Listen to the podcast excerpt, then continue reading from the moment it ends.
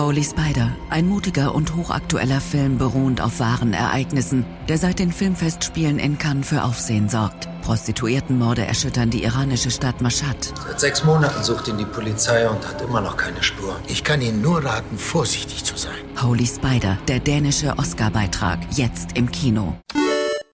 Hey, it's Stone Cold Steve Austin. Listen to Blouse and Griff, and that's the bottom line because I said so. And if you don't, he'll kick your ass.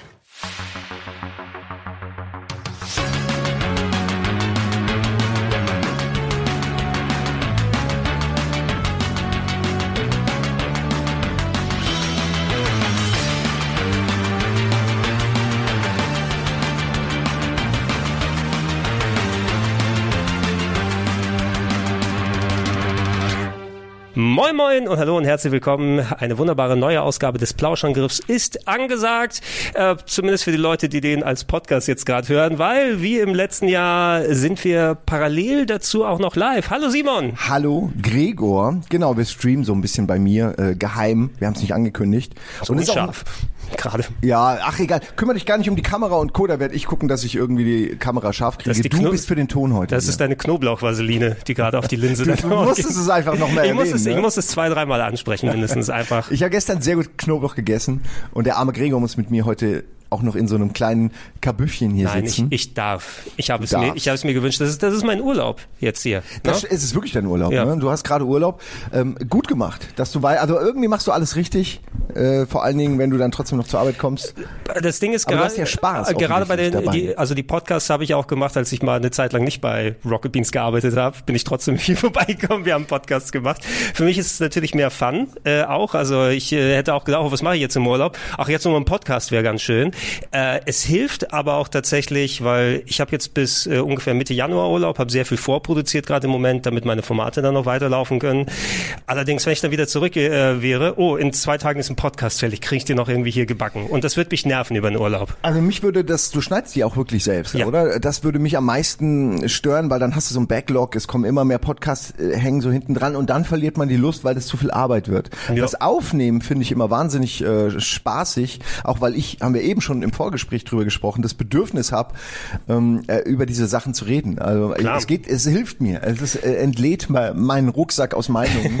Was? Ähm, und das, das finde ich immer so schön, weil es sind ja immer deine Sessions sind immer länger geworden über die Jahre, die wir gemacht haben. Ich, Ja, ne? holt, holt mal Simon für eine halbe Stunde rein. Nee, Ach, nee, lass uns mal eine Stunde nehmen. Jetzt haben wir drei Stunden und sind gar nicht mal sicher, ob das reichen wird. Ich glaub äh, nicht, dass es überhaupt. reicht. Ich kann dir sagen, vom Schnitt her, also ich mache es natürlich ganz gerne, weil du dann auch noch mal ein bisschen die Kontrolle hast und ähm, mir kommen ja auch beim Schnitt dann Gedanken. Das ist gleich wie bei Spielen mit Bart und anderen Sachen. Ich mache etwas und dann habe ich während des Schnitts eine Idee oder einen Clip, den ich reintun kann. Bei den Sitcoms, die wir aufgenommen haben, also Sitcom-Podcast mit Ede, Ja, okay, da viel überhaupt machen, ne? zum Beispiel, okay, oh, wir haben diese Szene angesprochen. Finde ich die noch mal? Gibt es noch mal einen Vergleich von ähm, Friends auf Deutsch und auf Englisch? Funktioniert dieser Clip nur als Audio? Solche Sachen, da kannst du dich noch mal ein bisschen extra drum kümmern, was mehr Zeit in Anspruch nimmt. Aber dann wird auch ein besseres Podcast-Erlebnis draus, finde ich. Na, wenn du diese, diese Möglichkeit noch hast. Bei dem Abschluss-Podcast hier eher weniger, weil ich muss jetzt hier nicht Trailer einspielen oder so. Also die Nö, Leute können sie ja nicht sehen. im Genau, wir lassen es gerade hier parallel läuft jetzt nämlich das erste Spiel, was wir im Januar wahrscheinlich besprechen, God of War, was Mhm. natürlich ein mega Burner ist, dass so das Jahr anfängt für die PCler, Für die. PCler immerhin. Mit so einem Burner. Willkommen im Jahr 2018, PC-Fans. Äh, ja, naja, aber ich finde das genauso richtig. Also wir sind jetzt schon mittendrin, aber ich finde das genau richtig, weil ähm, du darfst die PCler nicht vergessen. Es ist einfach zu gut ein Spiel. Aber wenn das dann halt so lange dauert und das muss ja einfach, es gibt zum einen den Exklusivvertrag, nehme ich an, mit Sony. Ja, Wie ja. lang geht der? Und der Rest ist dann Konvertierung, weil das ist ja auch gut übersetzt worden. Ja, ja, die Sache ist mittlerweile, genau, ich, ich hatte hier eine kleine Liste fertig gemacht von Sachen von Januar bis Dezember. Wir werden gucken, über welche Spiele du sprechen möchtest. Ich habe noch deine, Auf dein War. Ja, ich habe deinen YouTube-Kanal noch mal, weil da sind ja auch viele kleinere Sachen, weil du streamst ja so viel und hast viele coole Sachen gespielt, die ich überhaupt nicht im Blick habe. Ey, da können wir mal schauen, welches Die kleinen und die Indie-Spiele. Das deine, sind deine. Thumbnails, echt. Wirklich. Ja, sie werden tatsächlich besser. YouTube pur. Nach also, oben hin, ja, das sagt der Richtige. Na, wobei, deine sind schon sehr aufwendig und äh, machst du die auch alle selbst? Ja. Gregor, wie machst du das? Wie kommt diese Zeit? Wo kommt die her, dass du das alles selbst machen kannst. Das ist der, das ist der Fokus drauf. Gerade die Thumbnails sind ja mitunter das Wichtigste. Da nehme ich mir gerne Ja, immer mehr. Zeit. Ja. Genau, dass die Texte, also der Inhalt hat natürlich auch eine gewisse Relevanz, was jetzt zu YouTube angeht. Ähm, Aber ich habe gemerkt, so, ich habe ja auch diesen komischen Anspruch von wegen, okay, wenn ich ein prädominant blaues Thumbnail habe und das Gesicht auch rechts war, dann möchte ich, dass das nächste ein bisschen anders ausschaut. Und äh, damit das hübsch ausschaut, wenn man auf die YouTube-Seite drauf geht. Ja, das ist wahr. Man, ne? du, du bist dann echt Künstler und willst jede Ja, so einzelne Ecke von deinem YouTube-Kanal so tunen, dass die dir gefällt. Genau, mit meinen limitierten Möglichkeiten, weil Kunst kann ich ja nicht. Äh, man hat ja gesehen in den ganzen Zeichenformaten hier, aber so ein bisschen Photoshop kann ich. Aber das ist ein sehr gutes Thema. Ich will jetzt auch nicht zu weit weg äh, von dem, was wir eigentlich gerade angefangen haben. Aber es gab eine Zeit lang äh, auch ein Freund, der hat jetzt an der AI auch gearbeitet, die diese Kunstwerke erstellt aus anderen Kunstwerken, äh, rechtemäßig sehr problematisch. Und ähm, der hat mir dann auch schon vor Wochen ähm, gesagt, hier, bla, ich will, die- will die füttern, äh, wir haben viele Bilder von dir reingehauen, brauchst du irgendwas? Und er meint, ja, ich brauche hier was für das und das. und dann, irgendwie kannst du mal God of War Ragnarök machen, kannst du irgendwie mich, äh, kannst du mich auf dem Pferdegesicht irgendwie vorne drauf machen, das ging übrigens nicht. und ähm, also so habe ich dann diese, äh, diese, diese Kunstwerke bekommen mit mir, ne, von der AI generiert und die waren immer voll cool und ich konnte die gut benutzen für Teaserbilder. Und jetzt aber kam das durch eine andere AI, haben das alle gemacht und plötzlich kommt diese Kunstdiskussion auf und plötzlich darf ich die nicht mehr benutzen, Naja, das- weil es immer heißt, sofort hast du Leute, ey, ich find's scheiße, dass du noch diese AI-Bilder nutzt und äh, ich selbst denke einfach nur, ey, ich war ahead of the curve, ich habe die benutzt, da hat die noch keiner benutzt, warum darf ich die jetzt nicht weiter benutzen? Also das, das Ding ist da so ein bisschen gerade bei diesen AI-Sachen, ich bin auch bei den Leuten pro Künstler und dass die auf Kunstwerken von Leuten, die händisch gemacht haben, Sachen trainiert haben, ist keine coole Sache. Ne? Also vor allem, wenn sie nicht gefragt werden und dafür nicht Genau, kompensiert aber werden. du kannst es ja nicht verhindern. Aber wenn du zum Beispiel AI dazu benutzt, einfach solche Routinen, ähm, um dann zu offiziellen Artworks oder anderen Sachen dein Gesicht dann drauf zu swappen oder entsprechend ähm, was, was schon vorhanden ist, was du eh adaptierst, das ist ja offizielles Ding. Du, du nimmst ja nicht irgendwie von Klaus Dieter das Special Artwork, was der gemacht hat, und Nein. fertig aus, ne? Aber was ich zum Beispiel mache, einfach weil es gar nicht anders geht, ist, dass du dir irgendein Bild nimmst, also du willst ein Teaserbild, und dann suchst du einen Hintergrund als Beispiel oder eine Grundlage und das dir ist völlig egal, von welcher Plattform die jetzt kommt. Oh, okay. Du nimmst einfach das, was geil aussieht und eine gute Qualität hat.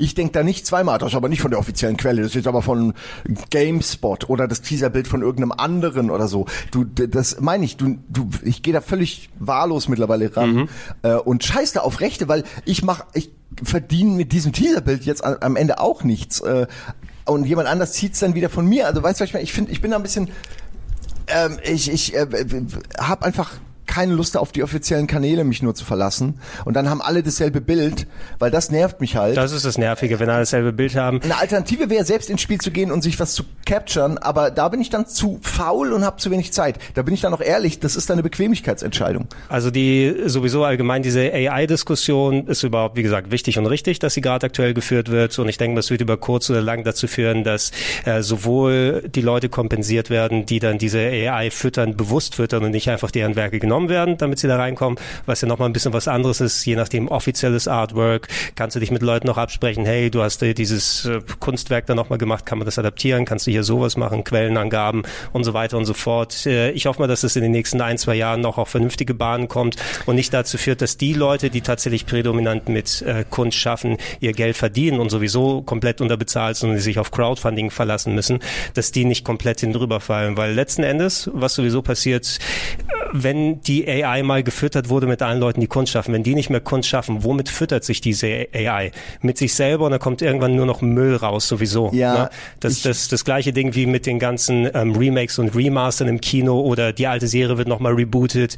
Ja toll, ihr referenziert euch selber und dann kommen gar keine neuen Impulse in die Popkultur mit rein.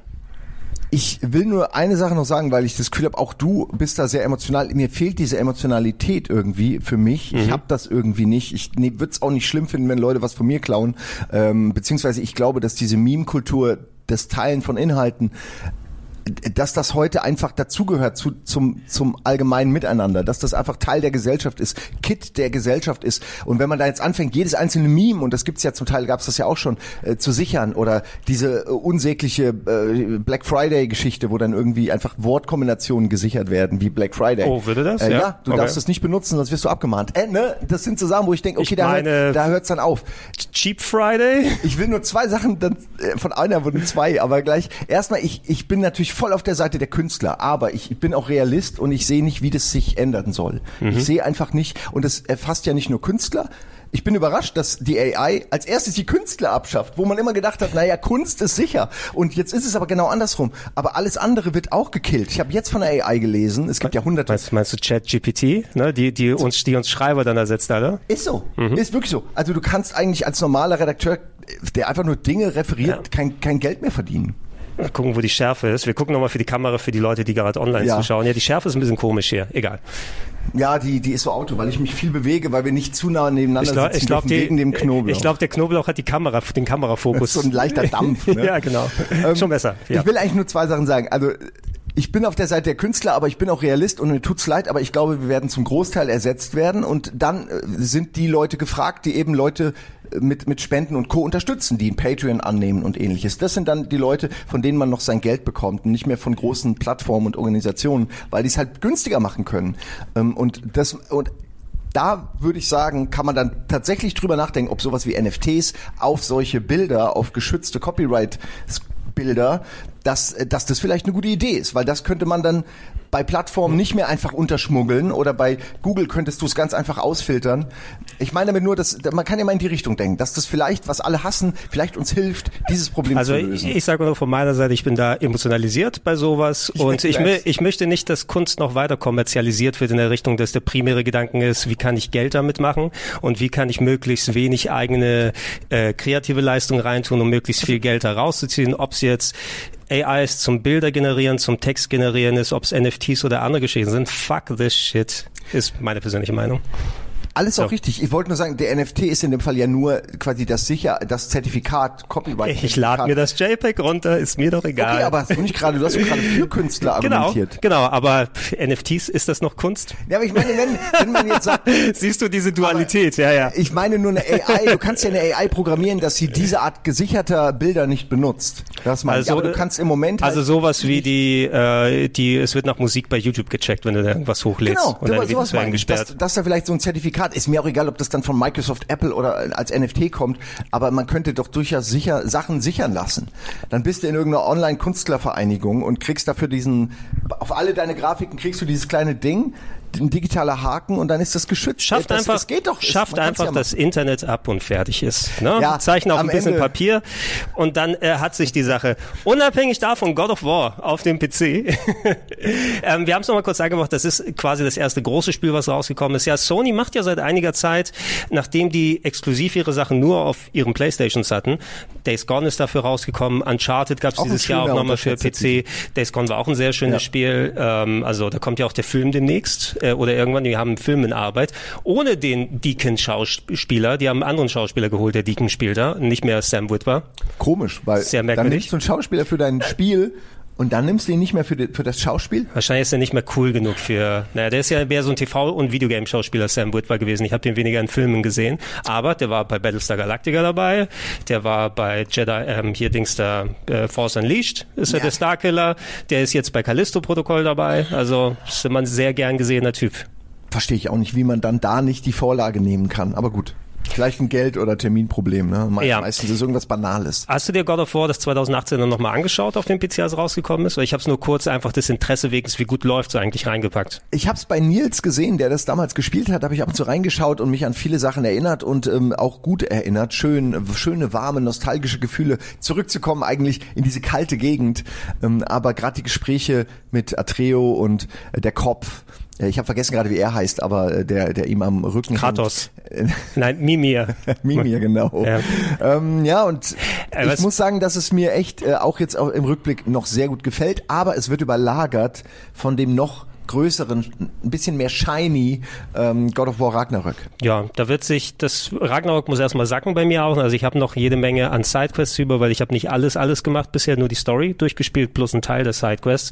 Ähm, mal gucken, wie das insgesamt zusammenwirkt, weil es war schon sehr, sehr massiv, äh, Ragnarok. Einfach alleine schon seine 30 Stunden für so durchspielen, 40 plus Stunden, wenn du alle Sidequests machen Ja. willst. Für so ein mega AAA-Game, das sind ja vier Spiele auf einmal eigentlich gewohnt. Aktuell. Absolut. Es ist aber zu keinem Zeitpunkt so, dass man denkt, jetzt könnte es aber enden. So ging es mir zumindest. Ich hatte die ganze Zeit, auch bei den Nebenmissionen, ähm, hatte ich das Gefühl, okay, das ist jetzt eigentlich Teil der Hauptstory und ist total wichtig. Es war also selten so, dass man so Fetch-Quest-artige mhm. äh, Momente hatte, wo man jetzt drei, vier Stunden nur irgendwas anderes macht, wo man sich hinter, wo man hinterher fragt, warum habe ich das gemacht?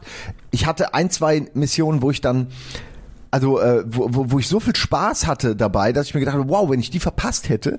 Ähm, und insofern würde ich das fast dazu zählen. Das muss eigentlich auch alles sein, auch um jede, jeden Dialog mit Atreo und ähnliches gehört zu haben. Mhm. Ich habe mich jedes Mal gefreut und das passiert ja häufig, wenn eine der Figuren mit der anderen anfängt zu ja. reden, weil das immer gut durchdachte, intelligent geschriebene, die Persönlichkeit der Figuren voranbringende äh, Texte sind. Das wir, ist wirklich selten. Wir sind, wir sind ja eh schon dabei, also wir können über Ragnarok auch dann im, im Speziellen sprechen. Wir können auch fand, über beides jetzt Ja, genau. Also ich, ne? ich fand gerade bei Ragnarok jetzt äh, echt schön, ich finde einfach, wie sie das Writing und diese Interpretation der nordischen Mythologiefiguren da reingetan haben. Habe ich in anderen Podcasts auch schon mal gesagt, aber alleine die Darstellung, wie sie sich das für Thor ausgedacht haben. Odin ist mein absoluter Favorit dort. Einfach, es hat ja. so ein bisschen was von Mafia-Boss und richtig geil umgesetzt. Also ich habe mich über jede Cutscene gefreut eigentlich. Das ist toll, ne? Dass Odin so als sympathischer, gebrechlicher, dürrer Mann so ein bisschen rüberkommt und du aber halt weißt, er ist einfach ein Er ist der einfach der, der, der Schlimmste von allen. Der, ja. Schlimmste von allen, der gemeinste von allen, der hinterhältigste von allem. Aber du, er lässt es dich überhaupt nicht zeigen und du kannst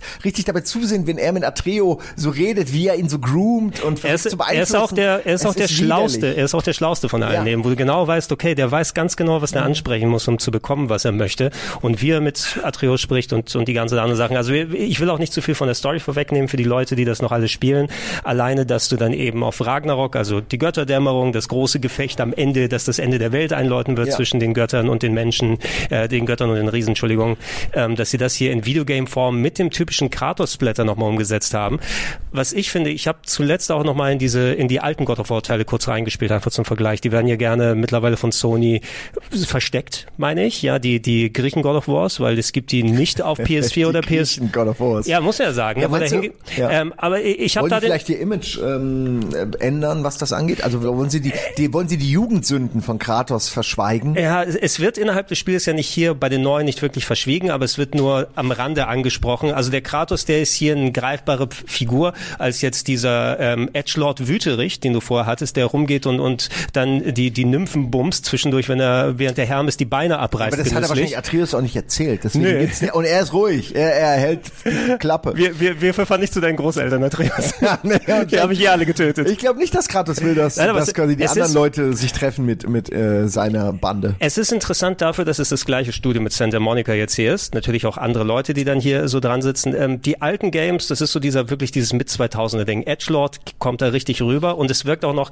der, Spl der Splatter lustig. wirkt gemein ja. und fies. Also so richtig gehässig. Und da habe ich hier, obwohl der Splatter bei den neuen da ist, ein bisschen weniger das Gefühl, dass es nur gehässig ist. Absolut, aber ich finde auch, dass gerade dieses ruhigere, dieses äh, Rambo 3-eske oder so, also man braucht, also, was ich damit meine ist, Rambo war ein schlechtes Beispiel. Am Anfang war er noch mega brutal und wie du meinst, einfach gnadenlos und fast schon gehässig und mittlerweile hat er dem Ganzen abgeschworen, aber das, er braucht diese Gehässigkeit am Anfang, dieses Eskalierende in den ersten Griechenteilen, um dann jetzt hier anzukommen. Dachte dass er eben merkt, nee, das ist halt eben nicht the way, einfach jeden zweiten den Kopf abzureißen, den ich treffe.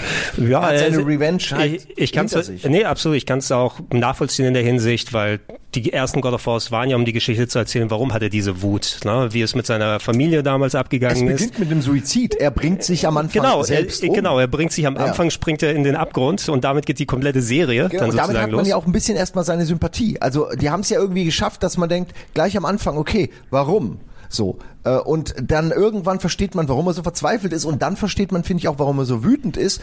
Und heute versteht man wiederum, gerade mit der neuen Familie, er will das Alte nicht wiederholen. Er hat gelernt aus seiner Geschichte. Ähm, verstehe ich total, dass er jetzt eben so ein bisschen der Gegenlord ist. Er, er, hatte, er hat auch so viel verloren, nicht nur mit der Familie in Griechenland, mit seiner Frau und dem Kind, was ja nochmal durch die Götter facilitiert wurde, dass er sie da umgebracht hat. Hier, er hat sein Glück ja nochmal gefunden mit, wie ist sie, Faye, hier, Lau Faye, ähm, seine Frau hier, die er auch ja. verloren verloren hat und Atreus ist quasi das Einzige, was er noch über hat. Ja, das, wo er quasi Atreus auch auf den richtigen Weg bringen kann. Und man sieht diese, diese Vatermomente innerhalb des Spieles, wenn die beiden sich mal in den Arm nehmen oder so, also es sind so mitunter wirklich die stärksten Momente da. Ich würde auch fast so weit gehen und sagen, dass Kratos ein sehr gutes Role Model ist für jeden Vater. Naja, weil es gibt gerade in Ragnarök gibt's Außer wirklich, dem Mord. Äh, ja, außer diesen ganzen Morden und mit der Axt und so und dass äh, Atreo auch je, den ganzen Schmoller miterleben muss. Ja, aber es gibt diese Momente, wo die beiden wirklich wundervoll miteinander äh, reden, auf eine Art, wie ich mir wünschte, dass mein Vater mal mit mir gesprochen hätte. Und einfach, er, Atreo wird am Anfang eben noch nicht und später dann schon ernst genommen und ähm, dieser Respekt, den er auch seinem Sohn gegenüberbringt und so, das ist, äh, das wandelt sich ja von diesem, du bist der Junge und hast jetzt zu hören und so und dann fängt er aber auch an, sich seine gewisse so eine Autonom Autonomie zu erkämpfen, der Junge und ähm, macht, trifft seine eigene Entscheidung. Kann ich, das finde ich einfach toll. Wir können da mal gerne ergänzen, auch wenn das viel später dann stattfindet, aber ich habe gesehen, du hast es ja auch im Stream gespielt, also ich weiß nicht, ob du es durchgezockt hast oder nicht, das habe ich jetzt Ja. kürzlich nochmal gemacht, aber ich Am will Stück. über ähm, abgesehen davon über A Plague Tale Requiem mal ein bisschen sprechen, weil das auch eine familiäre Beziehung quasi, es hat schon sehr viel God of War vom, jetzt nicht vom reinen Gameplay her aus, aber du hast ja auch ein Paar, was quasi so eine familiäre Beziehung hast, die durch Ja. wirklich harte Zeiten dann da durchgehen. Und äh, das habe ich zum Beispiel zu einem Teil ähnlich wie God of War empfunden, das Storytelling da, aber ich fand es zum Beispiel viel härter und mutiger in vielen Stellen, als God of War gewesen ist, also Ragnarok. Ähm, du meinst jetzt, also du findest äh, Plague Tale, äh, Requiem an manchen Stellen härter, oder? Ja, ja, ja, Okay, um, um, weil- um einiges. Absolut. Auch was die, also nicht was die Gewalt angeht, da ist es hier, also es blutet mehr bei God Ja. of War, aber Das der- Herz blutet hier mehr bei Requiem. Ja, und die Grausamkeit des Krieges und dieses, Hast- hast dieses durch? brachiale. Ja, ja, ich bin durch. Moment, Okay. ich muss mal kurz. Ja, check mal aus. Also für die Leute, die jetzt Podcast hören, wir gucken immer hier nochmal kurz, dass für die äh, Streaming-Leute hier ein bisschen Gameplay im Hintergrund mit reinkommt. Ja, genau. Und es hilft aber auch ein bisschen reinzugucken, reinzukommen ähm, ins Spiel und nochmal ähm, äh, Dinge Revue passieren zu lassen. Ja, genau. Ja, dann lass uns über Requiem reden. Das Genau, habe ich also- gerade durchgespielt und es hat einen, äh, es hat einen sehr krassen letzten Akt so und hat mich wirklich ähm, emotional berührt und trifft Entscheidungen, die mutig sind, wo man auch sagt, ey, das ist ungewöhnlich, dass ihr das so macht. Auch wenn man manche Sachen kommen sieht, will man es ja nicht so wahrhaben, weil es nicht in dieses Muster von Videospielen passt, Ja. wie sie normalerweise geschrieben sind. Ja, so, so Spiele, äh, es muss einem, je nachdem, wenn Spiele sich mal gerade Storytelling-technisch was drüber hinwegtrauen, was jetzt nicht Standard Hollywood-Storytelling ist, mit klassischen Akten und wie ist deine Heldenreise oder wie funktioniert das, sondern eher so ein persönliches Drama ist. Ich habe mich sehr erinnert gefühlt zum Beispiel an Last of Us Part 2, was ja zu Recht auch eines der Spiele ist, was einfach nicht jeden Geschmack getroffen hat. was, auch eine also ich- mutige Entscheidung genau, und ich, finde würd's- auch, hat sich ausgezahlt. ja, und ich finde bei dem, also ich habe Last of Us 2, habe ich auch den Controller nicht aus der Hand äh, legen können. Allerdings wäre es narrativ jetzt ein Spiel, was ich glaube ich nicht nochmal durchmachen könnte, wenn ich es nochmal spiele. Und das gleiche würde ich auch bei Plague Tale Requiem sagen, weil vor allem auch die Performances und die Beziehungen untereinander, ähm, ich habe es auf Englisch jetzt mit der Synchro gespielt, weil ich Oh, ich habe es auf Deutsch gespielt. Okay, ja, weil Also die deutsche fand ich in okay. Ordnung, aber die, die Ja. englischen sind wirklich richtig gut, Mann. Das ja. habe ich fast befürchtet und der Chat hat mir das häufig gesagt, äh, dass das wohl noch beeindruckender ist, wenn man es mit der Originalsynchro hört. Oder die Originalsynchro ist ja französisch. Ist eigentlich französisch. Aber, aber die englische soll wohl sehr gut sein. Ich Ja. äh, finde, die deutsche ist, also sie funktioniert gut. Mhm. Er, also Hugo, der Junge, funktioniert nicht so gut als Sprecher. Ähm, und das ist halt schade, weil natürlich nehmen die die meiste Zeit ein. Ja, ja, äh, Französisch habe ich jetzt noch nicht da ausprobiert, aber du hast recht, das ist natürlich die Originale, genau wie man Witcher 3 eigentlich auch nur auf Polnisch spielen sollte, äh, wenn man es authentisch haben möchte. Ähm, auf Englisch haben sie diese, diese, dieses Captain Picard-Franzose sein. Sie sind Franzosen, aber sprechen alle mit einem britischen Dialekt. Also kommt es nochmal ein bisschen dieses, äh, Amicia und Hugo kommen ja auch aus einer Adelsfamilie, deshalb wirkt es auch nochmal ein bisschen anders drüber, aber die, die Performances, weil das ja auch die äh, Motion Capture Actresses und Actors gewesen sind. Deshalb bin ich da auf Okay, Englisch gegangen, ja. na, weil du auch eins zu eins diesen Übertrag dann hast und Das ist ja dann schon das Schauspiel. Du nimmst ja alles mit der Figur und die Stimme noch und das ist dann echtes Schauspiel. Genau, ich- die Bewegung und die und die Sprache. Ich hatte mal geschaut, äh, wir hatten ja jetzt die Game Awards gerade und ähm, Christopher Judge, also der Kratos-Darsteller Tialk aus Stargate, hat auch zu Recht gewonnen dort. Aber ein gutes Argument wäre auch hier, ich glaube, die Dame hieß Charlotte McBurney oder so ähnlich, die Amicia hier gespielt hat. Und ähm, auch, ich habe wirklich selten besseres Schauspiel in einem Videogame in der Form gesehen, vor allem mit den Sachen, die die hier durchmacht. Äh, und, und um die Kurve da nochmal zu nehmen, ich war ein sehr großer Fan des ersten Plague Tale, weil ich fand, es Ja, auch. dieses äh, es ist, war eben so Metal Gear gemischt mit ähm, Last of sowas gemischt mit ein bisschen Zelda-Puzzle da rein. Ne? Ja, und, und- absoluter Zerstörung und Elend. Ich habe mich immer an die Tech-Demos von frühen Konsolen erinnert, wo sie dann irgendwie 100 Quietscheentchen in die Badewanne. Weißt du, ich meine, nur in dem Fall einfach, okay, was passiert eigentlich, wenn wir sagen 1000 Ratten, wenn Ich wir will dann die- ein Bett aus Ratten machen? Ich will die Mod haben, wo die Ratten durch Quietscheentchen ersetzt werden. das ist eine gute Idee. Oh, das wäre toll. Wie, also sie, genau. sie alle quietschen auch so ein bisschen. Die alle machen so lustige ja, Quietschgeräusche. Das ist wie Choo Choo Charles, ne, der da ankommt Ja. bei Resident Evil 2. Choo Choo, Ey. Motherfucker. Es gibt vor allen Dingen bei Requiem, ja später wird's ja immer bescheuerter, was diese Ratten angeht. Also Ja. dann brechen die als Welle wirklich ganze Wände ein und da dann Quietscheentchen, die würden wahrscheinlich genauso auch funktionieren. Du hättest dann einfach so eine große gelbe Wand, die auf dich zukommt. Also fürs fürs zweite Mal ausprobieren. Innerhalb der Story, ähm, ich habe es jetzt auch, ich hatte es kurz liegen gelassen, weil God of War noch dazwischen und tausend andere Sachen gekommen Ja, sind. ging mir genauso. Mir war es jetzt ein Anliegen, es nochmal durchzuspielen, A, weil ich Bock drauf hatte. Es ist auch doppelt so lang wie das Original, also das kriegst du nicht so fix durch mit knapp 20 Es ist Stunden. fast ein bisschen zu lang, möchte ich hinzufügen. Es ist ein bisschen zu lang. Also ich kann ja gar nicht sagen, wo man was schneiden könnte, aber alles so 10% weg wäre besser, finde ich. Ja, es, es gibt ein paar Sachen, wo man echt knappen kann. Ne? Was ich schön fand zwischendurch, du hast ja ab und zu mal, das fehlt vielleicht bei God of War so ein kleines bisschen, weil das eher so in einem Guss hier ist, ähm, hier diesen Kontrast, dass du diese ruhigen Sequenzen hast, wo du die Schönheit der Welt aufnehmen kannst, bevor dann einfach die Zerstörung, das Elend und der Tod dann über einen hereinbricht und du diesen, diesen Kontrast haben kannst. Ich hatte auch ähm, diese eine Sequenz, wo du auf dieser Insel bist und es so sommerlich ist, wo du da so über die Felder laufen kannst. Ah, ja, ich das sieht immer ich schön äh, aus. Ich, ich bin ja als Kind dann jedes Jahr nach Griechenland gefahren in den Urlaub. Ich komme ja auch hier nordischer Berggrieche, das heißt also ein bisschen weiter in der. Nordischer. Es klingt so irgendwie Ich bin so. nordischer Berggrieche, Ja, ja. ja, nein, nordischer Berggrieche. Unser, unser Dorf. Problem damit? Unser, ich weiß nicht, ob man ein Problem damit haben kann. ähm, also ein bisschen außerhalb von der von der großen Die, Stadt. die dem Dorf. nordischen Talgriechen haben wahrscheinlich ein Problem damit. Ich habe ich hab Fernweh bekommen, als ich dieses Spiel gespielt Ja. habe, weil es mich so erinnert hat, so diese Stimmung und dadurch die Felder und alles. Es hat schon sich sehr nach einfach äh, Mittelmeer dann angefühlt. Ne? Und, und das hat Plague Tale echt Schön. ganz gut geschafft, weil das hast du im ersten Teil so ein bisschen weniger, dass du einfach mal diese Kontraste nochmal gesehen hast und dann, wenn das Elend hereinbricht, Mhm. aber wo es richtig hart war, wo es dann richtig Last of Us Uncharted Spektakel visuell als auch spielerisch geworden ist.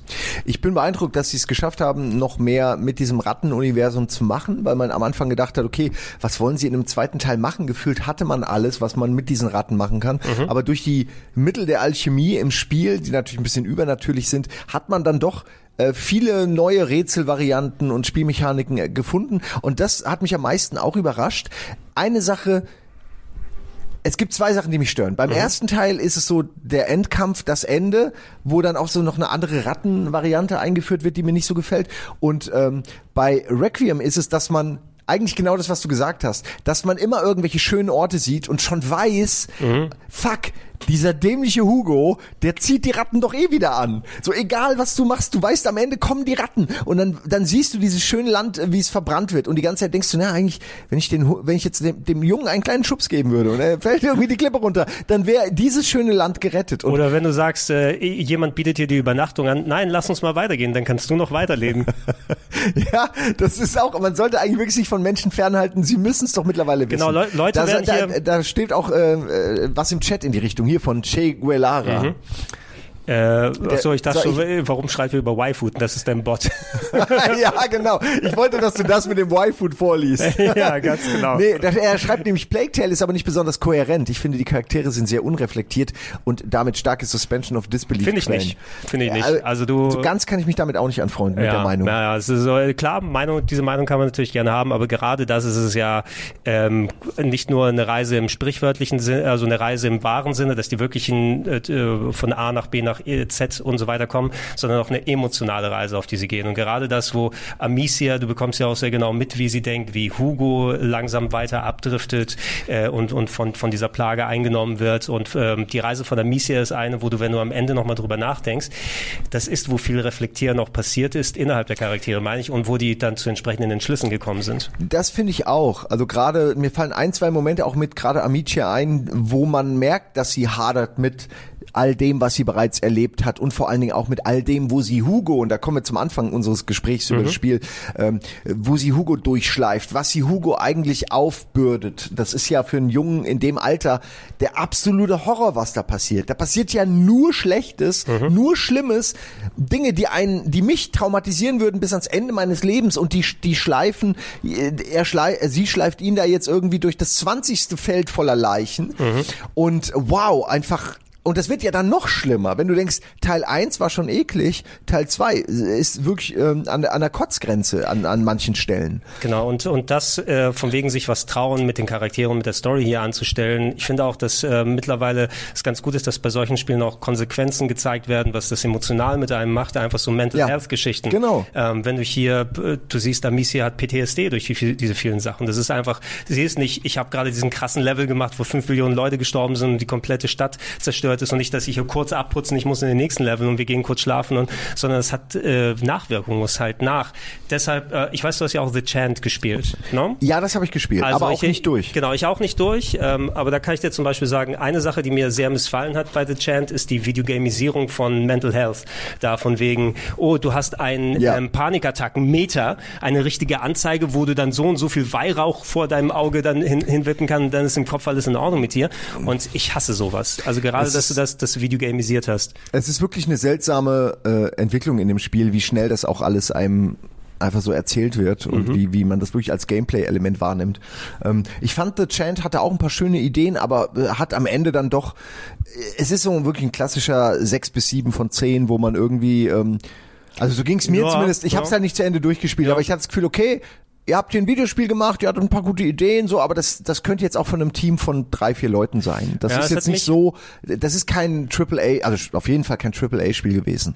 Nee, absolut nicht. Ja, ich hatte mehr Hoffnung auf den Trailer. Ich dachte tatsächlich, das wird so ein ähm, The Quarry äh, Genau, Until sowas hab ich Dawn eigentlich auch gedacht. Game, aber dann ist es äh, zu einem Teil ja, aber das passiert innerhalb der ersten 20 Minuten und auf einmal bricht die Hölle. Es ist Survival Horror, Mittelmaß Survival Horror. Ja, also ich, ich bin äh, gerade vom Kampfsystem war ich nicht so begeistert. Es hat schon wirklich Spaß gemacht für eine Weile alles, so die, die das Reinkommen in diesen Kult äh, und und das Lernen der Regeln des Spiels, dann diese Lovecraft Momente, aber dann war es irgendwie nur noch eine Wiederholung.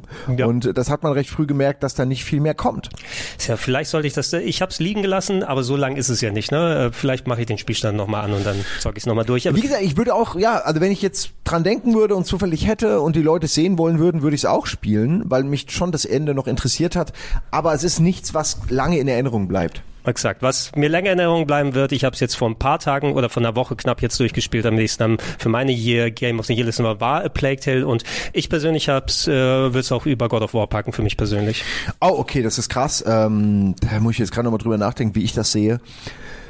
Nein, ich würde God of War nehmen, weil mich die Themen noch mehr interessieren. Ähm, aber ich muss sagen, das ist schon wirklich beides vergleichbar Ich und beides auch ähnlich. Hier schreibt auch jemand, Pla äh, GOW und Plague Tale passen eigentlich sehr gut zusammen. Beide Titel sind mit unglaublich viel Ressourcenpower und Liebe zum Detail ausgearbeitet worden, aber das Overall Planning ist einfach nicht revolutionär und zwar gut verdeckt, aber doch aus fast nur fast nur aus Tropes. Gut, Was- bei dem letzten Part ein bisschen kann ich verstehen, wo das herkommt. Also dass das Tropes, meinst du, oder was? Nein, nein, der letzte Part vom äh, Satz meine ich, dass ähm, beide Teile sich ein bisschen auf bekannte, bewährte Tropes verlassen. Aber ich finde, dass sie auch wissen, wann sie diesen Trope-Pfad wieder verlassen müssen. Also, äh, was ich meine ist, dass es da schon auch Momente gibt, wo es eben anders ausgeht, als man denkt. Ja, Und, und- das, insofern, das sind ja die mutigen Momente, von denen wir sprechen. Exakt, exakt. Deshalb dieses, das, du kannst natürlich sowas auch nach Schema F machen und schauen, ich habe jetzt meine Formel, ich weiß, wie das funktioniert. Plague Tale traut sich ein bisschen mehr Storytelling-technisch als God of War selbst. Also God of War hat auch ein paar interessante Momente und beide schließen ihre Stories aktuell in der Form ab. Ne? Ich bin, ich finde beides toll. Also ich brauche bitte, bitte, bitte keinen dritten Plague Tale Nö, Teil. nicht ich, in, nicht in der Form. Nee, nicht, ich, irgendwie, es wäre auch schade irgendwie Hugo gegenüber und äh, der ganzen anderen Entwicklung der Story und so, weil jetzt hat's ein schönes Ende und das will man jetzt nicht wieder neu Ja, aufreißen. es gibt, es gibt einen Teaser am Ende, ohne inhaltlich drauf einzugehen, der potenziell für einen dritten Teil einen ganz anderen Twist dann finden kann. Was ich interessant fände, weil das grundsätzliche Gameplay mit der Stealth-Action, auch wenn die ein bisschen janky ist, aber wir alle spielen gerne Last of Us oder ähm, Metal Gear oder sowas in der Art. Auch wenn es nicht perfekt, perfekt von der Steuerung funktioniert hat, sowas in der Form würde ich gerne nochmal haben. Und die können sich, ob es jetzt Ratten oder was anderes ist, dieses mehr, Genau. mehr des Todes. Es ist ja fast schon, könnt, könnt ihr mir so ein Critters-Game geben? Ich denke an den Ah, Critters. Alter, du hast so ein gutes, eine geile Idee ist das. Was für eine geile Idee ist, wirklich ein Critters-Game. Das wäre geil, ne? Die, die, die IP ist garantiert zu haben. Ja. Du, du kannst die Mechanik komplett übersetzen und ich will genau das. Die können, und da mal ergibt es Sinn, dass ich Der die, Ball des dass Todes. die sich zu einem Ball des Todes exakt und über einen drüber und dann sind da die Skelette. Das ist fast wie mit den Ratten, aber du kannst die Geschichte in einem kleinen, in so einem äh, kleinen, in so einer kleinen Stadt, Ja. amerikanischer Kleinstadt, Ja, ja, ja. kleinbürgerlich alles, ne? Äh, Soccer Moms und da kommen die dann. Und es gibt auch so diese Burger-Geschichte, also die können einfach Teil 1 und 2 direkt vom Alter. Das ist so eine geniale Idee.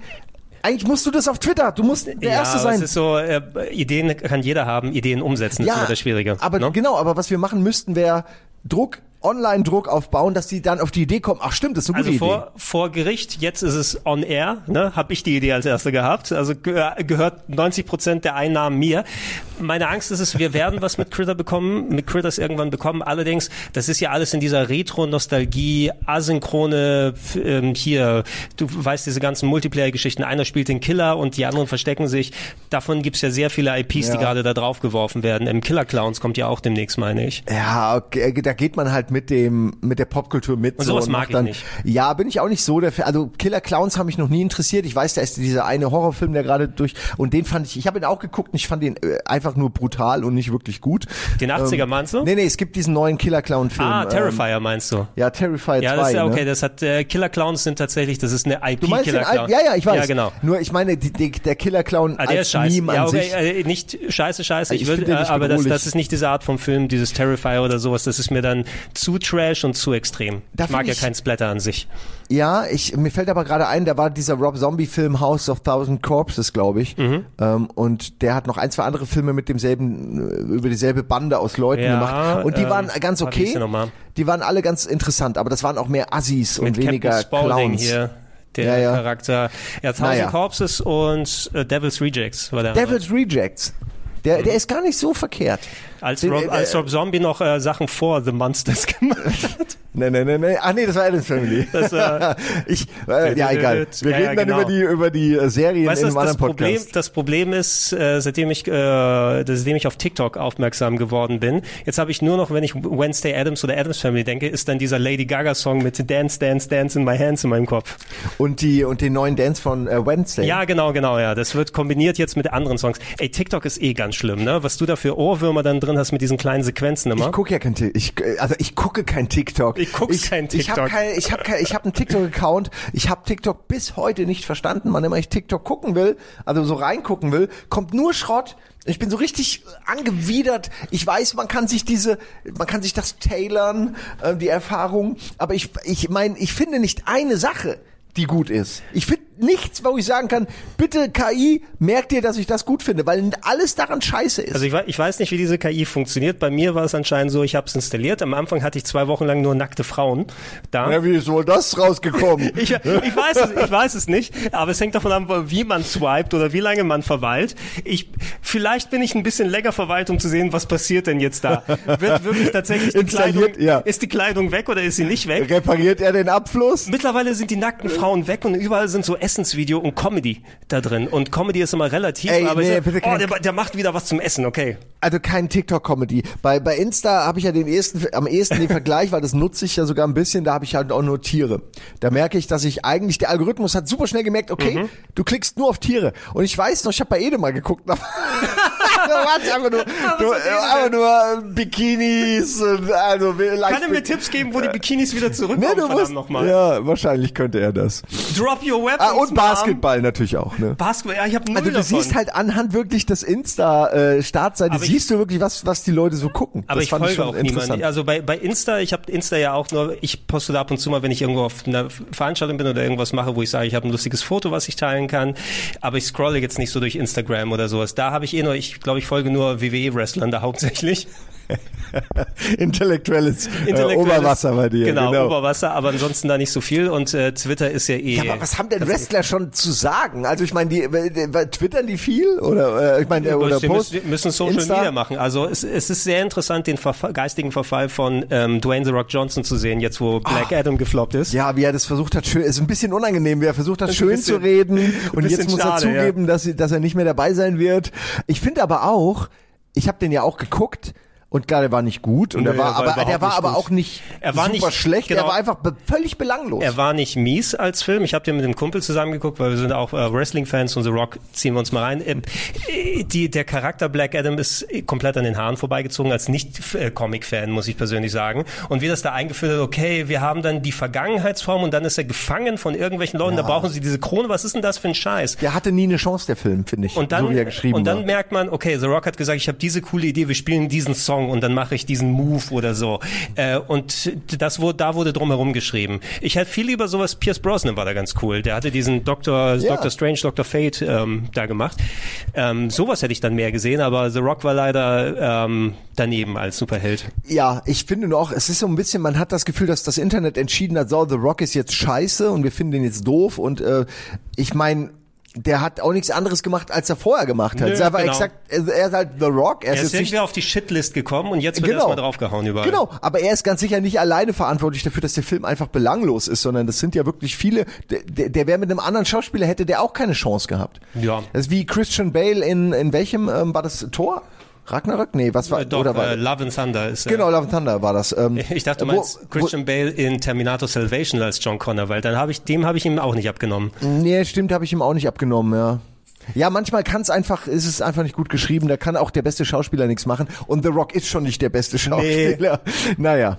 Weißt du, worauf ich mich Oh, was freue? soll ich denn jetzt anmachen als Achso, äh, ähm, Video? Ja, äh, wir können noch mal kurz Wir können gucken, mal über den nächstes. Wir nächsten- waren im Januar. Siehst du da was, was, Wir haben den ersten fertig. Rainbow Six Extra- Extraction habe ich nicht gespielt. Windjammers 2, sowas spielst du doch, oder? Ja, aber ein bisschen weniger. Das hat The Fabian Artful. Escape habe ich tatsächlich gespielt. Mhm. Da will ich aber auch gar nicht so viel dazu sagen. Ich glaube, das ist nur was für Leute, die ähm, Die escapen wollen, ganz Nee, es ist so ein bisschen, es geht um Kunst, es geht um Kunst und Musik, es geht um ähm, so eine Stra so Straßenzüge voller Menschen, mit denen man reden kann, wo, wo sehr viel über Musik läuft und es gibt auch einen großen, äh, quasi, eine, ich glaube, am Ende spielt irgendeine krasse Band, da, soweit habe ich aber nicht gespielt, aber Musik ist so das tragende Thema, ist auch nicht schlecht, ist aber halt ein bisschen so, bisschen so gemächlich, äh, arzi-fazi erzählt, ich will nicht sagen, dass es, äh, es ist nicht, ähm, also ich, es, ich hatte nicht so viel Bock, es weiterzuspielen, obwohl eigentlich an sich nichts verkehrt ist an dem Spiel, aber es ist tröppelt so wie so ein Song von, ich sag mal Coldplay oder irgend,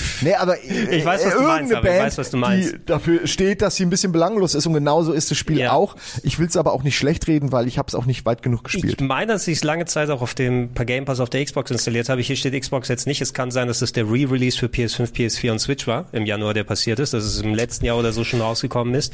Ähm, das sind solche Game Pass Sachen aber auch für mich. Du probierst Ja, es mal aus, schaust genau. mal rein, lädst es mal runter und dafür ist der Game Pass Und echt ideal. Wenn die Schwingung, sag ich mal, stimmt so, dann, dann spielt man das auch länger. Das ist vielleicht in sieben von zehner, wo dann eben jeder gucken muss, ob ihm das gefällt. Ähm, aber Musik als Grundthema finde ich eigentlich schön für ein Spiel, was nicht Bemani ist. Ja. Also das gibt's ja selten, dass Musik, außer bei, bei, bei Ocarina of Time oder so, da, da hat Musik eine relevante Größe im Spiel, aber normalerweise ist es ja einfach nur der, der Subtext so, Ja, äh, es wie gibt- in Halo, es einfach gibt- die Chöre und es das gibt Emotionale. manche, die das tragen können von den Spielen her. Ich, mir fällt jetzt spontan kein Beispiel an. Es gibt bestimmt irgendein Spiel, was komplett durch die Musik getragen wird. Mir fällt sowas wie Guitar Room Man ein, aber das ist ja zwar eine Geschichte auch, aber es ist vor allen Dingen im Bemani-Spiel eigentlich. Ja, genau, wo, wo der Rhythmus dann auch noch nicht mal, also wenn Ja. der Rhythmus da ist, dann ist die Musik eh im Vordergrund, aber wenn du irgendetwas hast, von wegen, ich sammle die Musiknoten ein und dann passiert sowas hier, das ist Ja, aber da fällt mir auch nichts seltener. ein. Loom könnte man nennen, aber das ist 30 Jahre alt. Ja, und es, also man muss auch zugeben, Loom ist leider kein gutes Spiel gewesen. nee. Nee, also Aber, Loom, äh, Loom war ein Musik schönes ist- Spiel ist und die wichtig. Musik war toll. Ja. Ich habe es vor ein paar Jahren noch mal im Let's Play durchgespielt, nach zwei Stunden durch oder so. Das habe ich sogar, ich habe gesehen, dass du es, und habe ich so kurz durchgeklickt, aber selbst da hat mich Loom nicht so sehr interessiert. Nee, es ist so, es, es hat null Substanz leider, ne? muss man leider sagen. Egal, wenn wir hier mal kurz rausschauen, ich, glaub- ich glaube, wenn wir im Februar da reinschauen, ich sehe hier, hast du Dying Light 2 gespielt? Weil das habe ich tatsächlich durchgezockt. Oh, äh, ja, hast du es echt durch? Ja, Ja. Da musst du gleich mal erzählen. Ich fand es eigentlich sehr spaßig.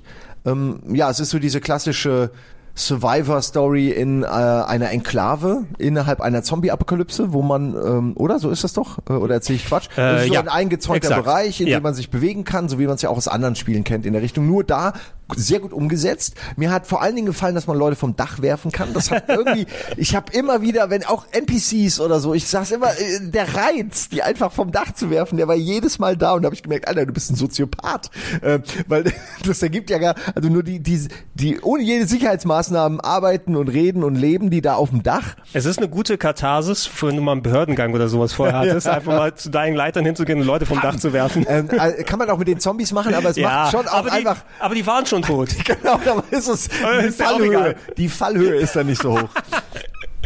Da hast Ah. du absolut recht. Ähm, kann ich absolut verstehen. Ich habe nicht viel mit dem ersten Dying Light äh, zu tun gehabt, weil ich das, ähm, ja, ich, mir war es bewusst, aber es ist so ein bisschen an mir vorbeigegangen. Beim zweiten jetzt hier, ich hatte mal wieder Bock auf ein Open-World-Spiel, weil es jetzt, es gab nicht so ultra viele, wo ich mich lange Zeit auch drin ähm, habe äh, fallen lassen können. Und Zombies ist auch immer so ein bisschen relativ, fängt mich das jetzt oder nicht. Das war einer der frühen Blockbuster sozusagen. Und äh, ich fand einerseits ganz schön, wirklich diese große, breite Welt zu haben, dieses Parcours-mäßige aus der Ego-Perspektive Ja. klettern, hab teilweise auch ein bisschen sogar Höhenangst bekommen, so digitale Höhenangst, wenn du da ganz oben unterwegs gewesen bist. Und diese, das Klettern auf diese Funktürme und was du dann da hattest oder diesen Fernsehturm, den du da hochgehen kannst. Plus ein bisschen dieser Puzzle-Aspekt, den fand ich auch ganz nice. Ne? Ich habe nicht jetzt jede Mission gemacht und was ich irgendwann mal gemacht habe, war so, Story ist okay, so von da aus, aber wenn ein NPC mich angequatscht hat von wär's, halt die Schnauze, geh deinen Text durch, sag mir einfach nur, welches Item ich holen soll. Ne? Also irgendwann war ich da Hast du mittlerweile angekommen. keine Kühlung mehr, keine Geduld. Ich habe keine haben die- Geduld für deinen Shit. Sag mir einfach, was du haben willst. Aber liegt es daran, dass du schon so viele Spiele gespielt hast, wo man so Interaktionen hat, oder oder sind die im Spiel mh, einfach ein bisschen belanglos geschrieben, Nein, ich würd's- so dass einen das nicht catcht? Ich würde sagen, in der Masse, also ich mache das nicht immer, dass ich sowas da wegklicke. Bei dem Spiel ist es dann irgendwie organisch passiert, nach so 20 Stunden oder so, wo ich dann auf die Sidequests nicht mehr wirklich Bock hatte. Ich meine, die sind teilweise ganz nett gemacht, aber es sind so viele und ähm, die labern dich auch so von der Seite an. Du springst irgendwo und dann kommst gerade Zombies und auf einmal bin ich in einem Gespräch drin, wo ein Typ mir irgendwie aufdrückt, oh, ich habe meine Spieluhr verloren, da damals in meinem ähm, Kinderzimmer, was ich seit 70 Jahren nicht mehr gesehen habe. Und das 70 Jahre bedeutet, du hast Luftlinie 30 Meter, wo du einfach rüber kannst Ja. und dann das holen kannst. Ähm, das ist mir dann irgendwann auf den Nerv gegangen. Dieser, äh, kannst dich erinnern, da gab es ja diese Aussage, das Spiel sollst du ja 500 Stunden spielen können angeblich. Was auch dieser Bullshit-Quatsch, ganze Map voll mit irgendwelchen random Ja, Icons, die du ja. machen sollst. Effektiv sind das 20 bis 30 Stunden. Ja, das habe ich mir auch schon irgendwie gedacht. Sowas, also mich, mich sowas wie 500 Stunden, das schreckt mich eher ab, als dass es mich reizt. Ähm, ich will eine gute erzählte Story und die Möglichkeit drumherum noch ein bisschen was zu machen. Also ein Ja. Fallout, ja, selbst ein Fallout kannst du keine 500 Stunden äh, spielen, würde ich jetzt sagen, obwohl da schon sehr viel drin ist. Ja, und äh, das Kämpfen hier, dieses äh, Ego-Perspektive Nahkampf, war ich nicht der größte Fan von. Kenne ich schon, äh, kannst du dich noch an Breakdown erinnern auf der Xbox? Ja, klar. Na, das war ja auch so ein Ding, so auch ein interessantes Game, was ich einerseits auf eine gewisse Art mag, aber auf eine andere Art auch hasse, weil dieser Ego-Perspektiven-Kampf einfach ganz schlimm gewesen ist. Von wegen, du hast die Übersicht nicht, machst diese Drehmoves und alles. Ja, aber ich sehe alles aus der Ego-Perspektive. Das heißt, mein kompletter Charakter dreht sich währenddessen auch. Ja, das es hat ein bisschen unübersichtlich gemacht. Genau, und es ist immer viel Gewackel auch und äh, wenn du den Kopf oder den Blick realistisch, die POV realistisch darstellen willst, dann kommst du um viel Kamerageschwenke und Gewackel einfach auch nicht herum, weil äh, du ja Parcours und du kletterst, ne? man muss man muss äh, einfach Abstriche machen. Ich bin mittlerweile auch eher ein Fan wieder geworden von dieser Third-Person-Perspektive, auch weil du die Körpersprache der Figuren so noch mal ein bisschen mitbekommst äh, und auch alles besser abschätzen kannst. Ich finde Ego auch cool und ich habe es mir auch besser vorgestellt, als es dann am Ende wirklich war, mit, also wie es wie es wirkt aus der Ego-Perspektive. Ähm, und eh, eigentlich hat mir das Spiel aber echt Spaß gemacht. Ich äh, hab's aus irgendeinem Grund erstmal nicht weitergespielt, dann kamen dann andere Spiele. Kann passieren, Und ja. ich bin nie wieder zurückgegangen. Aber ich weiß noch, dass ich eigentlich da richtig Bock hatte drauf. Und jetzt, wo ich drüber nachdenke, würde ich es eigentlich auch gerne noch weiterspielen. Ja, ich sehe, ich hatte es, glaube ich, ein paar Wochen vor dem Release bekommen. Das heißt, äh, also zu, ich, ich, Ich hatte ein paar ja. Wochen bis Elden Ring, bis Elden Ring dann angekommen ist. Ach, es war Elden Ring dazwischen, oder Äh, was? nee, war, El- war's Elden das? Ring, äh, das kam Anfang Februar Dying Light und Elden Ring war Ende Februar. Das heißt, ich habe so einen knappen, äh, knappen Monat gehabt, um das äh, durchzuspielen vernünftig. Ähm, und äh, das heißt also, das war das große Game, wo ich gesagt habe, hey, ich spiele mal wieder ein bisschen was, bis ich dann weiß, entweder Elden Ring oder Horizon werden es die Sachen, die ich dann zocken werde. Ähm, und äh, in dem Maße habe ich es ganz gerne durchgezockt. Äh, ich glaube, das hatte ich dir damals nicht geschickt. Ich gucke mal, ob ich das irgendwo noch im Archiv habe, aber ich habe einen NPC entdeckt, der einfach fucking genauso ausschaut wie Kollege Pepper. ja, das musst du mir auf jeden Fall schicken. Das muss ich dir mal schicken. Das fand ich sehr, sehr lustig. Ja, du musst mir auch noch sagen, ob in Dying Light 2 das umgesetzt wurde, was die Entwickler ja lange vorausgeschoben haben in Trailern, dass man die Umwelt verändern kann durch seine Aktionen. Das war ja die Idee davon, Ja. dass man bestimmte Fraktionen unterstützen kann. Die Optik verändert sich. Äh, Das war zumindest alles das, was gesagt wurde. Es wird zum Beispiel grüner, weil, weil Wasser vorhanden ist und ähnliches. Ja, es ist, das hatte für mich weniger so einen Effekt. Ja, es ist so ein bisschen Faction Warfare, was du da machst, je nachdem, welche Questlinie du angehst. Oder ähm, stelle ich wieder Kern oder nicht Kernkraft, stelle ich wieder Kraftwerke her, sodass die eine Fraktion dann die Herrschaft drüber bekommt und dann hast du mehr Safe-Orte auf den Dächern, die du dann mitnehmen kannst. Visuell hat habe ich überhaupt nicht drauf geachtet, ob es jetzt ein bisschen grüner oder anders wird. Und ich hatte mich schon relativ früh entschieden, dass ich dieser Fraktion helfe, anstatt es jetzt bunt durchzumischen.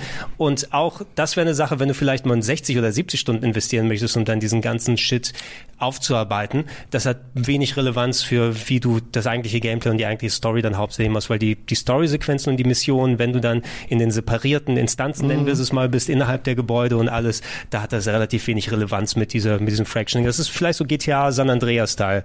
Da wurde es ja auch häufig mal gesagt, oh, jetzt hier, dieses, diesen Bezirk, da kannst du noch mal kurz kämpfen und dann äh, hast du da Freunde, die dir aushelfen. Ja, die Turf Wars, ne? Genau, Ja. und, und das war mir, das war mir relativ egal irgendwann mal. Das war so ein Feature, was sie hervorgeschoben haben, aber für mich wenig Relevanz. Ja, hatte. am Anfang dachte ich nämlich, ähm, dass das eine geniale Idee ist, weil die Stadt ist ja in all diesen Spielen auch ein, wie der Protagonist oder beziehungsweise ein, ein, ein wichtiger Charakter fast schon, weil die Stadt hat Persönlichkeit, bestimmte Lokalitäten, sie muss erkennbar sein, du kennst deine Laufwege, du lernst diese Stadt besser kennen und dann hä- hätte ich schon schön gefunden, wenn die dadurch auch besser wird, weil ich persönlich mag auch dieses Fable-Prinzip, dass die Welt ein Spiegel ist des, des Helden, des Protagonisten oder des Anti-Helden auch. Ähm, das finde ich irgendwie immer sehr reizvoll, weil man sich ja so lange mit dieser Welt beschäftigt und dann kann die auch ruhig widerspiegeln, was ich so an Taten äh, gemacht habe. Wenn ich in Fable in eine Stadt komme und alle wegrennen, dann sagt das ja was aus. Oder wenn, wenn zum Beispiel alle meine Leichen in Spielen liegen bleiben und du kommst irgendwo zurück und merkst, fuck, was habe ich eigentlich getan? Da, oh Gott, das waren Zivilisten. Ähm, also irgendwie hat das was, finde ich. Ja, es könnte sein, vielleicht hat das wirklich einen ganz großen Effekt, wenn du dich konsequent entscheidest und dann das auch so durchziehst, dass du der einen oder der anderen oder der dritten Seite, wie auch immer, dann hilfst du einfach, weil dann du entweder komplett autoritär oder eher gegen das Establishment dann arbeitest. Das Gefühl hatte ich hier, wie gesagt, eher weniger. Und vielleicht Okay. gibt's die Leute, die dann ihre 500 Stunden tatsächlich investiert haben, um jedes kleinste Häkchen dann wegzumachen und ganz anderes davon rausbekommen haben. So lang hat sich Dying Light zwar jetzt nicht für mich getragen sagen. Also mir, mir hat's Fun gemacht, aber das ist eher so ein eher so maximal Top 20 Titel bei mir anstatt Top 10.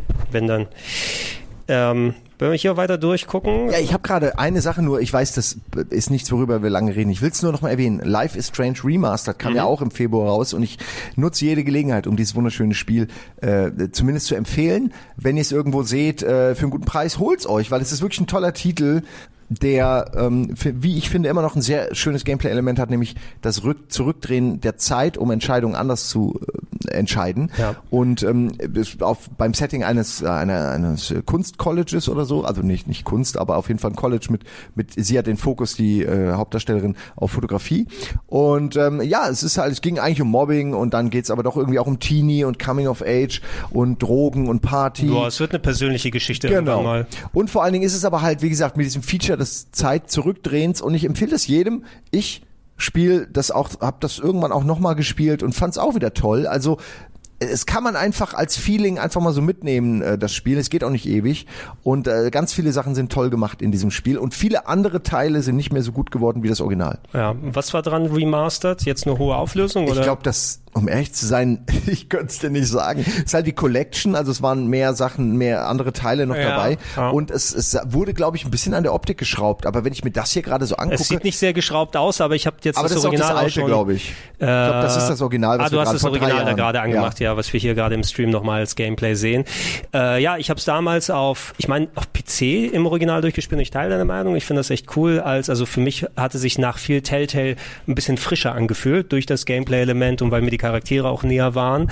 Ähm, als Es sieht ein bisschen besser aus. viele es Telltale-Sachen. Okay, es hat ein bisschen mehr Es, Schattierung und alles. genau, es ist aber wirklich immer noch dasselbe Spiel. Es sieht ein bisschen besser aus, die Remastered Edition. Ja, was du merkst im Nachhinein, ich habe das äh, später dann auch erst gelesen und das ist dann auch ein bisschen, wird ein bisschen deutlicher klar. Es, es sind ja Franzosen, die das Spiel gemacht haben und äh, wie sich Franzosen Teenager in Amerika vorstellen. Hallo, ich bin diese und hier sind wir aus der Clique und alles. Genau, es ist so dieses teilweise Mean Girls, so dass Ja. du hast so diese Clique aus Bösen, das sind die Bösen und das sind dann irgendwie die Rocker oder die die Grunge Leute. Also es ist, aber ich ich ich habe das jetzt schon so oft in Filmen und Serien erzählt bekommen, dass es diese äh, Bildungen gibt, diese Ja, die- Gruppierung, dass ich es mittlerweile auch glaube. Also die haben anscheinend viel, was weiß ich, Eis am Stiel oder Porkies geschaut mit ein bisschen weniger raunchy Comedy, aber da haben sie ihre Stereotype her.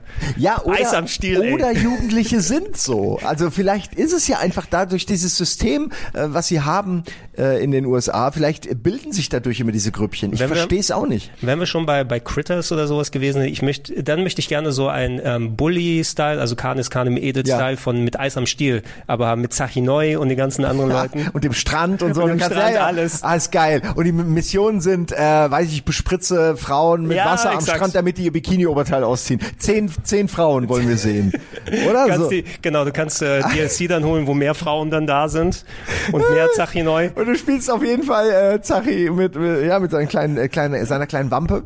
Heute wäre das ja nur vollschlank. Damals Ja, da war das ja, äh, der der ist aber dick. Heute wäre das so, hm, naja, heute- so ein Drittel ist es- Amerikaner. Genau, also äh, durch Walmart-Gänge passen fünf von ihm durch. Genau, der hatte ja noch nicht mal seinen eigenen äh, Rollstuhl. Also bitte, da fängt das doch erst an. Ja, aber das die, die, die Premier-Filmserie, ich meine aus Israel ist sie gewesen, ne? haben wir alle Filme Ja. natürlich gesehen damals. Es gab ein amerikanisches Remake davon mal, ne? in den 80ern. Ja, das haben die wahrscheinlich mit allem mal probiert, ne, Ja. das zu remaken. Nein, das muss schon genau so sein. Da, äh, da darf es auch keine neuen Teile mehr geben. Das sind die Klassiker und die bleiben so. Du, bevor wir weitermachen, okay. du kannst, wenn du willst, gerne jetzt zwei, drei, vier Minuten über ein Rollenspiel deiner Wahl reden, was ich nicht kenne, Musst du mal. weil ich gehe kurz aufs Klo. Mach das mal. Ich habe eine Million Kaffee getrunken, es tut mir leid, aber wir sehen uns gleich wieder. Okay, ja, dann ähm, können wir uns ja mal ein bisschen bespaßen, wenn wir hier den Chat haben, weil äh, wenn ihr Zeug nochmal extra hören möchtet, ihr werdet als Plauschangriff hier eh erst Mitte Januar wahrscheinlich dann nochmal äh, fertig geschnitten dann hören. Äh, ich habe eher auch nochmal meine Jahresabschlussvideos und anderen Krimskrams gemacht. Ich glaube, ich muss jetzt nicht so groß über Rollenspiel XY oder Triangle Strategy oder Tunic sprechen, die ich auch beide noch nicht gespielt habe. Äh, habt ihr was? Ich sehe hier gerade den Twitch-Chat. Dann können wir ja mal äh, direkt äh, Gib mal ein paar Fragen rein und ich kann die raushauen, solange äh, Simon sich ausleert hier. Hatten wir Chained Echo schon? Fragt Aradis im Chat. Äh, nee, hatten wir noch nicht, ist aber ja auch erst vor kurzem rausgekommen.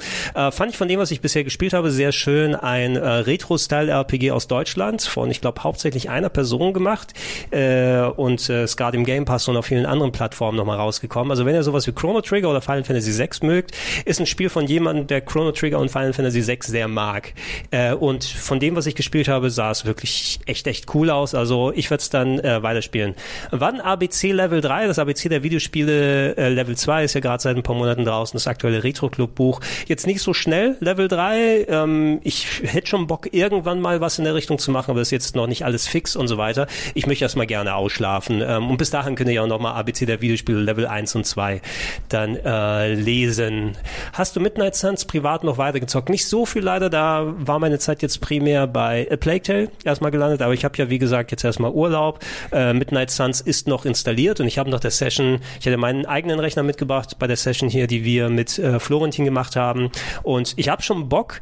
Ich würde wahrscheinlich aber da komplett die Story skippen, weil die war mir irgendwann dann da hatte ich überhaupt keinen Bock drauf, wie diese Interpretation und alles. Das, Gameplay hat mir Spaß gemacht, aber die Story, I don't know. Vielleicht war es auch das Deutsche. Ne? Das ist das nochmal ein bisschen anders dargestellt. Ich hatte so, so starke Marvels Avengers von, von Crystal Dynamics Vibes. So, okay, das ist eine andere Interpretation dieser Marvel-Charaktere, aber irgendwie war das nicht so richtig was für mich. Sehr merkwürdig, weil manche Spiele, so wie Guardians of the Galaxy, finde ich, dass sie ganz gut ähm, eine, einen Ansatz getroffen haben, wie Marvel-Figuren in einem Videospiel auch Storytelling-technisch funktionieren. Oder Marvel Spider-Man ist auch echt gut gewesen von äh, Insomniac äh, oder Miles Morales, ähm, also wie, wie sie das Storytelling technisch umgesetzt haben. Bei Midnight Suns funktioniert das für mich nicht. Das ist alles so irrelevant und Billow auf eine gewisse Art Storytelling technisch, weil das Game ist cool, aber hm, wenn, dann werde ich es wirklich eher nur wegen des Gameplays machen. Habt ihr gute VR-Spiele im Fokus gehabt oder gibt es 23, was denn aussieht? Wir werden mal kurz gucken. Wenn dann, ich habe so gut wie gar kein VR gespielt. Ich würde mir, ähm, ich äh, würde gerne jetzt für meine Weihnachtspause tatsächlich endlich mal Deraciné nachholen, weil das habe ich auch schon seit einiger Zeit äh, auf meiner PS4 damals, jetzt auf meiner PS5 drauf. Ähm, das, das From Software Adventure VR Game, äh, wobei ich da noch diesen Adapter brauche für mein PSVR, für die PS5 muss ich mir mal holen endlich. Ich hoffe, ich schaffe das jetzt noch in den nächsten Tagen. Ähm, aber ansonsten, ich habe recht wenig gesehen. Das kann vielleicht äh, Simon äh, dann nochmal äh, ausführen. Äh, Dr. Snippet sagt, du brauchst Twitch, Gregor. Äh, ja, ich bin ja online sowieso hier auf Rocket Beans, äh, wenn ihr das über den Podcast hört. Ich habe ja noch meinen YouTube-Kanal und die ganzen anderen Geschichten. Ähm, Twitch ist zwar cool, aber wenn ich schon streamen kann über YouTube und über Rocket Beans hier, dann, ich weiß nicht, was ich noch über Twitch dann extra machen will. Und ich habe leider nicht die Gelegenheit, vernünftig äh, Twitch jeden Tag zu streamen und alles. Ähm, Wäre zwar schön, no, wenn das noch äh, direkt da so möglich wäre, aber check gerne einfach die YouTube-Streams aus, wenn dann zwischendurch nochmal was kommt. Äh, Gregor, wirst du dir die PSVR 2 holen? Ich weiß es noch nicht. Ne? Wenn ich zurückdenke, ich habe mir das PSVR 1 eben geholt und bis auf ein paar Spiele hatte ich das nicht so häufig benutzt, leider. Ich würde gerne mal das PSVR 2 austesten, kommt ja im Mai, würde ich jetzt sagen. Wenn ich mich nicht irre, irgendwo im Mai sollte es zumindest sein oder in der, in der ersten Jahreshälfte. Aber ähm, ich hoffe mal, dass ich es mir vielleicht hier bei der Arbeit tatsächlich ausleihen kann und ein bisschen austesten und ausprobieren. Weil nochmal 500 plus Euro, mm, I don't know nicht so ganz. Ähm, so, was haben wir hier nochmal? Ähm, kam nicht Xenoblade Chronicles 3 raus? Äh, ja, kam raus, aber leider auch nicht die Zeit habe ich persönlich gehabt, um das, äh, wie viel, sieben, acht Stunden oder so habe ich gespielt und das ist ein Tropfen auf dem heißen Stein für Xenoblade Chronicles. Deshalb kann ich das leider auch nicht vernünftig einschätzen. Ähm, das wäre auch tatsächlich ein Spiel, was jetzt über meine Weihnachtspause, ähm, wo ich mal ein bisschen mehr Zeit investieren kann. Ich habe eh recht viele große RPGs nicht vernünftig spielen können. Xenoblade Chronicles 3, Soul Hackers 2 nicht groß weiterspielen können, ähm, Trails äh, from Zero, The Legend of Heroes auch nochmal geradeaus, das ist vielleicht sogar das, was ich am Platz 1 packen würde, was ich nochmal von den RPGs zocken möchte. Ansonsten sowas wie Horizon Forbidden West ist meine Omission des Jahres, äh, werden wir glaube ich auch nochmal ansprechen, wenn wir zu Elden Ring gleich kommen, äh, wenn Simon wieder da ist. Äh, aber ansonsten, ich muss die eben vernünftig äh, zocken können und die Gelegenheit und den Spaß dran haben, weil so einfach mal ein bisschen gezockt zu haben, um halbwegs drüber zu reden, bringt ja gerade bei solchen 100-Stunden-Spielen auch nicht wirklich was. Was haben wir hier noch im Chat? VR, VR, VR. Ist das Klo so weit weg oder hat er eine Million Kaffee gehabt? Nee, er hat einen neuen Kaffee. Nee, ist ein Tee, glaube ich, ne? Was hast du dir geholt? Ein Tee, wir haben leider keinen Kaffee mehr. Wo hättest du auch was gewollt? Nein, nein, passt schon. Entschuldigung, ich äh, ja. habe jetzt Ich, nur... ich habe mir vorhin einen Kaffee reingepfiffen, da gehe ich nachher nochmal auf den Lokus. oh, schön. Fazit zum Steam Deck. Hast du darüber schon geredet? Äh, nee, Weil das ich kam ja auch dieses Jahr, Hast, oder? hast du ein Steam Deck? Ja, hast du ein Steam Deck selber? Ich habe jetzt eins, also schon eine Weile, habe es auch hier direkt äh, dabei. Wie Ben, immer benutzt es bei deinen Fahrten? Du fährst ja, Ja. du fährst ja sehr viel Bahn. Ich äh, habe es schon gemacht. Ich versuche, also aus einem anderen Grund benutze ich es nicht. Ich versuche im Moment, wenn ich die Zeit habe, meinen Laptop zu nehmen, ein bisschen zu schreiben, weil ich so gern so Kurzgeschichten-Kram schreibe. Und ich nehme es aber immer mit, weil ich im Hotel abends ab und zu ein bisschen spiele und einfach ähm, äh, Spiele habe wie ähm, Domekeeper oder so, die man auch dann einfach mal wunderbar 30, 40 Minuten spielen kann und dann ist vorbei. Ähm, und ähm, ja, jetzt habe ich Disco Elysium zum Beispiel mir da drauf gepackt, weil das ist, Oh. glaube ich, perfekt dafür. Kannst, kannst du die Schrift lesen bei Disco Elysium? Das habe ich noch nicht ausprobiert. Ich sage, ich habe es erstmal draufgepackt. Okay, gut. Es sind ja auch 40 Gigabyte. Ja. Und ich ärgere mich jetzt schon, um mal kurz was zu sagen, was auch mich äh, nervt, dass ich die ähm, kleine Version geholt habe sozusagen, die Oh. wenig Platz hat. Weil der Speicherplatz ist doch noch schneller weg, als ich dachte. Und du willst aber nicht die ganze Zeit löschen, neu laden, löschen. Du willst fünf Spiele haben und das geht dann einfach nicht. Das ist die Konsequenz eben, wenn du einen vollwertigen PC quasi hast da, dann hat das auch die vollwertige PC-Größe, die Ja. Spiele und nicht nochmal zumindest zu einem Teil runtergedampft wie bei der Switch. Äh, Ich habe das große Modell mir geholt, ähm, also auch mit dem vollen Speicher, wobei ich benutze es jetzt nicht so ultra häufig, weil ich versuche immer, wenn ich mal eine Fahrt habe, ich schreibe jetzt nicht groß bei Fahrten, ähm, ich nehme mir dann mal die Switch oder das Steam Deck mit, je nachdem, was ich dann zocken möchte und merke dann, dass ich eher relativ wenig zocke, weil auch so diese, diese Konzentration der Spaß sind bei so einer Bahnfahrt zum Beispiel nicht da ist, wenn du mal länger irgendwo bist. Ähm, irgendwie kriege ich das nicht so dann direkt hin. Aber ich finde das Steam Deck cool an sich ähm, und es hat für mich so ein bisschen erweitertes äh, PlayStation Vita-Gefühl, muss ich tatsächlich sagen. Ja, wenn ich dann jetzt so Sachen draufballern kann, wie meine Steam-Liste so 1500 Spiele, Deep, ja, und ähm, da kann ich entweder was Oldschooliges zocken, was gut läuft, oder tatsächlich auch mal was Modernes, was ja ein sehr ungewöhnliches Gefühl ist. Es ist nur sehr massiv, finde ich, und die Batterieleistung ist nicht so geil. Und ich mag es nicht, wenn der Lüfter da so hochjault. Ansonsten kann ich mich relativ wenig beschweren. also ich, ich suche gerade, lustig, weil ich suche gerade ein Video zum Steam Deck, aber es haben ist wir, haben wir kein, so, kein Rocket Beans Video? Ich weiß gar nicht, ob wir hier Ähm. eins gemacht haben. Ich habe meins mal zum Game Talk mitgebracht, weiß ich noch. Ah, Ich mache einfach einen Trailer an. Ich will nämlich Mach mal eigentlich den nur, Trailer, dass man ja. ihn kurz mal sieht für die Leute, die vielleicht kein Bild haben davon. Alle anderen beschreiben wir. Es ist halt schon ein recht klobiges Ding, aber gerade noch so, dass es nicht stört, es ist nicht übertrieben Ja, groß. ja. Ist es so groß wie der Game Gear oder war der Game Gear einfach nur tiefer. Der Game Gear, ich habe ich Ga- auch, ich hab den Game Gear tatsächlich zu Hause noch. Der Game Gear ist nicht so breit wie das Steam Deck, aber wesentlich dicker. das ist es, ne? Der ist ein bisschen einfach klumpiger. Ich äh, muss an den Sega Nomad denken. Kennst Oh, du den noch? ja, ja, ja. Den hatte ich und es ist wirklich eine meiner Lieblingshandhelds. Auch genau aus dem Grund, warum ich das Steam Deck mag. Der ist mega klobig und er braucht eine Million Batterien, aber äh, du kannst Mega Drive Module da reinstecken Ja. und kannst Mega Drive Spiele spielen. Und für mich war das so, wow, dieselben Module, die in die Konsole passen, passen hier rein. Wie Was für ein das denn? tolles Gerät. Ja, und ähm, hier ist es so ähnlich. Dieselben Spiele, die ich schon für Steam gekauft habe, die kann ich jetzt also Mhm. benutzen. Das war für mich das Kaufargument schlechthin. Ich habe keinen Bock mehr, irgendeine Konsole mit einem eigenen Ökosystem zu kaufen. Wenn die super ist, mache ich es natürlich. Aber ich will nicht mehr ausgeschlossen sein und will nicht alles drei und viermal kaufen müssen und will nicht immer Angst haben, dass meine Accounts irgendwann nichts mehr wert sind, sondern ich will ich habe bei Steam 400, 500, 600 Spiele. Natürlich möchte ich die ähm, alle mal auf dem Steam Deck spielen können. Am Ende mache ich es dann nur mit einem Prozent der Spiele, klar. Ja, nicht alles läuft mega geil da drauf. Also auch wenn die die Auflösung ist natürlich eingeschränkt. 720p ist es glaube ich als Standard. Ja, aber das reicht für das ist, Display. Genau, das ist okay. Ähm, man darf nicht erwarten, dass du jetzt aber trotzdem alles volle Pulle und Raytracing und Anti-Aliasing und sowas dann hochballern kannst. Während jetzt hier gerade ist es dieser Marcus Brownlee oder so? Ich habe keine Ahnung, ich ist habe einfach das nur was angemacht, wo, wo über das Ding geredet wird und jetzt sieht man es immer wieder. Ja, das ist das Testvideo von diesem ähm, Handy-YouTuber. Kurz ich. mal eine Frage. Wir, wir sehen gerade das Steam Deck vor uns und links und rechts sind ja unter diesem Analogstick, links ist noch ein digitaler, Touchpads. Mhm. sind ja diese Touchpads. Ähm, hast du mal irgendwie sinnvoll die benutzen können? Weil bisher frage ich mich, wofür sind die eigentlich Ja, da? Ich denke, also sinnvoll ist relativ. Ich finde es ganz nett, dass du damit tatsächlich so ein bisschen haptischen Mauszeigerersatz damit haben kannst.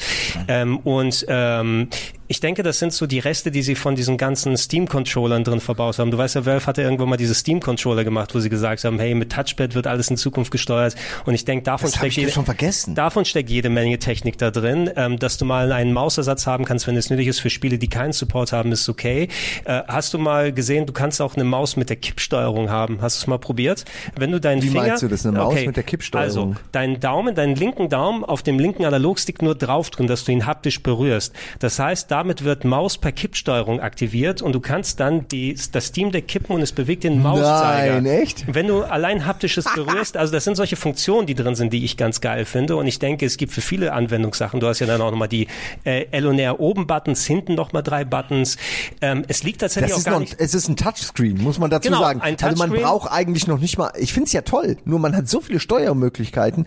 Für alles ist gesorgt. Das finde ich auch krass. Ja, die Optionen sind toll. Ja, ich ne? mag diese Dinger ja auch nur. Ich habe bisher, außer mal einen Cursor zu bewegen, eben noch nicht viel damit machen können. Und wollte wissen, ob es vielleicht Spiele gibt, wo das sinnvoll ist. Strategiespiele, sagt der Chat, das ist klar. Aber bei Strategiespielen würde ich dann auch sagen, wenn du gewöhnt bist, mit einer richtigen Maus so ein C&C oder sowas zu spielen, was jetzt nicht einen nativen Steam Deck oder Controller Support hat, das ist eher relativ so, weil du musst dann diese auf diesem kleinen Eckchen rumrühren und gucken, dass du mit deinem Mini-Mauszeiger irgendwie so Sachen gedrückt halten und aktivieren kannst.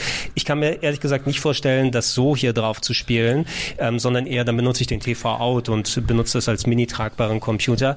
Dafür, dass es eigentlich gut in der Hand liegt, finde ich von den Griffeln her. Ich finde die Positionierung vom Steuerkreuz und den Buttons ist scheiße. Diese ganz, ganz oben links, ich komme da schwierig hin und vor allem meine Hände sind auch nicht die längsten. Das heißt, Steuerkreuz und Buttons plus L und R Buttons drücken, dann muss ich Das ist es. Also gerade noch mit den L und R und wenn du dann noch einen Grip haben willst, äh, wird's schwierig. Ja, da stimme ich dir zu. Aber ähm, du siehst ja jetzt gerade auch, das Ding ist schon vollgepackt. Also da, da ist eigentlich kaum noch Platz. Da ist kein Quadratzentimeter mehr Platz Nee. für noch irgendwas. Du müsstest die, ja, gute Frage, was müsste man hier machen, damit's besser ist? Ne? Ich bin gespannt auf die nächste Version, Ja, ob sie ja. da ein bisschen was an der ähm, an, an der Form ändern, äh, so dass es vielleicht besser zu greifen ist.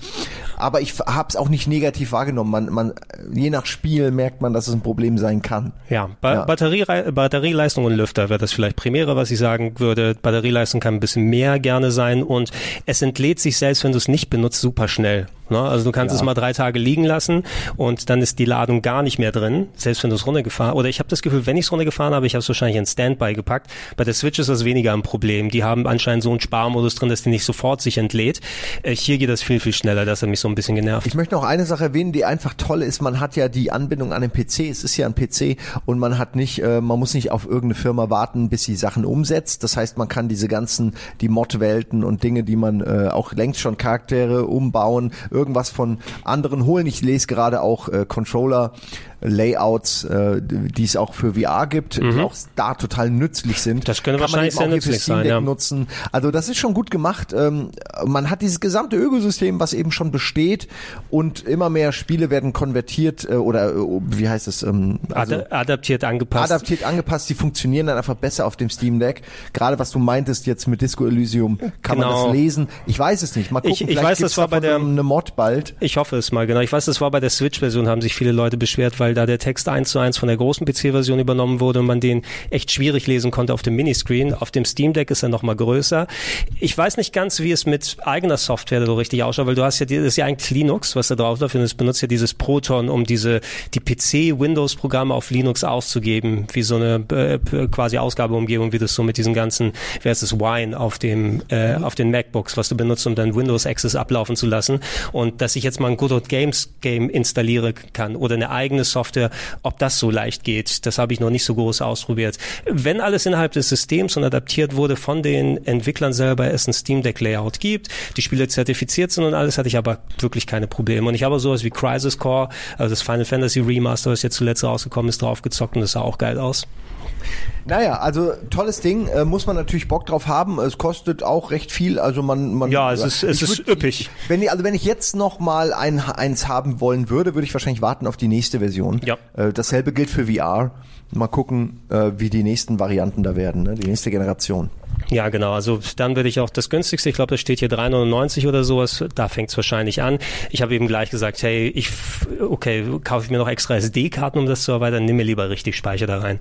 Das habe ich auf volle Pulle gesetzt. Ja, kann ich, ich, auch empfehlen. Ich würde jetzt erstmal, weil ich gleich das tolle Modell äh, oder das teure Modell habe, jetzt nicht sofort auf das nächste dann gehen. Ich gucke erstmal, dass ich das vernünftig ausreize und es hoffentlich nicht den Weg gehen bei einer anderen mobilen PCs, so das GPD Win oder was ich vor Jahren mir mal geholt habe, was auch so ein Nintendo DS-Style Mini-PC war. Die habe ich auch recht wenig benutzt, muss ich sagen, am Ende. Also irgendwann müssen wir aber vielleicht ein Handheld-Special machen, weil ich würde auch gerne noch über meine Handhelds reden, der GP32, den ich einfach liebe, äh, auf dem ich äh, Monkey Island 2 äh, dein, durchgespielt habe. Oh ja, habe. dein Game.com müssen wir noch drüber sprechen. Game. Also es, dann gab es ja auch noch hier Nokia N-Gage hatte mhm. ich auch. Also es war ein Scheiß teilweise, den man sich da geholt hat. Naja, ähm, oh, eine Frage kurz, die man kurz beantworten kann. Kann man das Steam Deck auch typische PC-Maus-Moves abbilden und nutzen? Also Maus-Hover und Rechtsklick? Das ist eine gute hm. Frage. Ich denke, dass, also Maushover sollte ja sowieso funktionieren, du packst ja den Mauszeiger eigentlich nur drüber, aber Rechtsklick ist es nicht so, dass es so Gesten-Style wie auf einem Touchpad auf einem Laptop ist, dass du irgendwie zwei Finger drauf tust und so? Müsste das nicht sein das für rechte Taste? Also ich hab's, deswegen habe ich auch vorhin gefragt, ich habe so noch nie gemerkt. Man kann ja rechts, theoretisch rechts klicken, aber ob das dann auch ja. so wahrgenommen wird, wie man es will, weiß ich nicht. Also keine Ahnung, ich habe die Mausfunktion sehr wenig benutzt auf dem Steam Deck bisher, sondern wenn dann eher Controller-Steuerung da drauf gemacht. Äh, also so Spiele gezeugt, die man mit Controller oder Analogstick spielen kann. Na gut.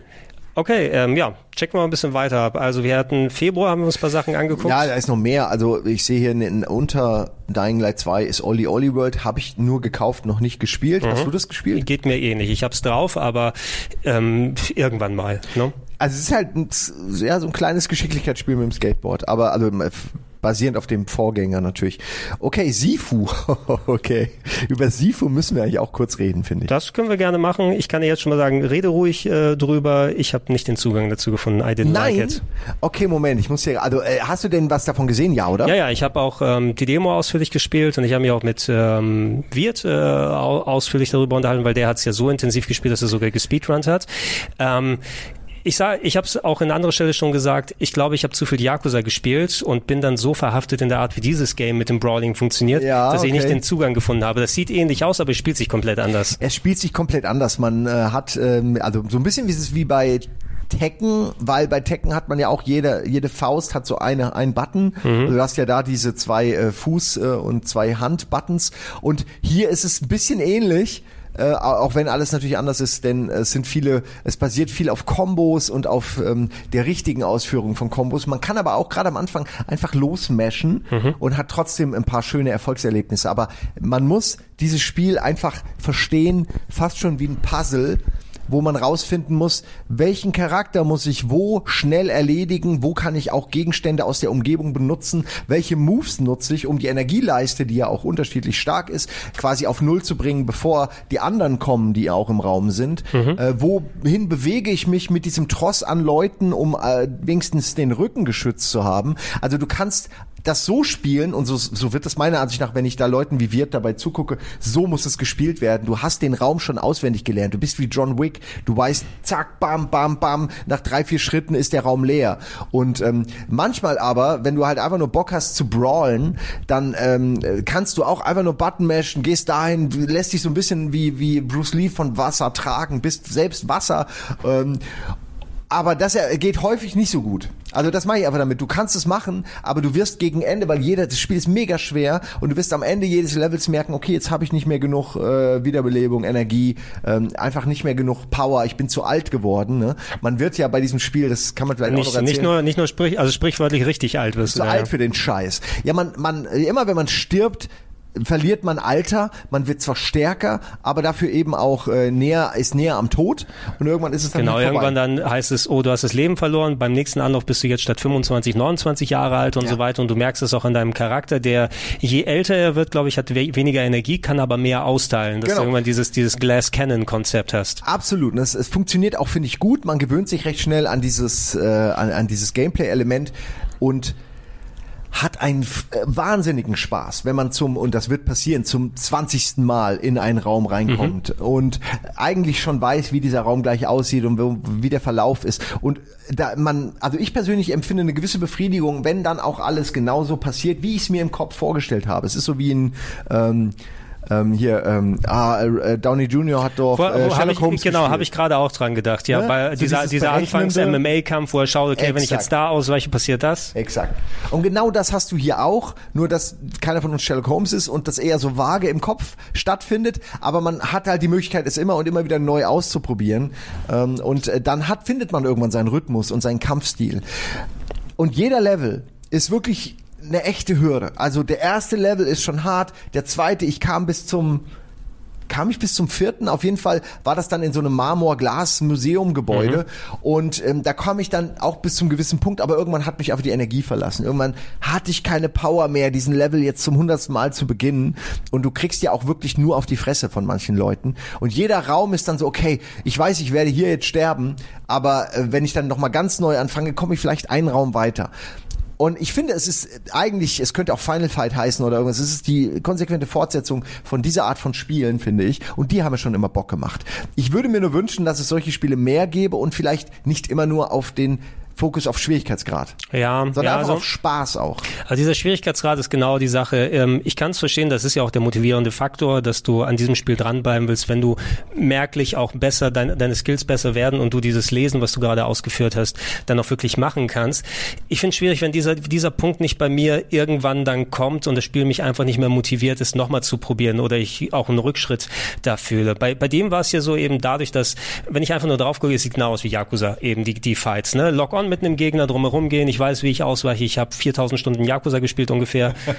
Wahrscheinlich 4000 Stunden. Und ich habe da so meine, meinen Rhythmus, meine Kombos und das war sehr schwer, das einmal rauszubekommen. Aber auch die Motivation ist leider nie dann an den Punkt gekommen, wo ich es wirklich nochmal probieren will, weil ansonsten, ja okay, jetzt äh, kann ich vielleicht diese Attacke lesen, aber möchte ich das jetzt nochmal? Und dann bin ich ja aber sowas über Streets of Rage 4, muss ich mhm. sagen. Was ja, so das dieses, ist auch ein ganz toller Titel. Genau, was so das so ein bisschen das Mittelding gewesen ist. Das ist nicht zu leicht, weil es hat teilweise sehr viele Eigenheiten, was den eigenen Charakter bei Streets of Rage 4 angeht. Kam das aber dieses dafür, Jahr raus? Äh, nee, kam letztes ah, Jahr raus. Okay.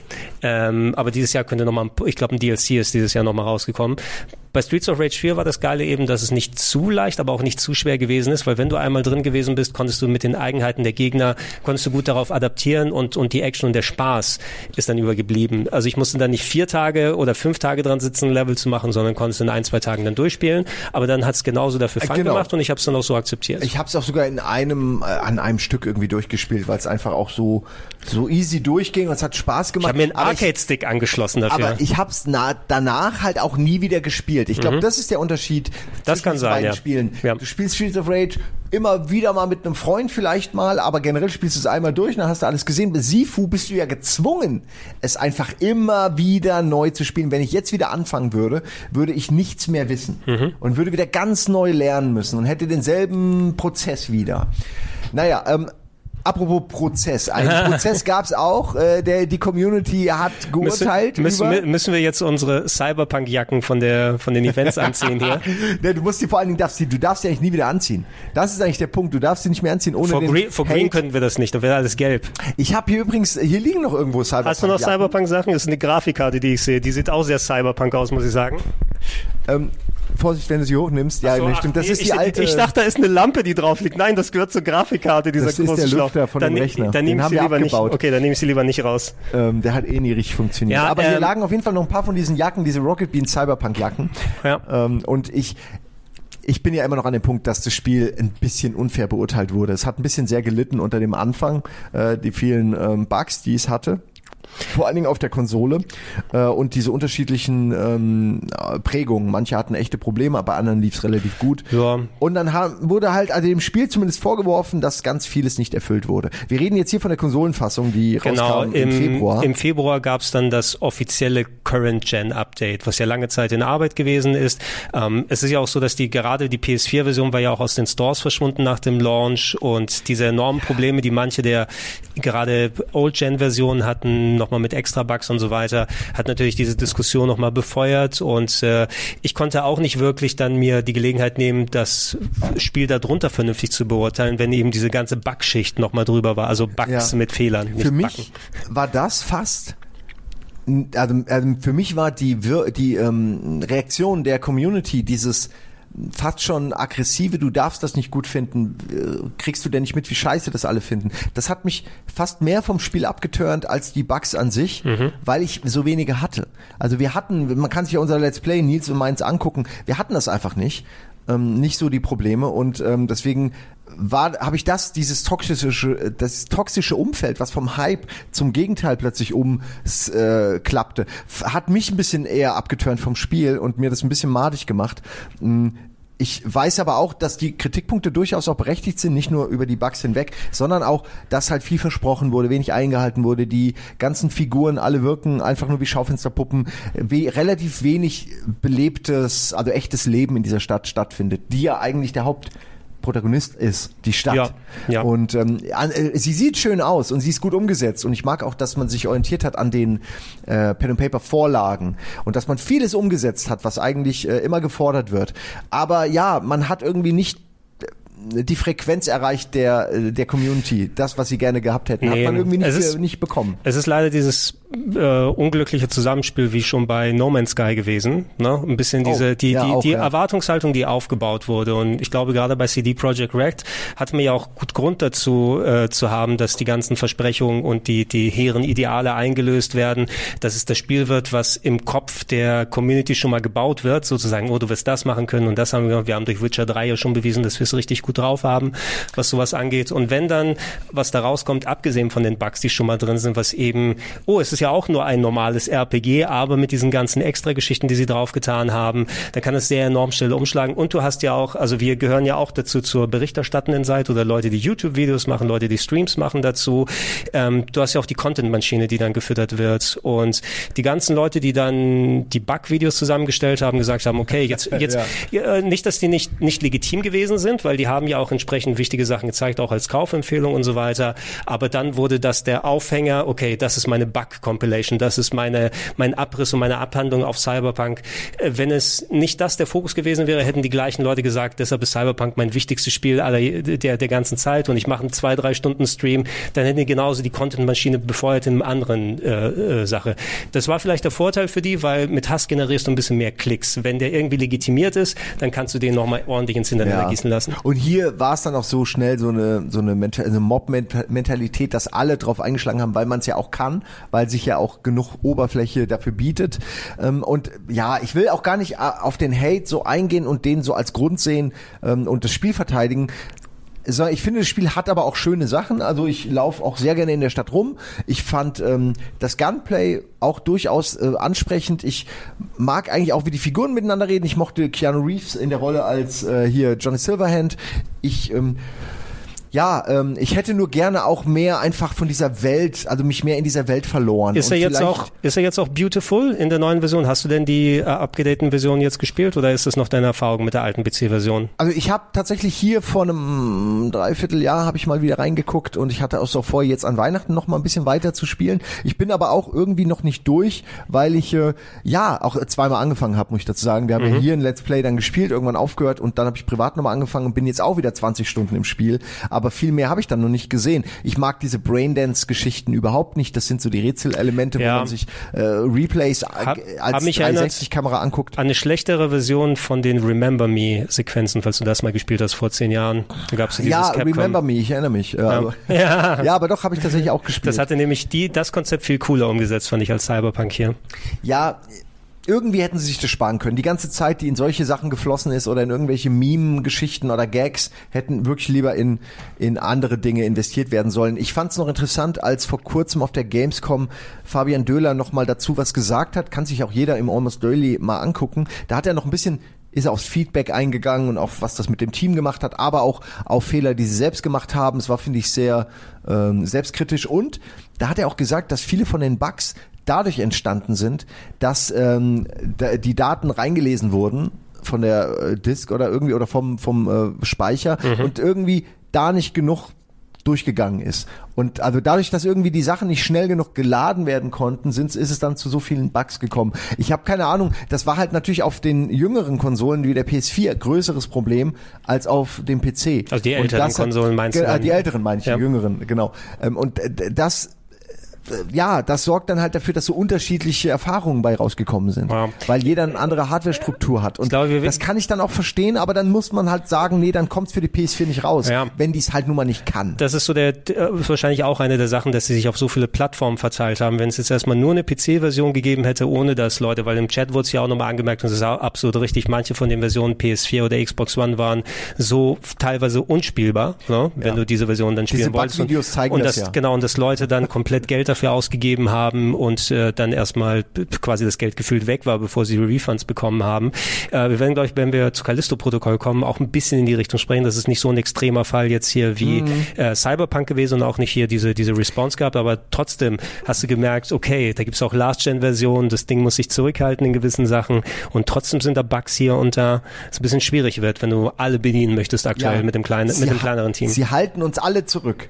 Die PS4s und die, die Xbox S's dieser Welt, die halten uns alle zurück. Eigentlich auch die PCs, musst du letzten Endes sagen. Ja, die Ranz-PCs, mach mal Äh, hier, ja, ja. mach mal, kauf mal eine neue Grafikkarte, Junge. Also da, Direct Storage ist eben das der der Begriff. Nachdem sie uns für PS5 und Xbox äh, Series dann eben versprochen haben, der schnelle Datendurchsatz, die SSDs, die drin sind, der schnelle Speicher, jetzt können wir Welten ohne diese Ladezonen haben. Oh, äh, du weißt ganz genau, wenn du so ein Third-Person Action Adventure spielst, oh, jetzt kommt wieder was, wo ich mich durch eine Ecke durchquetschen muss, ist eine Ladezone. Alter, oh, da kommt da kommt ein Aufzug, wo man hochfahren muss, wo erstmal die Türen zugehen müssen und irgendwas. Oh, es ist eine Ladezone, die das Leveldesign schon beeinflusst. Und ähm, wenn ein Spiel auf alten Konsolen rauskommen muss, das kannst du natürlich da nicht rausnehmen. Du machst nicht neues Leveldesign für die neuen Konsolen oder du passt das Spiel nicht komplett an.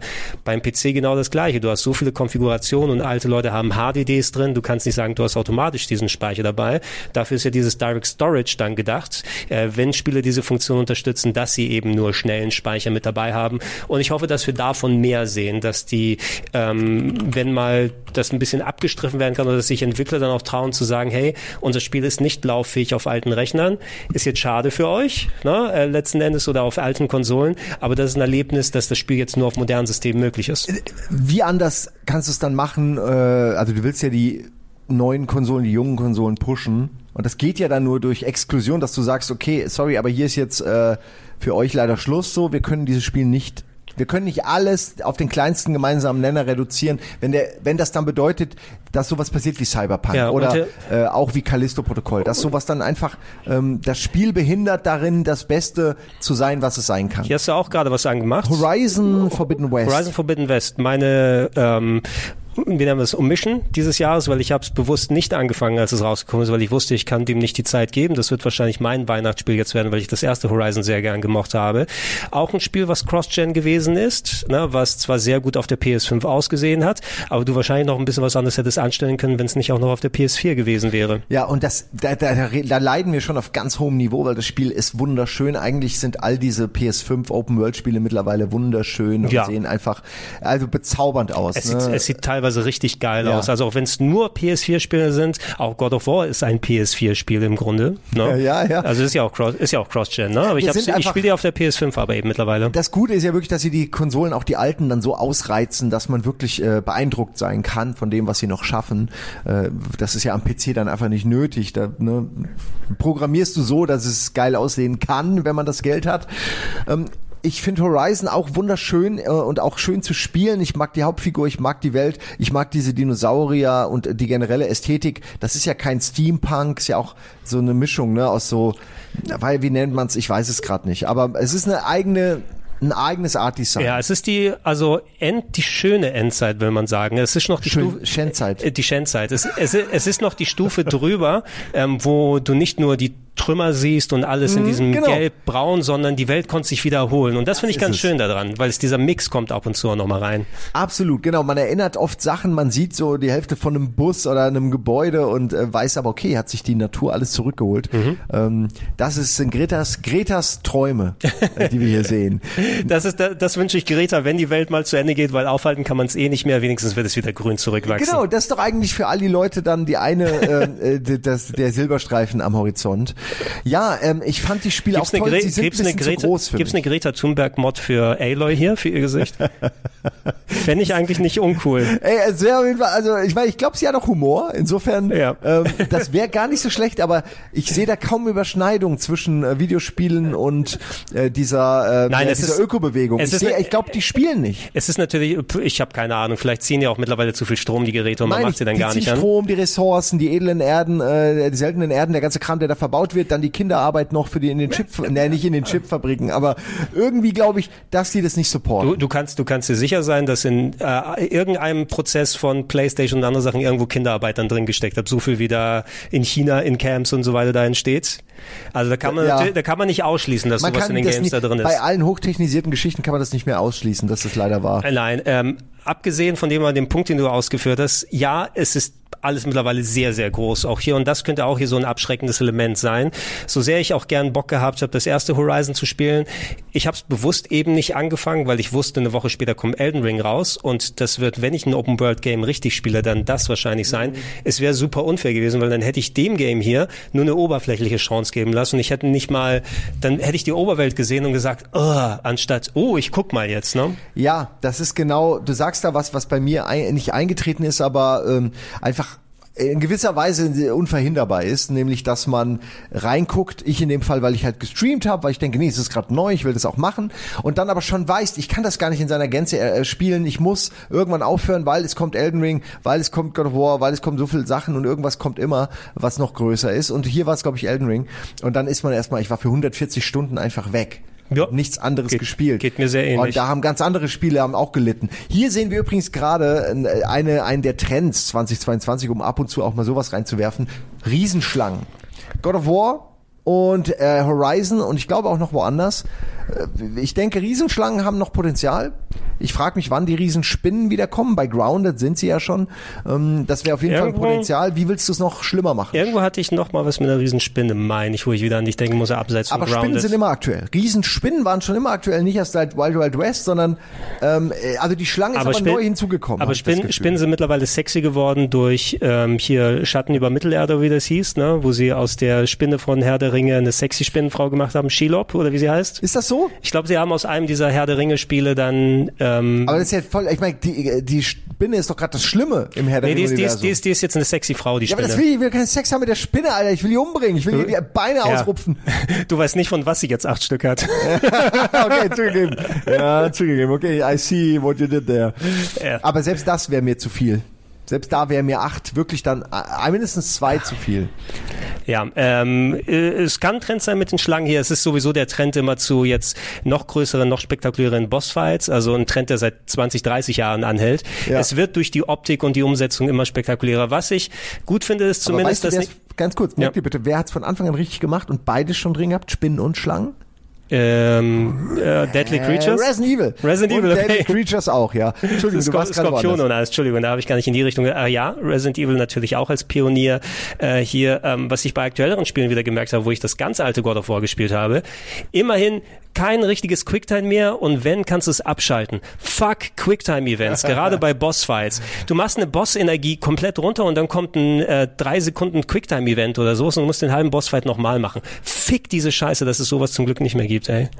Da stimme ich dir zu, alles ist ein bisschen mehr Service, äh, zu Service Games geworden ähm, und, und gibt einem wirklich äh, viele Möglichkeiten, da einfach munter sich äh, durchzuschlängeln sozusagen. Ja. Und äh, das finde ich aber auch, ich feiere das bei allen Spielen, egal welches sind, wenn sie mir nicht den, das Safe Game äh, direkt vor die Cutscene packen. Also, dass ich die jedes Mal wegklicken muss oder diese langen Wege irgendwo hin oder also äh, gerade ähm, Ja, also- gerade Callisto-Protokoll hat zum Beispiel manchmal sehr, sehr gute Saves und manchmal sehr, sehr furchtbare, schlechte Saves. Ja, sehr- Wo ich denke, wer, warum hat das keiner getestet? sehr weird bei Callisto. Naja. Oder ja, das, das Spiel mit dem schlechtesten Save-System ist eh Scorn. Also wenn du, das hast du ja auch durchgespielt. Das hat die miesesten Saves von allen, die äh, gemacht werden. Sprechen wir da ein bisschen später drüber. Du hast gerade äh, Martha is Dead hier mit reingetan. Habe ich jetzt mal, weil das äh, war das hast, Februar das hast, du, das hast du auch gespielt. Der Fabian hat ja auch ein bisschen was drüber erzählt. Äh, Ihm hat's ja, obwohl die Story ein bisschen krasser ist hier und da, ich meine ganz gut gefallen, wenn ich mich richtig erinnere. Ja, äh, krass insofern, dass es äh, also um viele Themen geht. Es geht auch um Mental Health, es geht aber auch um äh, den Zweiten Weltkrieg, es geht um Italien äh, und Kollaborateure im, zu Zeiten des Zweiten Weltkriegs. Es geht äh, aber auch um ein Zwillingsgeschwisterpärchen, von dem eine ein, wie heißt es dann, eine, ein Geschwister? Sagt man ein, Ein- Geschwister, ein Ein, Schwester? ein Geschwisterteil, würde ich ein sagen. Geschwisterteil ähm, von den Eltern oder eher der Mutter äh, halt gehypt wird und gefeiert wird und äh, der das andere Geschwisterteil irgendwie immer schuld ist an allem. Ich liebe meine Kinder gleich, aber dich liebe ich gleicher. ja, es ist schon so, also nee, es ist wirklich eher so, dass die Mutter einem auch klar signalisiert, dich finde ich irgendwie scheiße. Ist es, Auch- eine, ist es eine Stiefmutter vielleicht, wo sie sagt, das ist eh Nein. nicht aus meiner, aus meinen Nee, Lenden es sind ja? Zwillinge. Es sind ja Zwillinge. Und das wird auch noch wichtig, denn Vielleicht ist das der Gag, ne? Ähm. Zwillinge, aber von zwei unterschiedlichen Müttern. Ja, ähm, äh, es hat wirklich, es hat eine tiefe Story und da passiert auch viel. Es ist nur so, dass diese Schwester auch nicht sprechen kann, man selbst aber schon und dann passiert etwas, was finde ich als Setting für so ein Spiel toll ist. Ähm, die Schwester, man sieht die Schwester ertrinken und dann rettet man sie oder geht hin, man will sie retten, man sieht, sie ist tot. Und dann kommen die Eltern und denken, man ist die populäre Schwester, man ist die geliebte Schwester und sie trauern eigentlich gar nicht so richtig um die andere Schwester. Und in dem Moment fängt sie an, diese Rolle einfach zu akzeptieren der anderen Schwester und lebt dann das Leben der anderen Schwester, ähm, darf deswegen auch nicht reden, weil sie ja wie gesagt stumm ist. Und ähm, läuft dann auf diesem Gelände der Familie rum. Das ist halt so ein typisches großes äh, Areal mit Hof und äh, unten im Bach und ähm, ein bisschen drumherum, aber ganz wenig. Also es ist sehr reduziert, das Areal, in dem man sich befindet. Und es ist auch nicht zu viel vers äh, verraten, wenn man sagt, dass man sich ab und zu auch in ihrem Kopf befindet und dann eben so surreale Welten äh, erspielt. Und es ist aber ein Horrortitel auch noch, in dem man auch viel, wie man hier sieht, auch mit der Lampe im Wald rumläuft, Rätsel löst, ähm, versucht herauszufinden, was eigentlich genau passiert ist, was ist mit Martha los äh, oder was war mit ihr los, warum ist sie in den Freitod gegangen, wurde sie ermordet, man versucht das rauszufinden. Und was ich auch sehr schön finde, man lernt auch so ein bisschen die Geflogenheiten der Zeit kennen. In dem Fall wird Martha so aufgebahrt und man hat einen Moment, der ist richtig hart. Äh, den will ich nicht spoilern, aber andeuten. Da äh, begibt man sich nachts zu ihrer Leiche, die da schon seit zwei Tagen oder so liegt, damit sich alle verabschieden können und äh, überprüft einen Verdacht, indem man sie sozusagen obduziert. Oh. Und das ist alles echt harter Shit. Und ähm, äh, also das Spiel ist selbst auch harter Shit und hat ein ganz tolles Ende, ein sehr äh, ungewöhnliches, emotionales und fassendes Ende. Und es ist selten, dass solche Spiele dann nicht einfach nur am Ende dir einen Bösewicht präsentieren und noch irgendein Spiel, Gameplay-Element, Gimmick und dann sagen, so, das war's jetzt, sondern das Spiel überrascht einen bis zum Ende und hat mich auch verwirrt zurückgelassen. Also muss ich echt sagen, da muss man tatsächlich am Ende nochmal drüber nachdenken, was habe ich denn jetzt eigentlich gerade hier gesehen, gespielt, was ist echt, was nicht. Gutes Spiel. Äh, gutes Horrorspiel, aber erzählt, es ist noch mehr als das. Ja, ne? Es ist nicht dieses typische Monster, ich renn weg. Hier sieht man jetzt gerade in dem Video auch mal einen Geist, uh, aber es ist ähm, eigentlich was anderes. Der Ja, Horror so- ist subtiler. so wie du es ausführst und auch das, was Fabian gesagt hat, ist immer so, äh, solche Spiele werden gerne mal ein bisschen von der Masse überfahren, die Absolut. es in dem Horror-Ego-Perspektiven-Bereich gibt. Ähm, du kannst manchmal Glück haben und irgendwas finden, was resoniert bei dir, sowohl inhaltlich, spielerisch als auch storytechnisch oder Pech haben und dann hast du Made of Scare oder sowas von, was zwischendurch, Ja, wo du ja. auch mal dann sagst, okay, ich sehe da Ansätze, aber eigentlich ist das nichts Halbes und nichts Ganzes. Ähm, Im letzten Jahr war es zum Beispiel auch noch The Medium, wo ich große Hoffnungen drauf hatte und dann war es maximal okay und das Storytelling nur semi bis nicht ganz so gut äh, bei dem hier gewesen. Das hört sich auf jeden Fall interessant an, vor allem, weil ich wenig mitgenommen werde von Horrorspielen mittlerweile. Also es gab wenig, was mich wirklich auch entweder erschreckt hat, außer ich zähle Jumpscares nicht dazu, Ja. weil jeder kann um die Ecke kommen. Uga, buga, Der, kurz ja, machen. Jumpscares sind das einfachste in dem Genre, zählt eigentlich nicht, da bin ich auch bei dir. Und vielleicht, ähm, dass sich ein Monster verfolgt in einem Areal, wo du Ja, nicht raus kannst. Das habe ich auch jetzt wirklich seit Slenderman bestimmt zwei Dutzend Mal gehabt. Das erzeugt immer einen gewissen Druck. Weil du Angst hast, aber unter Zeitdruck, während ein Monster kommt, ein Genau. Rätsel lösen zu müssen, irgendwie gibt es mir nicht das, was ich denke, was die Entwickler wohl denken, was es mir gibt. Angst und Panik sind auch unterschiedliche Sachen. Ne? Und so von Videospielen hervorgeführte Panik, wenn es jetzt vor allem ist es bei mir dann eher weniger so, oh, das ist ein großes Monster und erwischt mich gerade, sondern es ist mehr die Panik davor, ich möchte diesen Part nicht nochmal spielen. Und, Ja, genau. Ne? Und Ey, das hatte ich hallo, auch bei hallo, hallo, hallo, hallo Scorn. Ja, Äh. ja Scorn, ey, da kommen wir auch gleich noch zu. Naja, gleich wahrscheinlich nicht, Je aber nachdem, fall- irgendwann. falls wir heute dazu kommen werden. Jetzt ist hier nach Martha is Dead Elden Ring. Ich meine, wir können auch nicht nicht drüber reden, Wir aber müssen wollen drüber wir nicht, sprechen. haben wir nicht einen Elden Ring Podcast sogar, auf den wir verweisen können? Ich habe mit euch über Souls gesprochen, mit dir und äh, Nils vor einiger Zeit. Ich weiß nicht, ob wir Elden Ring als Podcast gemacht haben oder nicht. Hm. Egal, kurz mal, also kurz oder erwähnen müssen wir es so oder so. Jetzt ähm, Simon Seption hier gerade, wo wir deinen Stream hier noch anmachen. Du hast komplett im Stream gespielt, ja? Oder auch privat für Ich dich ab habe und nee, zu nee, also ich habe 140 Stunden gespielt, davon locker 110, 120 im Stream. Die restlichen Stunden waren äh, Farmen, Mhm. äh, weil ich halt, ich wollte mich nicht auf eine Rüstung, eine Waffe festlegen, weil das Spiel einfach zu viel bietet und weil ich das auch schon bei Nio und so sehr gefeiert habe, dass man sehr viele Möglichkeiten hat. Siehst es gab einen Elden Ring Plauschangriff. Anscheinend habe ich den gemacht. Das denke ich nämlich Das Ding auch. ist, ich vergesse es bei so viel Elden Ring Gespräch, was ich genau gemacht habe. Absolut, man hat auch schon, man hat trotzdem immer noch Bock drüber zu reden, aber ich habe das Gefühl, man wiederholt sich dann zum fünften Mal. Also ich empfehle euch den Elden Ring Podcast auf jeden Fall, genauso wie die Dark Souls und den anderen Kram. Ja, den check wir- die gerne aus. Eigentlich alle, alle sind toll. Auch der äh, Fer Fernsehserien Podcast ist Sowieso. toll. Ich bin da befangen wahrscheinlich, aber ich finde sie auch gut. Aber lass uns doch kurz noch zusammenfassen, so, ähm, also ich habe lang gespielt, ich habe viel ge, ähm, gefarmt, nicht weil ich irgendwie das Spiel zu schwer fand, das war sehr schwer stellenweise, aber auch, weil ich halt diese ganzen Stile ausprobieren wollte. Und da habe ich dann gemerkt, dass es wirklich sehr viel äh, unterschiedliche Varianten gibt, dieses Spiel zu spielen. Jeder sollte für sich einen Weg finden. Ich hatte dieses, äh, also ich, ich finde, die Leute sollten aufhören, dieses Katana zu nehmen und dann irgendwie diesen blutige Schnitte Geschichte zu machen. Auch wenn das sehr verlockend ist, weil das ist dann zu einfach. Man sollte wirklich einfach irgendeine Waffe nehmen und sagen, die nehme ich jetzt und jetzt lerne ich alles, was zu dieser Waffe zu machen ist und dann packe ich alle Ringe, alle Verstärkungen, alles dazu, um diese Waffe noch besser zu nutzen und dann erst, wenn ich merke, jetzt komme ich bei einem Endboss nicht mehr weiter, suche ich mir dann was Größeres, Schnelleres, Kleineres, was man eben, also beim, beim Ausprobieren dann so macht. Weil das ist für mich das Elden Ring Gameplay, dass man bei einem Boss hängt und dann sagt, okay, ich nutze mal eine andere Waffe und arbeite mir die, erarbeite mir die erstmal. Ähm, interessant, also ich habe es nicht gestreamt, ähm, aber ich würde solche Sachen auch, also da hätte ich mit am wenigsten Bock, die zu streamen, Ja? weil du einerseits, ähm, äh, nee, äh, es, äh, es ist diese, also klar, es ist immer so ein Spaß, wenn man, wir haben jetzt auch hier den Chat, wo wir nochmal Livestreamen, wo man sich nochmal austauschen kann und Feedback bekommen kann.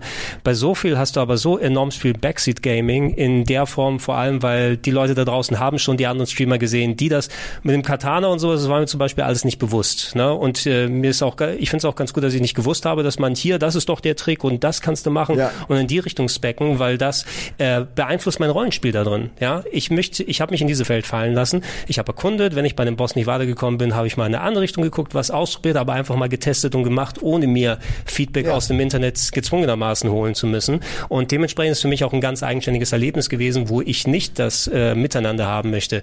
Ich schalte da alle Invasions ab. Ich möchte da keinen ähm, kein, Genau. Pen, kein Penner haben, der da reinkommt und mein Spiel da gerade stört. Ich möchte diese Welt erkunden und für mich selbst das atmen lassen. Und das hat bei Elden Ring für mich so super funktioniert. Also wo ich skeptisch war im Vorfeld, nochmal Souls und es ist Dark Souls 4, musst du so sagen. Ne? Ja. Also zu 100 Prozent. Aber, jetzt mit alles Open World. auf 12 von 10 Genau. gedreht, Aber jetzt- alles äh, und eine gute Open World. Ja, genau, Die aber jetzt die mit Open Open World- verstanden. äh, wo ich, wo die Open World das nochmal verbessert und verstärkt hat und nur gegen Ende hin würde ich sagen, dann merkst du, okay, die kochen auch mit Wasser. Das bedeutet also, ich weiß jetzt, wie die Welt ausschaut und okay, da haben wir da und da regelmäßig Weltenbäume verteilt und hier werden diese Gegner nochmal in den kleinen Dungeons wiederholt und so sind die Dungeons verteilt. Bis du zu diesem Punkt mal kommst, hast du aber schon 150 Stunden gespielt und äh, ich habe mich selten in ein Spiel so fallen lassen können wie in Elden Ring dieses Jahr. Und trotz meiner Skepsis, es ist fantastisch. Ich bin jemand, der nicht viel Geduld hat für lange Spiele, die versuchen, die Spielzeit zu strecken und bei Elden Ring konnte ich einfach auch nicht aufhören. Also Es ist hab- größer und größer und es wird noch größer und sagst, Ja. what? Oh, da kommt noch, ja. Und das ist definitiv auch ein Spiel, wo ich ein New Game Plus irgendwann, und das mache ich selten, nochmal ähm, noch mal starten werde, einfach nur, weil ich das Spiel nochmal erleben will. Es ist ähm, wirklich ein Phänomen. Ich kann gar nicht genug loben Ja. und ich will, äh, ich will eigentlich nichts Schlechtes daran finden, bin total dem Hype erlegen und das ist so mein Cyberpunk. Also auch weil der Hype wirklich hier gerecht wurde. Und die, haben's, die haben einfach abgeliefert. Ja, du weißt die ja, haben wenn sie- abgeliefert diesmal. Wenn From Software nicht abgeliefert hätte oder es tatsächlich so eine Cyberpunk-Situation gewesen wäre, die hätten dann noch mehr drauf bekommen vom Internet dann. Also das wäre das wäre richtig hart geworden, glaube ich. Das hätte ähm, das Internet nicht verkraftet. Nee, wenn, wenn, wenn- wenn Cyberpunk und dann noch Elden Ring. Wenn Elden Ring alles andere Alter. als das beste Spiel des Jahres für viele gewesen wäre, ne, Ja. dann, dann, dann wäre der Teufel los gewesen im Internet. ich muss auch sagen, ich habe viele gute Spiele des Jahres, aber ich kann gar nicht anders als Elden Ring als das beste Spiel des Jahres wählen. Ich glaube, da, da da macht man sich was vor, wenn man was anderes wählt, weil mal, selbst wenn man nur 70 Stunden gespielt hat, du könntest hier kannst du 500 Stunden spielen. Hier behaupte ich, kannst du problemlos 500 Stunden rein Sicher. semmeln und hast nicht am Ende das Gefühl, jetzt sehe ich schon wieder denselben Scheiß, sondern du siehst vielleicht dieselben Gegner, ja, aber du hast immer noch was zu machen. Also ein ein Marathonspiel. Checkt gerne die ganzen Streams, Podcasts und ich Ja. habe zuletzt auch noch mal in einem Zock, äh, wirklich, guckt euch den Podcast an. Auf jeden, äh, hört, euch- hört ihn euch an. Unbedingt. aber auch angucken, einfach an eine Wand starren, Einmal mal währenddessen und sich starren Sachen vorstellen. Ich war zuletzt sogar bei irgendeinem Elden Ring Dreh hier, den wir hier nochmal extra gemacht haben. Da gibt's noch so eine kleine Nachbetrachtung. Naja. Äh, ja, ähm, ist im Februar gewesen. Wenn wir mal weiter gucken, weiß nicht, was du im März von den Sachen, die hier stehen, dann gespielt hast. Ich habe sowas wie Elex 2 geflissentlich äh, übersprungen, weil ich das nicht ganz meins Nee, gewesen Elex ist. habe ich auch verpasst. Ich habe Babylons Fall durchgespielt, aber Oh, da können wir gleich reden, weil ich habe äh, also Far Changing Tides würde ich nur noch mal erwähnen, weil Das kannst du ist gerne ein machen. schönes, Mach es ja, es ist einfach ein schönes äh, Kunstspiel. Ich habe es allerdings, ich habe nur den Vorgänger gespielt, deswegen will ich nicht ähm, so viel davon reden. Ich dachte nur, ich erzähle kurz, ja, das ist die dieser Leute, Sidescroller mit dem Boot, was du irgendwie immer wieder ähm, aufbauen tust oder wo du da rumfährst und das aus, aus der Sidescrolling-Perspektive, ne? Genau so ist es. Ähm, und das Schöne daran ist, es hat auch so einen ganz eigenen Style. Also ich mag es immer, wenn Spiele wirklich ihren unverkennbaren eigenen Style haben. Ähm, und es ist eben so, dass man, obwohl ich glaube, ich habe das sogar doch auch gespielt, aber nicht durchgespielt. Ähm, man äh, Ich muss an so sowas wie Inside denken, wenn ich Genau. das sehe zuerst, ne? es ist ein bisschen wie Inside, äh, auch so diese typischen 2.5D ähm, Rätseleinlagen, wo man oft, äh, in, diesem Fall ist man ja mit diesem Schiff unterwegs, also man muss immer irgendwie eine, eine Sperre öffnen, eine Tür öffnen, Wasser irgendwo reinbringen, also man muss dafür sorgen, dass man danach weiter äh, fahren kann. Und das Fahren an sich ähm, macht eigentlich gar nicht so den Großteil aus des Spiels, aber es ist eben die Kombination aus beidem, finde ich. Äh, und das Schiff an sich, äh, irgendwie ist es auch so, es hat seinen eigenen Charakter. Mhm. Es ist eigentlich nur so ein Haufen Reste, ähm, so à la Waterworld. Das wollte ich auch gerade sagen. Das, das, da musste ich auch so nach dran nachdenken. Wo, ich wo, mir das gerne an. wo der Schiff so sein eigener Charakter auch gewesen ist. So ein richtig Ja. wichtiger Part, wo mir das Schicksal des Schiffes teilweise mehr wichtig war bei Waterworld als bei vielen Charakteren, die da gewesen sind. Ja, ja, nicht das Schiff. Nicht das Schiff, oh, ja. Booty McBoatface. Absolut. Auch ich kann mir diese Netze, wo äh, hier Kevin Costa am Anfang auch so ab und zu rumhängt, Ja. kann ich mir sehr gut vorstellen, dass man da so Oh. liegt und so ein bisschen die Sonne genießt und Ah, sehr Oh, schön. jetzt zum Beispiel, das ja. ist coole Idee. Jetzt sehen wir nämlich gerade, wie der äh, Kran äh, oben, nee, der, wie heißt das, der Das, Mast. äh, genau, das Segel, der, Ma der Mast wird eine eingefahren, damit da man unter Brücken durchkommt. Coole Idee. Und das Schiff sieht ja eigentlich nur aus wie so eine riesige Turbine, in der man dann lebt auch noch, die einfach gerade so ein bisschen Schutz vor den Elementen bietet. Das ist der, der, vor, der, der vordere Teil der abgestürzten Enterprise. Genau. Ne? Äh, Einer die, die da aus der Zeit zurückgereist ist und dann Also es ist was Gemächliches, es hat was Schönes, Meditatives und ich kann es auch nur empfehlen, wer, wer den Vorgänger mochte, wird das auch mögen und äh, generell könnt ihr euch aber auch einfach den ersten Teil äh, angucken. ja, check das mal gerne So, aus. jetzt äh, haben wir noch Babylon's Ja, Fall. also müssen wir nicht drüber sprechen, da habe ich schon sehr ausführlich drüber gesprochen, anderswo es ist eben der Versuch, Devil May Cry, Bayonetta zu verbinden mit ähm, sowas wie Destiny, Service Game, Instanzen reingehen und kämpfen und super anstrengend. Ähm, ich habe es in der Preview-Phase gespielt, so dass ich hauptsächlich allein gespielt habe. Es waren, wenn dann maximal eine Handvoll äh, andere Journalisten dann drin. Also ich konnte sehr wenig in Gruppen da spielen. Es funktioniert genau wie Devil May Cry eigentlich, nur dass du hier so kleine abgesteckte Level hast. Du kommst dann in Arenen rein und du weißt, wie so Devil May Cry ist. Ich laufe hier um die Ecke und dann jetzt wird der, der Bereich abgesperrt und da sind jetzt fünf Gegner, die du besiegen musst. Und am Ende kriegst du ein Rating, wie gut du die bekämpft hast. Und davon gibt's pro Level so vier oder fünf Stück, inklusive einem Boss am Ende. Und das ist verteilt, dadurch, dass der babylonische Turm ist quasi innerhalb der Ach so, Story, okay, dass wo du dann hochgehst. Ja. Jede Ebene hat eine andere Location. Das ist hier zum Beispiel, was wir gerade schauen, ist auch innerhalb des Turmes drin, wo es teilweise wie draußen ausschauen kann. Anderes wiederum ist mal eine technisierte Welt oder bist in Eiswüsten oder in der Lavahöhle unterwegs und da sind entsprechende Gegner mit Statusabhängigkeiten. Du sammelst Loot ein, die du dann nach den Levels auspacken und equippen kannst. Du hast irgendwie so ein Doppelschwert ähm, oder so ein Doppelwaffensystem. Du siehst auch hinter dem Charakter schwebt so eine Waffe. Du kannst dich für eine Combo entscheiden. Schwert und Hammer, Hammer und Bogen, Bogen und Schwert und sowas, die dir ja unterschiedliche Angriffsmöglichkeiten geben. Du merkst da, dass da ein vernünftiges Spiel drunter steckt, weil die von Platinum, die können solche Games, diese Character-Action-Games oder Devil May Cry, wie sie da alle Ja. heißen. Es ist aber eben darauf ausgelegt, dass du immer wieder die Level machst und Loot machst und die Gegner teilweise hacke schwer sind da drin. Und ähm, ich hab, mir, mir haben die Hände sehr wehgetan danach. Ich bin froh, dass ich überhaupt noch Motorik in meinen Fingern habe, weil das so anstrengend teilweise gewesen bin. Ich habe mich irgendwann dran gewöhnt, wie das funktioniert und auch eine gewisse Art von Spaß daraus gefunden, aber der Spaß, also privat hätte ich es wahrscheinlich, wenn ich das in der Preview-Phase nicht schon gezockt hätte, ich hätte nicht so groß die Motivation gehabt, da immer wieder reinzugehen und nur wegen einer Handvoll Nondescript Loot immer wieder die gleichen Level mit anderen Leuten zu machen. Ja. Also Devil May Cry spiele ich dann auch ganz gerne, um da mal zu gucken, kriege ich ein gutes Ranking, kann ich das Kampfsystem hier gut? Und da hatte ich nie das Gefühl, dass bei Babylon's Fall das richtig so gut funktioniert. Und als es rausgekommen ist, ist es ja sowieso dann komplett abgestraft worden von allen und äh, einfach nicht, du kannst anscheinend nicht mit dieser Art von Game so ein Destiny-Loot-Konzept kombinieren, so wie es ist. Und die Server werden jetzt auch schon 2023 abgeschaltet. Oh. Gleich direkt. Ja, das ist natürlich krass. Das kann man ja dann eigentlich gar nicht mehr kaufen. Also das kann man ja eigentlich sich Nee, sparen, nee. weil du genau weißt, okay, ich kann das jetzt ein Jahr lang spielen und dann ist es nur noch halb gut. Das ist jetzt drüber nach, also ich, ja- ich, ja wär, irre. ich wär, wär, ich, äh, interessiert daran, wäre ich mal so Statistiken zu sehen, wenn es mal durch ist, wie viele Leute tatsächlich das Ende gesehen haben. Vielleicht bin ich tatsächlich einer der wenigen hier auf dieser Welt, die tatsächlich den Story, äh, die Story, äh, das Storyende der Hauptstory da gesehen haben.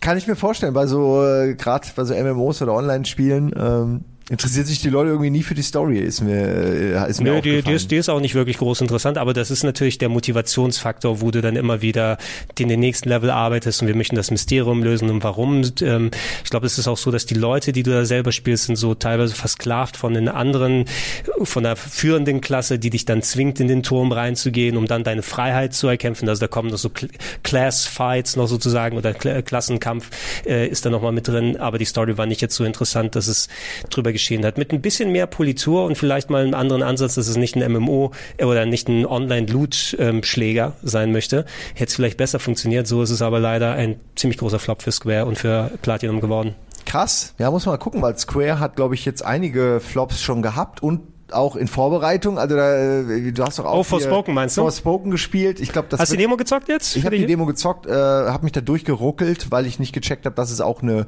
flüssige Einstellung gibt. Ich Oh, hab halt auf ja. Schönheit und ich dachte die ganze Zeit, wow, das Spiel ist ja wirklich noch nicht fertig, das ruckelt wie Sau. Mhm. Ähm, und ich finde es immer noch schlimm, dass es ruckelt, weil ich meine, dann dann macht die, dann unterstütze nicht den Qualitätsmodus, wenn es dann bei 15 Ja, Frames ich- liegt. Aber ich, also das Spiel ist ja, also ist ja wirklich belanglos eigentlich. Es ist komplett Ja. belanglos. Das Gelaber der Protagonistin äh, nervt mich irgendwie ziemlich. Die ist so dumm edgy. Hast du, hast du Deutsch gespielt oder Englisch? Ich glaube, ich habe Deutsch gespielt. Also do, ich, ich also habe so flapsig. ich konnte- So bisschen ach, Ich konnte vor der Demo tatsächlich, ich war bei dem Event und konnte tatsächlich schon Ja. mal vier Stunden reinspielen in verschiedene Level vorher. Also ich habe schon ein bisschen mehr was von der Story mitbekommen vom Forspoken. Bei der Technik bin ich bei dir. Die Demo hat besser funktioniert im Qualitätsmodus als die erste Preview, die ich dann gemacht habe. Die war dann noch ruckliger teilweise. Ich spiele bei sowas aber wenn dann auch nur im Leistungsmodus. Also von mir aus macht die Auflösung weniger. Ich möchte schön flüssig und das Gameplay absolut. gut haben. Jetzt sehe ich gerade hier auch flüssig, äh, wie es aussieht. Das ist ein krasser Unterschied. Ja, und ähm, es- sieht es- halt schon ein bisschen, man sieht schon ein bisschen nicht mehr so geil aus, so, aber das ist mir dann auch recht. Ja, und Weil es, es soll flüssig sein. Es steuert sich viel, viel besser im Leistungsmodus. Die 60 FPS machen da enorm was von dem Mhm. Ausweichen und so weiter aus. Es ist ja so ein Parcours Open World, ähm, ja, Effektfeuerwerk, nennen wir es mal so, mit einer ganz komischen, fast schon so 90er Jahre Fantasy-Film-Story. Kennst du noch solche Sachen wie, wie ist das hieß Ritter Jamal damals, wo Martin Ja, Lawrence äh, am- Absolut, äh, ins Mittelalter kommt. Genau, ins Mittelalter und dann gibt's immer diesen ja. Fish out of Water Humor. Nee, bei uns macht man das so, aber hier ist das so, wow. Oder auch äh, äh, äh, Dead? Arm- Evil Dead, Army of Ja. Darkness, auch so in der, in der Richtung. Genau, der Nur dritte. Auf Deutsch, du hast diesen Charakter, der aus dem New York äh, hier des, des, des heutes, der heutigen Zeit gekommen ist und in diese Fantasy-Welt dann fällt, so Isekai nennt man das im Anime, wo man dann als überpowerte Figur in einer Fantasy-Welt ist, aber aus der echten Welt dann nochmal kommt. Ähm, das wirkt auf Deutsch sehr cringy teilweise, gerade auch im Zusammenspiel mit diesem redenden Armreif, den du hast. Ja, auf Englisch läuft's wohl besser, habe ich gehört, weil die das ein bisschen authentischer wirkt. Ja, die Frage ist natürlich, äh, sie ist ja eine junge Dame, ich weiß nicht, äh, inwiefern wir das überhaupt beurte- beurteilen können, ob das authentisch Ey. ist, aber ich denke mir so, okay, ich will doch einen Hauptcharakter haben, der sympathisch ist, der irgendwie äh, vielleicht auch mal edgy ist, aber doch irgendwie gefühlt jemand ist, mit dem ich gerne ein Bier oder sowas trinken würde und sie ist halt so, ah, sie geht mir so auf die Nüsse. Es ist leider nicht gut, also von dem, was ich bisher gespielt habe, Also die haben ein paar, Art ist die, einfach so genau, die haben so ein paar Story-Ansätze, aber mit dem Charakter werde ich noch nicht so richtig warm, weil das Genau. alles sehr klischeehaft wirkt. Ähm, der Chat kann uns da gern korrigieren, aber ich meine, dass das die gleiche Schauspielerin ist, die die Hauptrolle in der Resident Evil Se Serie hatte. Das ist die gleiche, du weißt, ja. Äh, die, ich war- ja, ich kenne ja, die, die, die große, Serie, die große Schwester, ne? äh, okay. Die, die mir da auch auf den Sack gegangen Ja, ist. aber da kann ja auch die Da, Schauspielerin da, da hat die, nichts genau, für. da hat die Schauspielerin Pech wahrscheinlich, aber Genau. korrigiert uns da gerne. Die hat halt irgendwie das Pech, dass sie für diese Rollen irgendwie immer diese zickigen Rollen immer genutzt wird. Ähm, da soll sie mal aufpassen, dass sie sich nicht typecasten lässt, weil bisher äh, lässt das nicht hoffen, was ich da von ihr gesehen habe.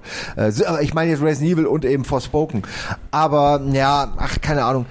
Ich finde, ich glaube, das wird rauskommen, dann werden das hier und ein paar Leute spielen, dann ist es irgendwann kostenlos bei PS Plus und dann, Ja. dann ist das so ein Titel, wo man sagt, naja, es war kein absoluter finanzieller Misserfolg, aber äh, richtig gespielt hat's auch keiner. Also das, das Gameplay ist das, was ich glaube am mehr, am meisten Spaß machen würde, weil das grundsätzliche Ding, so hier, wir sehen gerade hier so einen kleinen Bosskampf in der Demo oder Zwischenbosskampf, ausweichen, verschiedene Magien haben, Nah- und Fernkampf, das ist ja auch von den Final Fantasy 15 Leuten zu einem großen Es Teil macht gemacht. auch nichts wirklich falsch, was das angeht. Nee, genau, also das, das funktioniert. Der Rest eben von wegen, wie funktioniert die Story, ähm, vor allem, was bringt mir hier diese Open World? Habe ich wieder einfach nur eine Map mit einer Handvoll Punkten und dann Ja. ist es hauptsächlich dafür gedacht, dass ich ein bisschen Parcours machen und herumlaufen kann, aber macht mir die Welt zu erkunden hier so Spaß? Nach Elden Ring habe ich tatsächlich ganz andere Ansätze oder Ansprüche, was das genau, angeht. Auch Elden Ring super Vergleich, weil genau diese Szene mit so einer Brücke und den Steinen davor und so, das würde es wahrscheinlich auch bei Elden Ring geben. Nur da ist dann jeder Kampf spannend. Hier ist es halt so ein Gemetzel, so und so einfach ein draufgedäsche und Gemesche und du, also viele in meinem Chat haben es mit ähm, Inju nee, nicht Injustice, dem, dem härteren, ähm, dem härteren äh, Mortal Injustice. Nein, nein, nein, ich meinte, nee, Injustice, Entschuldigung, Injustice ist ja ein Prügelspiel. Ähm, Infamous meine ich, oder Infamous. Äh, Infamous. Prototype. Äh, Prototype, ähm, ja. Damit verglichen, weil das hatte ähnlich wuchtige Geschichten, Mhm. Lava-Geschichten, äh, die hier auch im Spiel äh, von, aus dem Boden kommen und so.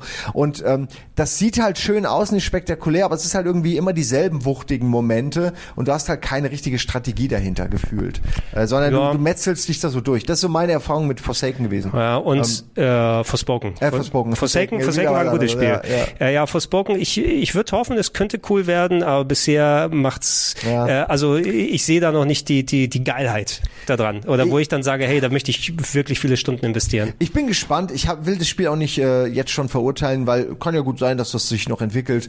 Ich werde mal reinspielen, aber bisher bin ich jetzt nicht so überzeugt und Square Ja, muss also- anfangen, dass sie nicht den Anschluss verlieren. Also es, es Square es ist echt weird. Die haben acht Millionen Spiele herausgebracht, jetzt 22 und 23 jetzt auch nochmal. Sowas wie Forspoken. Die hatten ganz viele Sequels von älteren Games, die dann nochmal auf Action gemacht wurden. Neue Star Ocean gab's, Valkyrie gab's. Es gab nochmal ähm, hier Octopus Traveler 2 kommt auch von denen äh, in Bälde und ähm, Crisis Core war cool gewesen. Die haben sau viel Games rausgebracht in vielen verschiedenen Richtungen. Manches davon ganz cool, vieles davon sehr Special Interest. Ne? Und wenn es dann in das ganz hochbudgetige geht, scheiße, ich hasse Schieberätsel, wenn ich das hier wieder sehe. Ey, die Schieberätsel auch, die sind auch so dumm, die da drin sind. ja, die So sind nicht, die, die sind zum Glück relativ die sind easy, so aber ich, ich hasse sie trotzdem. Ja, ich mag, ich mag Schieberätsel auch nicht. Und dann dachte ich mir erst, oh nee, ich will das nicht machen. Und dann habe ich gesehen, okay, es ist so einfach, dass es wirklich ein Kind aus Versehen schon schaffen kann. Und dann dachte ich mir, ja, warum baut das dann überhaupt ein? Also dann Ja. sagt mir aber nur, drück jetzt X, A, Quadrat und dann mache ich das und dann ist es ein QTI oder so. Aber das ist doch irgendwie Käse. Um den Punkt abzuschließen, lieber Square Quantität, äh, also Qualität vor Quantität. ne? Weil hier ist ist alles. ein Businessmodell jetzt. Ja, äh, sie haben einfach, weil es sich finanziell nicht mehr rentiert hat, Tomb Raider und die ganzen anderen Sachen verkauft mittlerweile. Oder aus, als hättet ihr die IP nicht trotzdem irgendwie behalten Also können wie kann sich da denn auch anstellen? Tomb Raider nicht verkaufen? Da muss man irgendwie auch was falsch gemacht haben oder vielleicht einfach mal wieder das Rezept verändern. Ja, Weil oder- Tomb Raider war doch jetzt nie schlecht. Nee, die, die waren Oder? sogar sehr gut, waren aber ich gut. glaube leider dieser Anspruch, der dann äh, mit reingegangen ist, schon seit dem 2013er Reboot, die Dinger sind sauteuer in der Entwicklung gewesen, weil sie sich gewisse Standards dann aufgebaut haben. Das war ja so teuer in der Entwicklung, dass selbst nicht ähm, 5, 6, 7 Millionen abverkaufte Einheiten dafür gesorgt haben, dass sie das Geld wieder reinbekommen haben. Und du kannst nicht immer damit rentieren, dass dann das bestverkaufte Spiel aller Zeiten wird, wenn du ein neues machst. Ich meine, Shadow of the Tomb Raider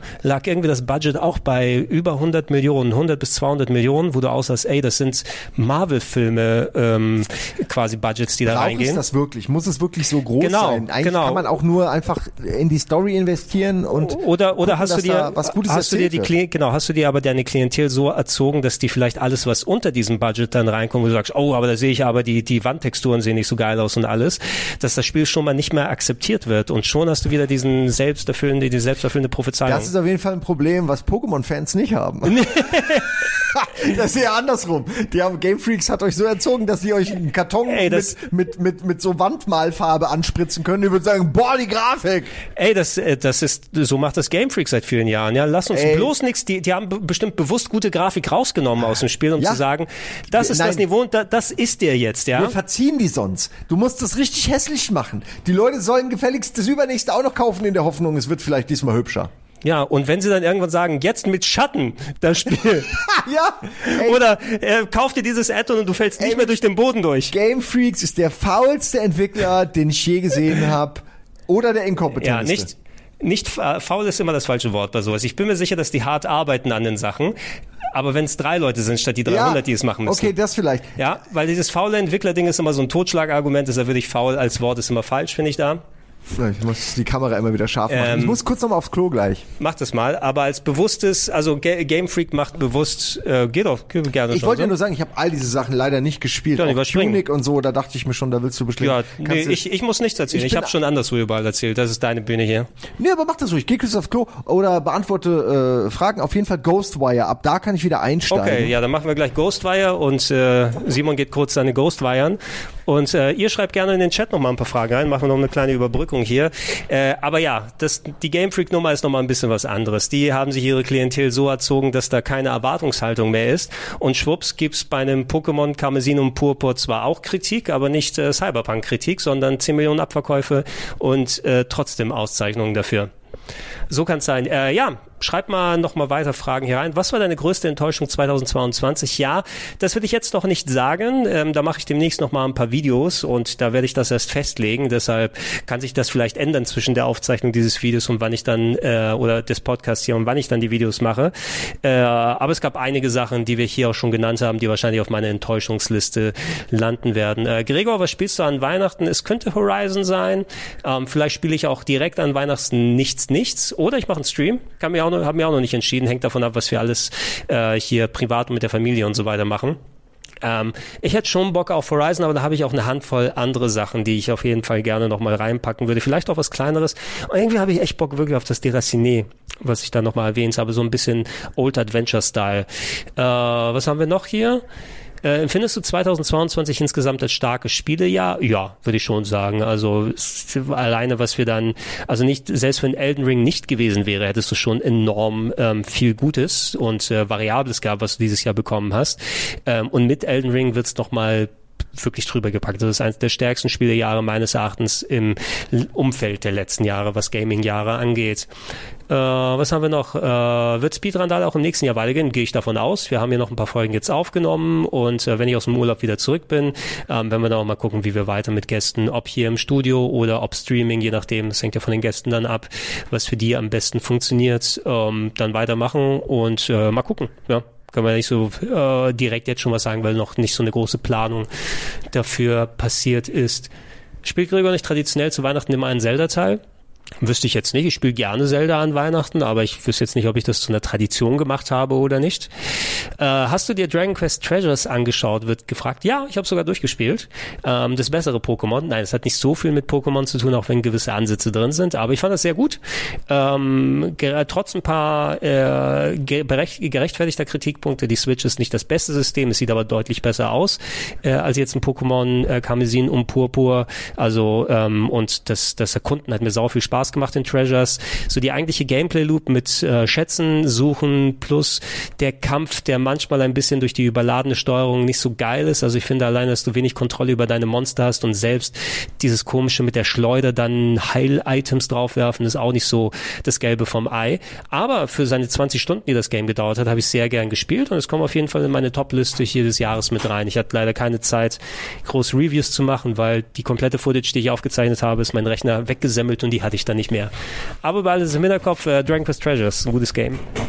Das bessere Pokémon. Aha, okay. Kam im Dezember jetzt gerade raus. Ja, mir ist, mir ist mein Arbeitsrechner abgesemmelt und mein spezielles Raid-Setup, was ich hatte, hat äh, bedeutet, dass alle meine äh, Footage auch weg gewesen ist. Ähm, und also alles, was ich aufgezeichnet und fertig gemacht habe. Äh, deshalb konnte ich auch nicht so viele vorgeschnittene Videos machen in der letzten Zeit. Äh, Ghostwire Tokyo kommt auf meine Enttäuschungsliste mit drauf. Oh ja, ja. Mhm also es hat mir ein bisschen Spaß gemacht, aber es war auch ein bisschen ähm, belanglos und irgendwann äh, war ich auch nicht müde drum, dass ich es nicht weitergespielt ich hab habe. Ich habe mir ein bisschen mehr erhofft vom also, Gameplay und ja. vom Weltendesign, muss ich sagen, weil die Grundidee fand ja. ich cool, aber irgendwie hat sich angefühlt wie, also dafür haben wir kein Evil Within mehr. Schade. So habe ich so habe ich das empfunden.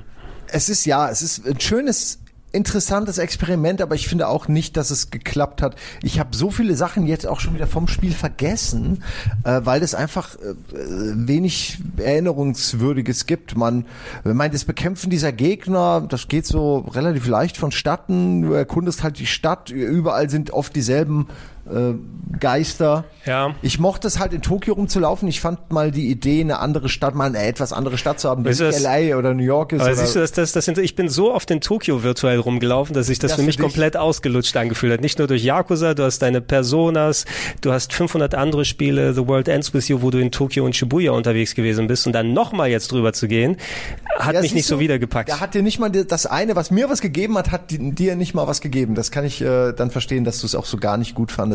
Es ist auf jeden Fall auch eine Enttäuschung von mir, aber ich finde, man hat von Anfang an sehen können, dass das vielleicht nicht viel mehr außer diesen schönen cineastischen Momenten hat, wo mhm. man die äh, Geister dann so beschwört oder äh, entschwört oder auf jeden Fall vernichtet.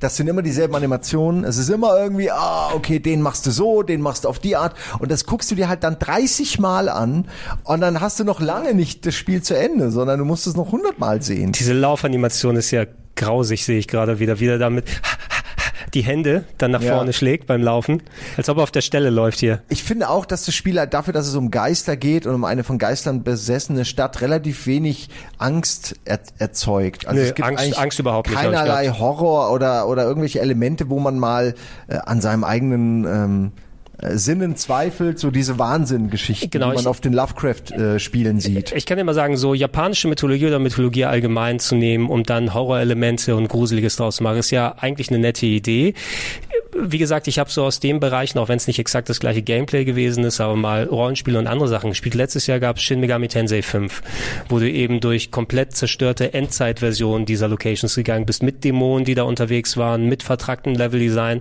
Und das hat mir, obwohl es auf der Switch gewesen ist, die Grafik Arsch aussah, ähm, wesentlich mehr stimmungsmäßig und auch ähm, intensiveres Gefühl zurückgegeben, als wenn ich jetzt hier wieder diese Slendermans mit den Regenschirmen sehe die ganze Zeit. Ja, das macht mir halt auch null Angst und das Kämpfen ist halt, ja, man wudelt so mit der Hand rum und, und schleudert seine Energiebälle oder löst irgendwelche Wirbel aus und dann, wenn die keine Energie mehr haben, saugt man sie ein. Das ist einfach ein Loop, ein Gameplay-Loop, der sich zu häufig wiederholt und wir sehen es jetzt gerade wunderbar hier. Wir kommen auf ein Areal, da sind sechs Gegner, aber jetzt greifen gerade nur zwei an. Also man hat auch so, ähm, die KI wirkt auch nicht so hundertprozentig gut. Also naja, ich finde, man kann auch wieder drüber hinweggehen. Wie, wie lang geht das Spiel? Das Video geht sechs Stunden und ich glaube, viel mehr Aber ist da auch nicht. Das ist wahrscheinlich immer, das sind natürlich die Experten bei YouTube, die dann alles schon vorher Ja. kennen und nochmal durchballern. Da kannst du wahrscheinlich das Doppelte draufrechnen für einen normalen Playthrough. Ja, es gab auch durchaus äh, die üblichen Nebenmissionen, aber es waren auch nur so diese Such das und das in diesem Areal oder besiege diese 20 Gegner. Also da war einfach wenig, auch storytechnisch wenig, was einen wirklich hält. Ja, es ist also äh, ich hätte Bock drauf gehabt, aber irgendwie da hat es einfach nicht den den Zugang bei mir gefunden. Ja. Das ist schade, das ist schade bei dem Game. Aber ich hätte schon, wenn es hier nicht stehen würde, hätte ich es komplett vergessen, muss ich sagen. so wie Kirby in the Forgotten Land. ja, Nein. total, ey, keine Ahnung. Das muss ich auch noch spielen, ey. Mann, Mann, Mann, Mann. Hast du Tiny Tina's Wonderlands gespielt? Nope. Ich nicht. Ich, bin- wollte es aber immer ich hab, spielen. Hm. Ich habe kein einziges Borderlands gespielt, also denn ich habe kein, Also- auch da keine kein Invest. Eines, auf das ich nichts kommen lasse, ist das erste Tales from the Borderlands. Das ist wirklich toll. Das hat so viel Humor. So Hab ich auf mein Steam Deck gepackt, tatsächlich. Ja, spiel das, weil das hat so einen sympathischen Antagonisten. Du wirst voll auf der Seite des Oberarschloches sein. Einfach nur, weil der so sympathisch ist. Nee, nicht sympathisch, weil der so, der hat so viele lustige Dialoge einfach. Gab's da, gab's da dieses Jahr das Sequel? Da kommt doch das Sequel, das ist oder? nicht gut. Nee. Das, äh, ist es nicht gut? Ich habe es nicht gespielt, aber Oh. hab, es hat super schlechte Wertungen und alle sagen, das wäre irgendwie, äh, die Charaktere wären scheiße, alles Oh, wäre irgendwie schade. doof. Ja, ich bin auch ein bisschen traurig, weil ich hatte mich so drauf gefreut und jetzt habe ich es noch nicht mal gespielt und bin schon abgeturnt. Naja, ähm, äh, hier, nur weil ich sehe, Moss Book 2 ist dieses tolle VR-Abenteuer mit der Maus, die man indirekt steuert. ja. Das will ich War nur. das zuerst stand hier nur unten, Genau, ähm, PSVR zuerst, aber es gibt's mittlerweile, glaube ich, so. auch für Quest und andere Sachen. Genau, ich wollte es noch einmal erwähnen, wenn ihr eine VR-Brille habt, dann sind die Most-Spiele, wenn ihr die nicht kennt, auf jeden Fall immer ein Gewinn. Ich habe den aber als zweiten Teil auch noch nicht gespielt. Ja, ich, äh, da, ich werde wahrscheinlich tatsächlich mein VR-Headset, also mein PSVR nochmal auspacken über Weihnachten, weil ich möchte endlich mal Deraciné spielen. Das From Software ähm, äh, Ego Adventure. Boy. So, wir checken nochmal. Genau, Ähm, machen noch ein bisschen was rein. Du musst sagen, wenn du hier noch Sachen hast, über die du reden Nee, willst, ich, weil House ey, of the äh, Dead ich, ich können über, wir beide ich hab, reden. ich über alles geredet. Also wenn du selber gespielt hast, wenn du Bock hast, das, ich gehe komplett nach dir. Oh ja, ich sehe auch gerade noch was. Okay, bevor wir, Entschuldigung, ich habe gerade Dorfromantik schon vorgestartet, aber ich würde lieber erstmal über Road 96 reden. Das kannst du gerne machen. Das war das Spiel, was 10.000 plus verschiedene Ausgänge hat. Oder das war das Game, ne? wo du dann immer wieder diese gleiche Sequenz spielst. Hast du, meine ich, auch auf die, bei dir im Stream habe ich das mal gesehen. Auf oder jeden so, ne? Fall, ich habe das mehrfach gespielt tatsächlich, weil das ist auch ein bisschen die Idee. Es ist ein Spiel, was vielleicht erinnert an Life is Strange oder an andere klassische Story-basierte, mit Multi-Entscheidungen versehene äh, Abenteuer. Hier spielt man nämlich immer andere Figuren. Du spielst mehr oder weniger eine Gruppe an Teenies, die du einzeln spielst, die alle versuchen aus einem dystopischen, despotischen äh, Land zu entkommen, in die Freiheit, in die vermeintliche Freiheit des nächsten Landes. Ähm, und es gibt sehr viele ähm, Möglichkeiten. Am Ende endet es aber immer an einer Grenze. Also und du musst irgendwie über diese Grenze kommen. Und äh, ich wurde halt zum Beispiel mit dem ersten bin ich gar nicht an die Grenze gekommen, mit dem zweiten wurde ich erwischt und so. Und man versucht eben ähm, immer wieder auf neuen Wegen die äh, Jugendlichen über das ähm, über die Grenze zu schmuggeln. Das ist immer ein anderer Jugendlicher, den Genau. quasi dann drüber andere schmuggelst. Leute, andere Geschichten, die haben andere Stops. Ist wie ein Roadtrip, bei dem die Stops immer anders sind. Mal ist es irgendein Burgerladen, dann ist es wieder irgendein Zeltfestival, dann Mhm. ist es irgendein Dorf, äh, dann ist es manchmal auch äh, eben so Enklaven der Leute. Man trifft dann auch die Figuren wieder, Mhm. die man vorher gespielt hat. Am Ende ergibt sich dann, also wenn man so sechs, sieben Mal durchgespielt hat, so, ein- so ein organisches Ganzes. Ja, also meine, ich kann mich nur noch an meine Spekulation im Game Talk erinnern, weil ich habe das auch da noch nicht gespielt und bis jetzt auch noch nicht, weil da so viel dazwischen gekommen ist. Das Interesse ist da. Äh, meine Spekulation war es, dass du insgesamt elf Leute über die Grenze bringst und die deine Fußballmannschaft bilden. Das, ja, das wäre eine gute Idee. Ab zur WM. Ja. Oder sie wollen zur WM und sie dürfen, sie dürfen nicht außer Landes, aber sie wollen die WM sehen. Äh, Genau, genau. Die, die wollen, Sie wollen unbedingt dahin. Äh, Die, die wollen zu einem Public Viewing. Ne? So ist es. Ja, ey, also es ist kein schlechtes Spiel, es macht, finde ich, ein paar Sachen ganz gut. Es äh, dröppelt aber auch so durch, ne? Also man, es sind schon interessante Themen, die da angesprochen werden, ähm, aber es ist nicht so, als ob diese Themen nicht auch in vielen anderen Medien angesprochen werden. Also da ist jetzt wenig wirklich Neues dabei. Ja, klar, der eine ist dann la Trump äh, und alles ist ganz schlimm und dystopisch. Polizeistaat, Polizeistaat. Dann musst du Leuten vertrauen. Wem kannst du vertrauen? Dem mit der Magerkappe wahrscheinlich eher nicht oder dem Waffenirren. Also es hat auch viele von diesen Tropes, die man eigentlich schon kennt, äh, die man erwartet, treffen da noch ein. Aber so ein Spiel müsste dann sein, dass du gerade die Humanität dahinter erkennst und du nicht ja. ähm, auf der Oberfläche bist. Ich finde es sehr schön, dass du gerade in den letzten Jahren durch das Aufkommen einerseits der vielen Indie-Studios oder der wenigen Leute, die eine Idee auch dann gut umsetzen können, viele eigenständige Konzepte hast. Und mittlerweile, der Game Pass ist ein großer Proponent davon, einfach, dass du solche Sachen gleich mit drin hast, wo ich auch... Ähm, Ist auch im Game Pass, ne? Genau, wo, wo ich zum Beispiel, wenn ich es nicht direkt im Blick habe und nicht dann überall im Internet schaue, was ist gerade so der Trend, ich würde jetzt nicht 20 Euro oder was auch immer dafür direkt ausgeben, aber so, ich schaue es mir an, entdecke vielleicht was, worauf ich gar nicht wusste, dass ich darauf Bock habe und du kriegst so viele ähm, Gameplay-Farben nochmal mit Gameplay und Storytelling-Farben. Das finde ich ganz schön, dass du mittlerweile so eine große Varianz hast. Ja, ich finde auch toll, dass diese Art von Spielen sich auch durchsetzen und dann auch gefeiert werden für das, was sie sind und man sich nicht nur an einem äh, Stil orientiert und den immer wieder exerziert. Gerade so AAA-Spiele gehen ja oft in diese Falle, dass sie, sie zu erfolgreich sind, um sich noch zu verändern. Ja, ähm, und, und- dann aber eigentlich nur noch belanglos sind. Und du darfst mehr- dich nicht verändern, weil du dann sonst deine Fanbase vergrätzt. Genau, du, es ist es ist schwierig, egal in welcher, ob du Indie-Entwickler bist oder AAA-Entwickler, es ist äh, beider Seiten schwierig, äh, das zu machen, was man will.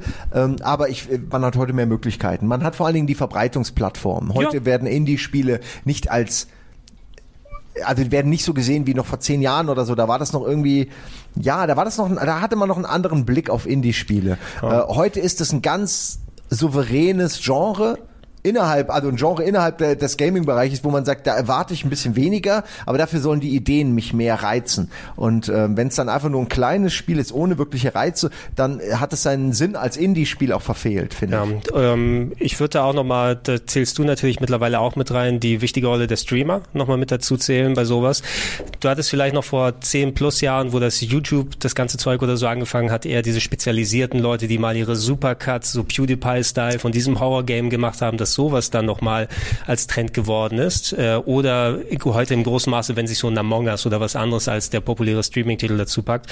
Heute hast du aber so viele Leute, die auch teilweise Special Interest machen oder mal solche Sachen populär und bekannt machen, dass ähm, auch mal durch das Streaming und die Diskussion darüber auch sowas mehr in der Öffentlichkeit dann drin ist. Ja. Ne? Und allgemein die, die Erkennbarkeit, ähm, ich habe es mal die, die äh, Demokratisierung der äh, Spieleberichterstattung, der Meinungsmachung oder sowas dann genannt, äh, weil einfach jeder auch vernünftig seinen Senf abgeben kann. Und das finde ich auch ganz schön, als ich lese ja jetzt nicht groß alte Reviews wie vorher mit langgeschriebenen Texten, aber ich weiß, welcher Meinung kann ich vertrauen von Leuten, die ich kenne, welchem Streamer gucke ich zu, von wem schaue ich die Videos, wie kann ich das in den Kontext setzen, vielleicht der Geschmack dieser Person ist anders als meiner und dadurch hole ich mir eher meine Spieletipps. Absolut, ja, durch den Konsens der ähm, der Communities irgendwie auch. Äh, man lässt sich schon auch, man kann es gar nicht verhindern, dass man sich auch ein bisschen beeinflussen lässt von der Internetmeinung und ähnlichem, wenn man ähm, wenn man viel im Netz ist und Meinungen aufsaugt, dann hat das macht das was mit einem auch. Ja, die, die Leute, die uns zuschauen, die können dann auch sagen, sie wissen, okay, wenn ich sage, ey, den Part finde ich scheiße oder das gefällt mir nicht, muss ja nicht allgemein heißen, dass es scheiße ist.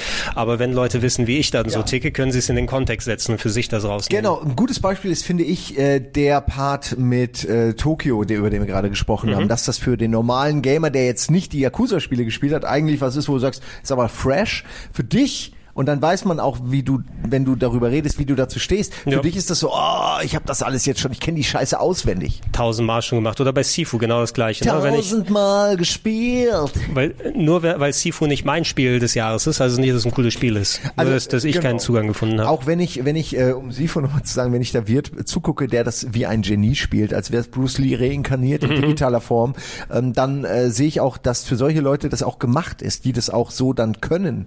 Ne? Und das kann dann halt auch nicht jeder. Ja. Nicht jeder ist äh, für das Spiel gemacht. Oder ist Zielgruppe. Exakt. Ähm, hier ist aber jetzt gerade ein schönes äh, Ach ja, rausgekommen. Ich glaube, jetzt ne? ist es Kann man kurz mal reden. Genau, PC-Version Ende April rausgekommen. Mittlerweile müsste es auch anderswo zu haben sein. Ich weiß, dass viele Kollegen sehr enthusiastisch drüber gesprochen haben.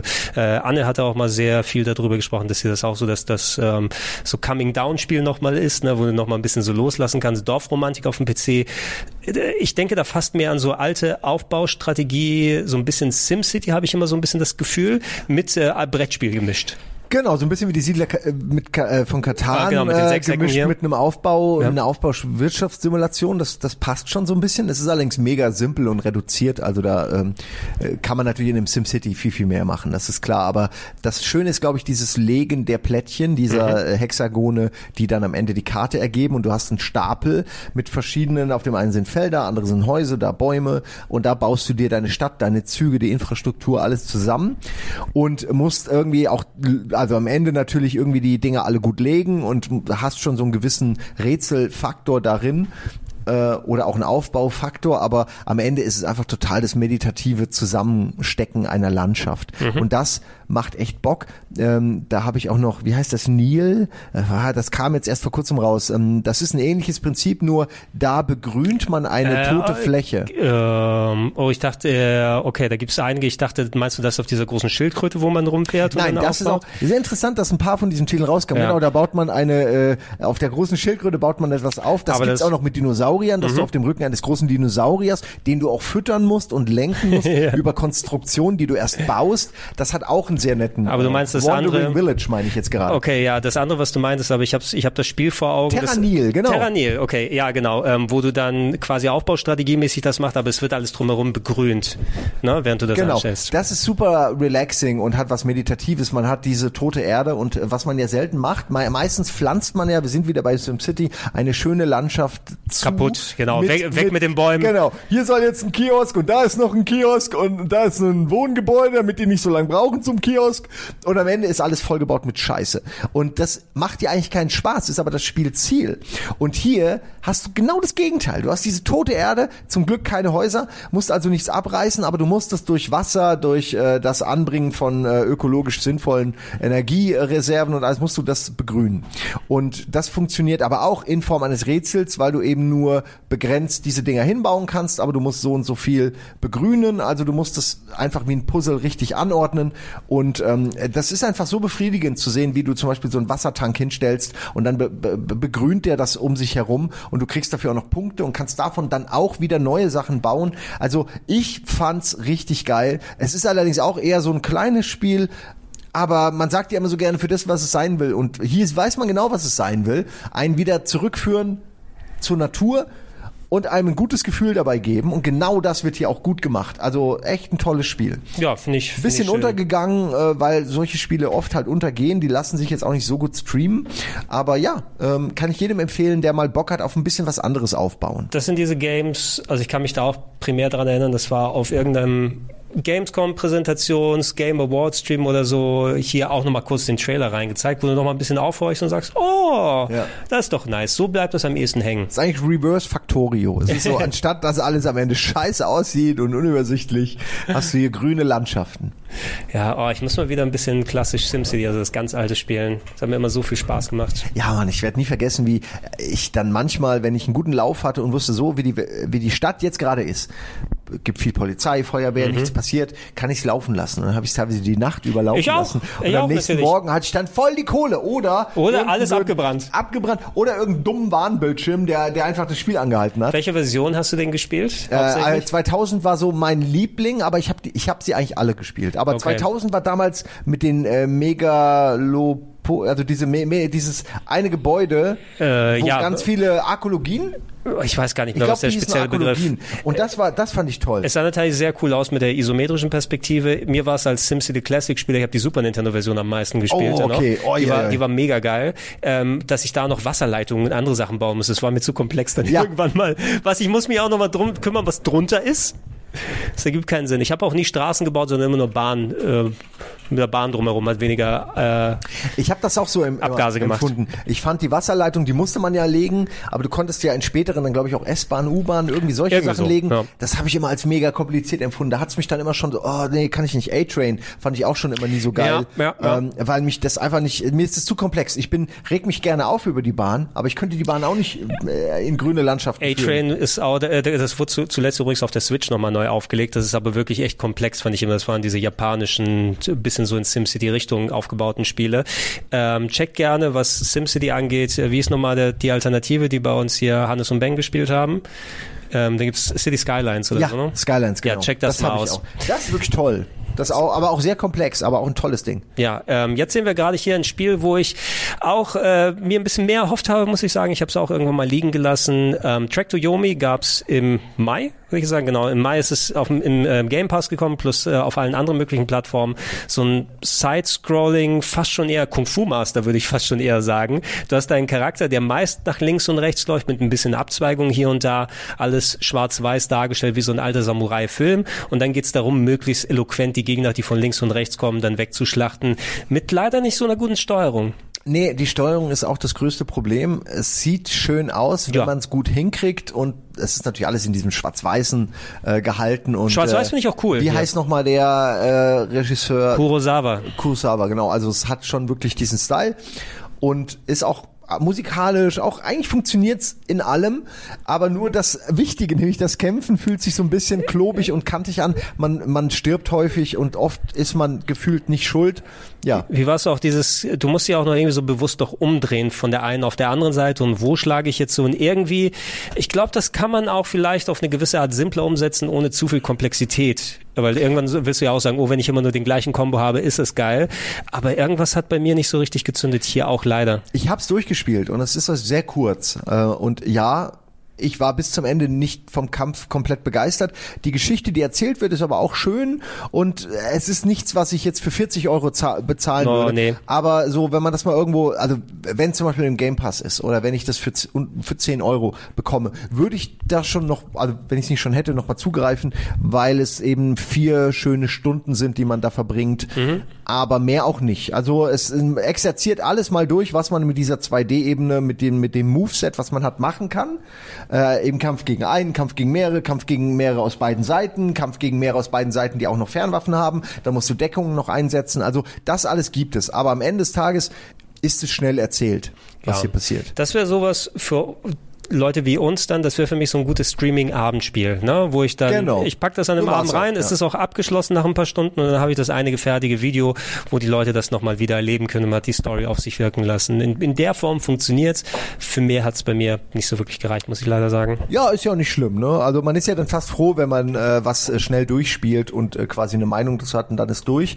Dann hat man es erlebt. So, jetzt habe ich hier sowas wie Unpacking. Möchtest du darüber reden? Ich weiß ähm, nur, Ja, gespielt habe ich es nicht. Ich meine, das ja, ich ja auch, auch nicht, aber ich weiß, der Elias feiert das ja so sehr. Ja, äh, vom Konzept her sieht's geil aus. Also ich finde alleine dieses einerseits dieses fast schon auch hier von wegen entspannende Spiel. Ja. Ne? So Sachen auspacken, einräumen, genau. so ein bisschen. Ich, ich bin ja auch jemand, der ich habe früher sehr häufig meine Wohnung immer umgestellt. Also alle paar Monate mal einfach um mal ein äh, anderes Gefühl des Lebens zu haben, ohne umziehen zu müssen. Kenn ich, ey. Das habe ich früher als, als Jugendlicher auch immer gemacht, wenn Na? ich mal Veränderung wollte.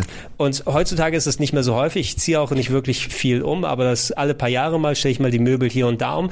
Ähm, einfach weil es auch, wie das zusammengestellt ist, äh, hat bestimmt auch dein Lebensgefühl. Ne? Und hier das videogamisiert zu haben sozusagen, wo du nochmal viel einfacher ohne Sachen groß schleppen kannst, so ein bisschen trotz der gleichen Elemente, die alle benutzen, um dieses Spiel zu zocken, wo packe ich meine Figürchen hin, wie sieht es mit dem Regal aus, wie sind die Bücher arrangiert. Wenn du, als du früher noch DVD-Regale oder solche Sachen hattest, mache ich dann eine Sortierung, ist das alphabetisch, gehe ich nach Farbe, gehe ich nach Rückenmotiv, wie ja, mache ich das? Meine Freundin hat einmal, kam ich zurück, hatte sie alle nach Farbe sortiert. Und das war, sah überraschend gut aus, aber, Siehst so, du, ich bin auch so ein es war so ein bisschen Frevel. Ich bin auch so ein Farbentyp mittlerweile, wo ich sage, kann ich vielleicht sagen, habe ich eine Spieleserie, die aneinander kommt, aber ist das Rückmotiv, ich will nicht hier äh, lauter bunte Sachen und dann drei weiße dazwischen. Das sieht nicht gut aus. Kann ich die weißen irgendwie vielleicht logisch an nach vorne packen, wo es inhaltlich Sinn ergibt und ich, ja. ich denke nach solchen Sachen häufig. Das Schöne ist aber auch, und jetzt sagen es auch Leute im Chat, dass das ja neben diesem Meditativen eben, dass das äh, Auspacken hat und das Einräumen, das fein säuberliche Einräumen in Regale und da, das hat es definitiv für die meisten, dass es aber auch noch eine schöne Geschichte erzählt hat mhm. auf diesem Terrain, was ja irgendwie schon eine Meisterleistung eigentlich ist, Ja. da überhaupt eine Geschichte zu erzählen durch das ein- und Auspacken von Gegenständen. Und das, ähm, wie gesagt, ich habe das Spiel noch nicht gespielt, ich habe aber schon sehr viel gesehen dazu, muss ich sagen. Ja, es fühlt sich an, als hätte ich schon gespielt. Ja, eine Sache, die ich dann nicht hoffen würde, wäre es, wenn es dann, also äh, äh, was auch immer sie für eine Geschichte da drin verpacken, wenn es dann irgendwie so den den Turn von wegen jetzt wird's ernsthaft und düster oder so nimmt, von wegen ähm, oh jetzt packe ich das Kinderzimmer ein und setz die Annonce auf mit Kinderschuhe zu verkaufen oder irgendwie sowas. Das das würde ich nicht haben wollen, ganz ehrlich. Ja, okay, ich verstehe. Du verstehst, ne? Ja. Äh, was haben wir noch? Ähm, ähm, ey, ich möchte das Centennial Case endlich mal fertig spielen, fällt mir da ein. Centennial. Hast du überhaupt was davon gesehen? Machen wir den Trailer an, weil es könnte dir potenziell gefallen. Das ist nämlich äh, High Budget FMV äh, von Square gemacht. Ein äh, quasi ähm, ja komplett auf FMV gemachtes Detektiv-Adventure, wo du ähm, einen Mordfall von vor 100 Jahren aufklärst mit so einem leichten Gameplay-Element, ähm, wo die verschiedenen Gespräche so in einer Mordfall in einer chinesischen, äh, chinesischen, in einer japanischen Familie sind, ähm, wo sich die Hauptaktrice, die da gleichzeitig Krimi-Autorin und quasi so Mini-Detektiv, ein bisschen Detektivin ist, sich im Kopf vorstellt, wie diese Sachen vor 100 Jahren abgelaufen sind, aber die Leute aus ihrem Umfeld dann in den Rollen besetzt und du quasi in ihrer Ah, okay. mentalen Welt Okay. unterwegs bist. Okay, mein Kollege spielt jetzt den ähm, Dieb von dort und so weiter und so fort. Ähm, und du, was wir gerade hier als Footage reingetan haben, ist so ein bisschen dieses Gameplay-Element, wo du durch verschiedene Argumente in so einer Zeitleiste zusammensetzen Ja, musst. das kenne ich auch von, von Underdog Detective, was ich auch sehr Ja, empfehlen kann. was du empfohlen hast, was ich auch Ach, jetzt mittlerweile da drauf habe, ich glaube, Underdog Detective hatte nochmal so einen Comedy-Aspekt mehr. Hier, das wirkt qualitätsmäßig wie so eine japanische TV-Serie teilweise. Die haben auch, das ist ein Vollpreisspiel oder zumindest 50 bis 70 Euro, wo es rausgekommen ist, wo die auch sehr viel Aufwand reingesteckt haben.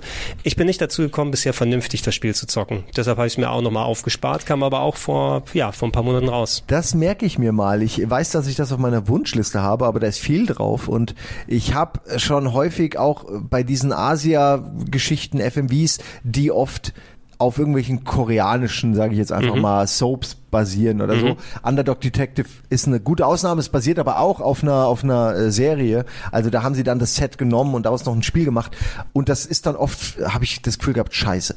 Aber wenn wenn das ein guter Titel ist, der auch äh, muss man mal die Wertung Ich angucken, hoffe der auch mal. Spaß macht, wo es nicht furchtbar überdramatisiert geactet ist. Ich kann mir das teilweise nicht angucken. Ähm, und dann da habe ich lieber so ähm, Gabriel Knight. So, sie wussten gar nicht, wie scheiße es eigentlich ist, was sie da machen. Mhm. Äh, und weniger dieses, wir machen jetzt hier TV-Drama. Ähm, das, also, weiß Ja, das, das hoffe ich auch. Ich habe auch nur den Anfang bisher gesehen. Ich hätte schon Bock drauf. Es, die Production Values sind zumindest schon mal da, ne? was nicht unbedingt dann gleich. Gabriel Knight war ja auch viel geschuldet, dass es äh, geschuldet, dass sie es in den 90ern gemacht haben mit Genau, Technik und gewollt Budget von und nicht damals. gekonnt auch ein bisschen, aber auch vor allem die Technik, ja. Ja, immerhin hier konnten sie Licht Also, setzen, ne? Ich die mag das schon. Also es sind, wenn ich mir das angucke, und darum geht's ja dann, so schöne Sets ähm, und auch viele, viele Schauspieler, gute Kostüme. Also offensichtlich hat man sich Gedanken gemacht, zwischendurch immer diese Rätselmomente oder die Puzzle-Momente, wie auch immer man sie nennen will, wo man äh, die Erinnerungen an die Vergangenheit neu zusammensetzt oder äh, zu Clues ja, geh kommt. mal, geh mal nicht so, achso, ist nur Chapter One, ich will noch nicht so viel gespoilt werden nee, nee, keine so. Sorge. Ist ja nur Prologue und Chapter One. Aber ich scheint aber dir, länger zu dauern. Ich sag dir, ich empfehle dir ähm, Slumdog, äh, nee, Underdog ähm, Detective. Slum, Slumdog Detective, du meinst Underdog Millionär. Ja, genau. Ja. Das hat mir richtig gut gefallen. Das habe ich auch Ja, ich habe ich hab's ja sofort gekauft, nachdem du es empfohlen hast und Ja. hab's drauf. Ähm, hast du, äh, okay, ich habe Vampire the Masquerade Swan Song als auch Dolmen gespielt, die hier drauf sind. Hast du eins von beiden gezockt?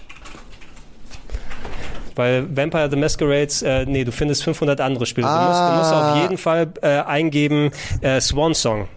Swan Song ist nämlich das ähm, narrative RPG, äh, Ja. wo du herumläufst, so ein bisschen, ja, ähm, wie heißen die wieder, diese, diese ganzen Until Dawn-Style-mäßigen Sachen herumläufst und vielen Leuten redet, um äh, eine Geschichte aus dem Vampire the Masquerade-Universum. Du gehörst zu einer der Vampirfamilien an und da passiert an einem Abend, wo es eigentlich ein großes Vampirfamilientreffen gibt, gibt's da ein Verbrechen, was untereinander passiert und das musst du dann irgendwie aufklären in der Rolle von verschiedenen Leuten und äh, sehr viel von Entscheidungen abhängig, dass es in verschiedene Richtungen gehen kann, mit welchem du was nimmst. So ein bisschen Adventure-Element mit Mini-Rätsel lösen und mit entsprechenden Leuten reden mit dabei. War nett, aber irgendwie hat's mich auch nicht lang gehalten, muss ich sagen. Das kann ich genauso bestätigen. Es ist wirklich nett und ich glaube, wenn ich dem Vampir-Mythos jetzt irgendwie noch positiver entgegenstehen Ja. würde, ähm, er interessiert mich einfach nicht. Aber wenn das jetzt, ein, wenn ich ein Fan wäre von diesem Mythos, dann würde mir das wahrscheinlich auch noch besser gefallen. Und wirklich schlecht war auch nix. Es ist halt nur irgendwie es macht auch nichts besonders. Es ist halt dieses Vampir-Ding. Die Vampire sind super mächtig und, und reich und haben ihre eigenen äh, Brüderkriege mit anderen Vampiren oder gibt's nicht auch Werwölfe? Weiß ich gerade. Ja, ja, ja. Also bestimmt. es ist so diese, eigentlich auch nicht, nicht viel Neues. Und in dieser Welt spielst du dann eben jemanden, der durch seine Entscheidungen die Welt verändert und auch äh, die, die Wirkung der Welt auf einen selbst verändert. Und es, ja, kannst halt aber auch Leute aussaugen. ne? Ja, also es ist- ist irgendwie okay die, nur. die, die haben eben viel Geld wahrscheinlich in, und du oder spielst verschiedene Charaktere. Genau, dass du verschiedene wichtig. Charaktere spielen kannst. Die Lizenz ist, glaube ich, für viele so der, der Ansatz, dass du diese ganzen Vampir-Familienklassen oder sowas dann drin hast und die äh, Begebenheiten dahinter. Ich blick da mittlerweile nicht mehr so ganz durch, weil es, es gab ja jahrzehntelang Ja. nichts mit Vampire the Masquerade. Genau. Jetzt gibt es Swan Song, jetzt gibt es dieses andere Multiplayer-Spiel, was vorher rausgekommen ist. Genau, Dann Bloodlines 2, gespielt. was ewig äh, verschoben wurde. Ähm, vielleicht klingt es ein bisschen blasphemisch, wenn ich das als Rollenspieler dann auch sage. Ich mag in solchen Games diese komisch forcierten Rollenspielentscheidungen leider nicht. Ne? Du siehst auch hier oben links diese ganzen Energie- und Blutaussaug Balken, die du hast. Oh, äh, mein Charakter kann jetzt auf plus fünf würfeln, ob diese Entscheidung richtig oder falsch ist. Und dann hängt's von einem Wür Wurf ab, ob jetzt die Story einen komplett anderen Verlauf nimmt oder nicht so gefühlt. Ich mag sowas nicht in narrativen Games. Ich möchte entweder durch eine Diskussion dahin gekommen sein und nicht durch einen Würfelwurf, ob dieses Gespräch erfolgreich ist oder nicht. Ja, da kann ich eigentlich gar nicht mehr viel hinzufügen, außer dass es halt nur, es ist wie gesagt okay, sieben von zehn äh, Vampir-Fans spielen Probe Ja. und ähm, man kann halt auch viel Zeit reinstecken, es ist aber trotzdem Story fokussiert, also es ist schon äh, mit klarem Fokus, ja. Ich, ich habe es fast schon wieder vergessen, aber es war, und man kann, das sollte man vielleicht noch sagen, man kann halt sehr äh, in man, se- seine Rollenspielelemente kann man so aufwerten, dass man in den Gesprächen Leute überzeugen kann Genau. oder, Oder, äh, sein, deine. Vampir-Überzeugungskraft, Genau, die wenn du mit. Vampiren agierst, wie funktioniert, wie, wo, was. Es ist schon nett. Es ist schon nett. Ja, es ist ja auch so, also dadurch, dass man merkt halt, okay, die Vampire haben irgendwie alle äh, Teile der Gesellschaft infiltriert. Du spielst mal einen Polizei, ähm, Polizisten, der Beweise vernichten muss, bevor sie andere finden und dann spielst. Also du merkst ganz gut, wie diese Symbiose ist zwischen den Menschen und äh, die die Menschen, die wissen, dass Vampire existieren und die Vampire selbst und die Menschen, die Vampire werden wollen. Das sind aber auch nicht Sachen, die kennt man seit Blade. Ähm, es ist also so wirklich nicht. Es, ich finde, es hat sehr viel von den Vampiren in Blade, die dann auch so Ja, mega ja. hipster, cool mit ihren Clubs und dem Geld und Ist da bestimmt nicht irgendwas 30 so wie, Leute hängen im Kühlschrank. So. Vampire the Masquerade, das Universum gibt's ja auch schon seit Ewigkeiten. Ähm, ich meine, das ist bestimmt irgendwo Inspiration in allen anderen Medien davon übergegangen. Und hier haben wir das Original sozusagen, was wir hier nochmal sehen. Gesichter ein bisschen starksig, ne? Ja, generell bei allem. Also es, es ragt einfach selten heraus, ähm, aber es ist auch nicht schlecht. Also man muss eben, man muss es mögen, glaube ich, das Gameplay. So, ähm, nicht herausragend. Schlecht könnte man auch vielleicht auf die eine oder Wir andere haben auch nicht mehr viel Zeit für jetzt. Ja, aber Dolmen, Dolmen äh, können wir bestimmt noch mal ein bisschen was drüber quatschen. Boah, nee. Also Habe ich ohne Scheiß gar nicht gesehen. hast kenn du das gar nicht. Äh, nicht mal eine, nicht mal auf dem Stream mal gemacht. Nee, Souls-like im Weltraum. nee, habe ich nicht gesehen. Hast du nicht gesehen? Ähm, eins, okay. eins der vielen Souls-likes, die mal wieder gekommen sind. Jetzt ist der Ansatz, dass so ein bisschen Alien-Weltraum-Thematik reingegangen ist. Hast wieder einen Charakter. Ich glaube, der Crash landet zu Beginn Das und dann musst du dich durcharbeiten. Es ist so ein bisschen wie so ein Penny äh, Dark äh, der Dead Space gerade. Ja, also was so- man sieht, also- so der Anzug und alles, sieht alles aus wie so ganz, wie man wenn man Dead Space bei Wish pre-ordert. Ja, äh, es ist Souls-like pur. Also komplett euch durch das Design, auch die Gegner, wie sie alle aufgebaut sind, alles janky, teilweise ziemlich. Es spielt sich schon okay-ish, aber es ist wieder das typische, oh, ich komme um eine Ecke und dann fallen 500 Gegner auf mich rein, damit ich muss ja so gucken, durch welche Abzweigung Ja, ich muss sagen, es, also es macht mich, es reizt mich gar nicht. So, und du arbeitest natürlich durch mit typisch hier Bonfire, kannst zwischendurch dich nochmal ähm, zu deinem Schiff hochbeamen, um da deine Station oder dich aufzuwerten und so Action zu machen, ähm, bevor du wieder richtig in den eigentlichen Reigen reingehst. Ich muss mal gucken, wo hier der erste Bossfight ist, weil es Okay. war eine, war eine Spinne. Aber eine hässliche äh, Spinne. Okay, ist, da, ist das schon da? Äh, irgendwo hier. Aber eine organische oder eine technische? ich glaube, es, war eine- es war eine organische. Mal sehen. Oh Ah, ja, da- ja, da oh, das da- sieht, ah, das sieht spinnig aus. ja, aber es ist, es ist eine Space-Spinne. Das, die, die, die ist bestimmt ganz nett. Spiders, but in Die, space. die, die nicht Tarantula, sondern Dementula. Dementula, ja, der will immer, Ja. die vergisst immer, wo sie schon ihre Eier gelegt hat. Und ich glaube, jetzt werden so langsam alle Spiele fertig, wo man vor drei, vier, fünf, sechs Jahren angefangen hat, gesagt hat, hey, jetzt Souls, komm, einer geht noch. Und du hast dann eben so inspirationslose Games relativ. Ich würde es jetzt nicht auch als per se schlechte, schlechte Spiel bezeichnen, aber das ist so, wo mein persönlicher Ansatz dann kommt, äh, wenn es nicht unbedingt von From Software ist, Souls-like nur in Ausnahmefällen, wenn irgendwas Besonderes dran ist. Und das habe ich zum Beispiel nicht hier bei äh, Dolmen mitbekommen. Für so eine Session war es okay, aber ich war null motiviert weiterzuspielen. Ja, ich glaube auch. Also es gab auch hier, einige, guck mal, oh, von ja, hinten, jetzt ich von hinten rüber. Ich, es gab einige von diesen Soul-esken Spielen, ähm, die äh, nur okay waren, die Fucking man dann Ads. gespielt hat, weil sie halt zum Beispiel im Stream funktionieren, weil Leute immer noch drauf ähm, getrimmt sind, alles anzugucken, wo steht besser als Dark Souls oder Mhm. so. Ähm, und die Antwort ist immer nein. Wenn die Frage, wenn, wenn, wenn es schon eine Frage im Titel ist, ist die Antwort immer nein. Das ist doch dieses Gesetz. Äh, ich habe vergessen, von wem das formuliert wurde, aber das stimmt. Ähm, also, ich weiß nicht. Ich ähm, das hier reizt mich halt null. Mhm. Mich hätte es, glaube ich, wenn ich davon gehört hätte und es noch aktuell gewesen wäre, hätte ich es nur gespielt, weil man denkt, okay, das, mal gucken, wie die Leute darauf reagieren, ob es Klicks bringt. Aber das macht, das reizt mich nicht. Wenn es das erste Spiel seiner Art gewesen wäre und man so eine Art Ja. von Gameplay noch nie vorher gehabt hätte, oh, interessante Ansätze, kann noch drauf äh, gearbeitet werden, wenn es das 500. Spiel dieser Art ist. I don't know. Ja, ich, ich weiß es auch nicht. Müsst du eins noch reinhauen? Ich glaube, das passt noch. Eins können wir Ne? noch mal. Ja, was ist denn hier? Diablo Immortal? Das war dieses Handy-Game. Ja, ich habe es nicht gespielt. Mario Strikers Battle League habe ich auch nur kurz gespielt. Aber The Quarry. The Quarry. Haben wir es gemeinsam hier? Du warst mit dabei bei diesem ja, Abend, oder? Äh, genau. Äh, das ist ja, ja, okay, machen wir The Quarry. In der dumm und blutig Edition übrigens am besten. Ja, wobei, ich mag es überhaupt nicht so zu spielen, muss ich sagen. So dieses gewollte Sachen failen. Ähm, einerseits, weil ich A, so selber nicht spielen würde und B, weil es das komplette Spiel entzaubert, wo du siehst, dass es in den meisten Fällen doch keine Konsequenzen groß hat. Es ist wahr, aber es sind auch schon, also es ist, gerade bei äh, The Quarry äh, habe ich äh, zwei verschiedene Varianten gespielt. Ich habe es einmal mit Daniel Schröckert gespielt und da haben wir versucht, ganz normal, smart, auch bedacht drüber zu äh, reden äh, und was wir machen und äh, das Spiel ist ja so gemacht, dass es weiß, was du denkst, was es will und dann macht es oft was anderes. Gehst du irgendwie durch den dunklen durch die dunkle Gasse oder die Treppe hoch in die vermeintliche Sicherheit? Ja, natürlich die Treppe hoch. Ah, okay, da ist oben ein Monster in der äh, Luke. Ja, hättest So. du doch dran denken müssen, dass das, das komplett Ne? in die Binsen geht. Also es ist ganz cool gemacht, ähm, aber es ist, es hat mich nicht so wirklich begeistert und ich habe es in beiden Varianten gespielt, sowohl in der dummen blutig Edition, wo man dann einfach alle die dümmsten Sachen nur gemacht hat und äh, sowohl auch in der anderen, wo man versucht filmisch zu spielen. Ich find's auch nur okay. Ich finde aber auch, dass alle diese Spiele nur okay sind. Ich kann mich an kein Spiel aus der Reihe, aus der Dark Pictures Reihe erinnern, was mehr war als nur okay. Also Manche ist- waren sogar schlechter. Es ist interessant äh, für mich, dass, also Until Dawn war ja deren erster Versuch, das ist aber auch der beste Versuch für mich persönlich ist, ne? weil da war das noch halbwegs frisch. Dieses Zusammenspiel mit, ja, quasi der Teenie-Slasher, den du nochmal spielen kannst, auch nicht komplett originär, gab es ja auch schon andere Serien, die das gemacht haben, aber wie es bei Until Dawn funktioniert hat, mit der Auswahl, mit, oh, wer kann hier wo wegsterben und der Länge von Until Dawn, dass du auch mal Charakterentwicklung haben kannst, hat für mich einigermaßen gut funktioniert. Bei Dark Pictures fand ich es immer so, die Spiele waren entweder zu kurz, um überhaupt irgendwelche eine Charakterentwicklung zu haben und manche wie Man of Medan haben mich überhaupt nicht mitgenommen. Ähm, Ja, was- wir können auch heute noch über Devil in Me Das sprechen. können wir auch noch mal hab hier ich auch reinpacken. gespielt. Also ich will nur, ja, Ja, nee, du kannst, kannst du gerne gleich abspielen. Hier würde ich sagen, ähm, ich bin mit den Charakteren nicht so warm geworden, die Gags haben auf Deutsch nicht so gezündet oder wie diese Figuren sich verhalten haben oder zwischendurch dann waren und diese gefühlte Randomness, die bei den Entscheidungen kommt. Okay, A oder B, ich hab, ich kann eine informierte Entscheidung wählen, aber das Spiel will trotzdem, dass jetzt dem der Kopf abgesäbelt wird. Genau, also ich finde die fürs, für das, was ich äh, mit ihnen mache, nämlich im Stream mit der Community zusammen spielen, finde ich die super.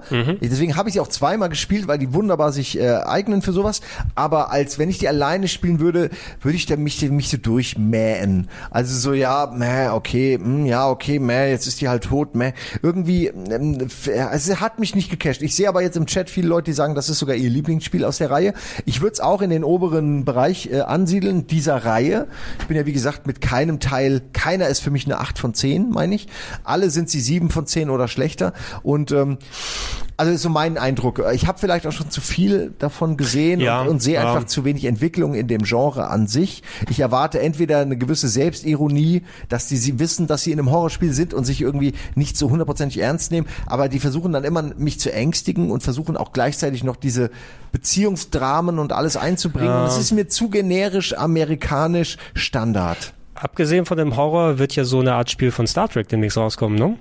Da interessiert mich das Setting, Mhm. aber da erwarte ich auch wieder, dass es irgendwie halt nicht edgy genug ist oder nichts äh, Spannendes hat für mich. Aber ich bin, ich bin sehr interessiert daran. Ja, tatsächlich. ich fand ja auch Devil in Me hatte ein paar sehr schöne Ideen, Ja. auch diese Grundlage, um nochmal darauf einzugehen, dass man ähm, dass man eine Vorlage hat, weil es ja wirklich diesen Massenmörder gab, der in seinem Horrorhotel Leute ähm, ja, Leute halt quasi in Fallen gelockt Genau, hat. und dieser dann, H. H. Holmes, äh, die Grundidee, Ja. ich glaube, ich kann genau sehen, wie Devil, also ähm, The Devil in Me entstanden ist, das neueste Dark Pictures Game. Was wäre, wenn wir so ein Mörderhaus in die Moderne bringen?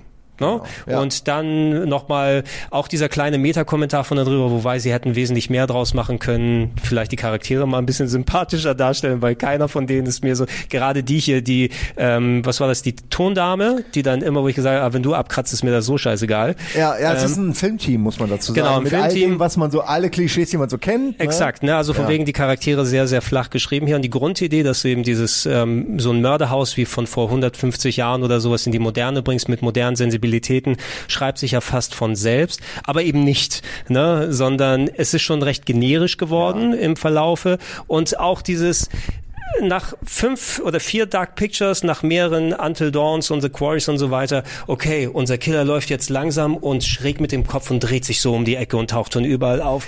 Brauche ich das nochmal? Ganz viel. Also, ja, also mir gefällt an dem Spiel. Dieses, dieses, dieses Schräge mit dem Kopf immer. mir, ja, Mann! Ich weiß auch teilweise nicht, was ich dazu sagen soll. Man fragt ja immer, spiele ich es gerade falsch oder habe ich jetzt die falschen Lösungen gefunden und deswegen ist die Situation so komisch, wie sie ist. Aber insgesamt äh, war das Spiel einfach nicht beachtenswert. Es läuft so durch, es dröppelt so durch. Ich habe mir viel mehr erhofft von dieser Ja. Saw-artigen, von Ja, diesem, ja.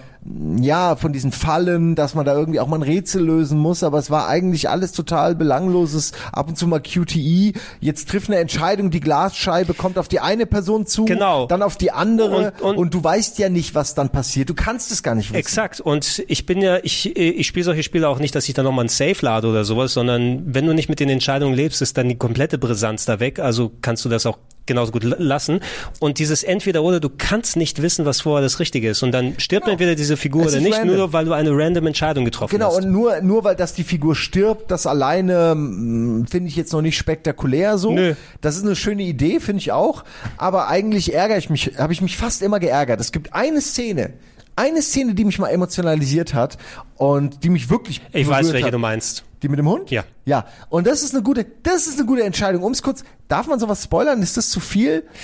Also, Man bekommt die Option, einen Hund umzubringen, damit man nicht entdeckt äh, wird. genau, man und das bekommt, ist natürlich man, ein man, No-Go. genau, man, man bekommt diese Option in dem Ja. Spiel. Ich glaube, viel mehr müssen wir da nicht sagen. Und das alleine hat mich aber total empört. Und da hat's, da hat mich das Spiel emotional gekriegt. Da hat's mich, da habe ich mich für diesen Hund habe ich mich mehr empört als für jede alle Tode waren mir egaler Also, äh, als die als die Möglichkeit diesen Hund umzubringen. Genau, aber diese Möglichkeit drin zu lassen, ist, finde ich mal richtig Toll, äh, bei dem toll hier. gemacht, Einfach, toll weil es, weil es wirklich, Wirklich. dich auch sowas, das sind eher diese harten Entscheidungen, die du mal treffen musst. Außer packe ich jetzt den Schraubenzieher links oder rechts auf diese Glasscheibe. Ja, also wirklich, also ich bin äh, echt nicht zufrieden mit äh, der Art, wie sich diese Filme, Spiele entwickeln, weil ich mag entweder geh in den Trash oder biete eine geile Story oder irgendwas, aber versucht nicht Horrorfilme, Horror, schlechte Horrorfilme zu Ja. imitieren, weil ihr könnt's einfach nicht. Das ist ja ist ja vielleicht auch eine echte Kunst, die muss man ja auch mal lernen. Du kannst nicht einfach nur das optisch hinkriegen und Schnitte und Dialoge und dann äh, kriegst du, aber du triffst die Storybeats nicht. Ja, und ich finde nicht, dass das hier, also ich meine, jetzt rege ich mich wirklich un unnötig auf, aber ich finde, dass Dark Pictures so viel versprochen hat und wenig gehalten hat. Ja, mir, mir gefiel The Devil in Me insgesamt, meine ich, besser als Man of Medan und dieses hier, die... Man of Medan finde ich sogar und, fast am Und schlechtesten. das Ding, das Ding im Irak, äh, wie ist das Ah, das letzte? war auch langweilig, ja, also House of Ashes? House of Ashes, Little. Hope habe ich nicht gespielt, deshalb kann ich darüber Ah, nicht viel House of sagen. Ashes hat auch House of Ashes hat auch schöne Momente und so. Es gibt da immer eine gute Idee, dass man mit einem feindlichen Soldaten plötzlich zusammenarbeiten muss, aber selbst da ergibt sich dann so Auch sehr oberflächlich. Kaum, genau, da ergibt sich außer dem klassischen Storybeat, ja natürlich werden die beiden, die sich am meisten hassen, später zu Die Freunden. haben auch Familie. und am Ende opfert sich der eine für den anderen, wenn du so du, entscheidest. ich habe dich schon immer so gehasst, aber weil ein Typ auf dem Controller siebenmal auf B gedrückt Genau, hat, ja. werde ich mich jetzt opfern für dich. Es ist aber wirklich das, ne? Nur weil der siebenmal, guck mal, oh, er hat dir zugehört, dann hat er beim zweiten Mal dir ein Stück von seiner Wurst gegeben und plötzlich opferst du am Ende dein Leben.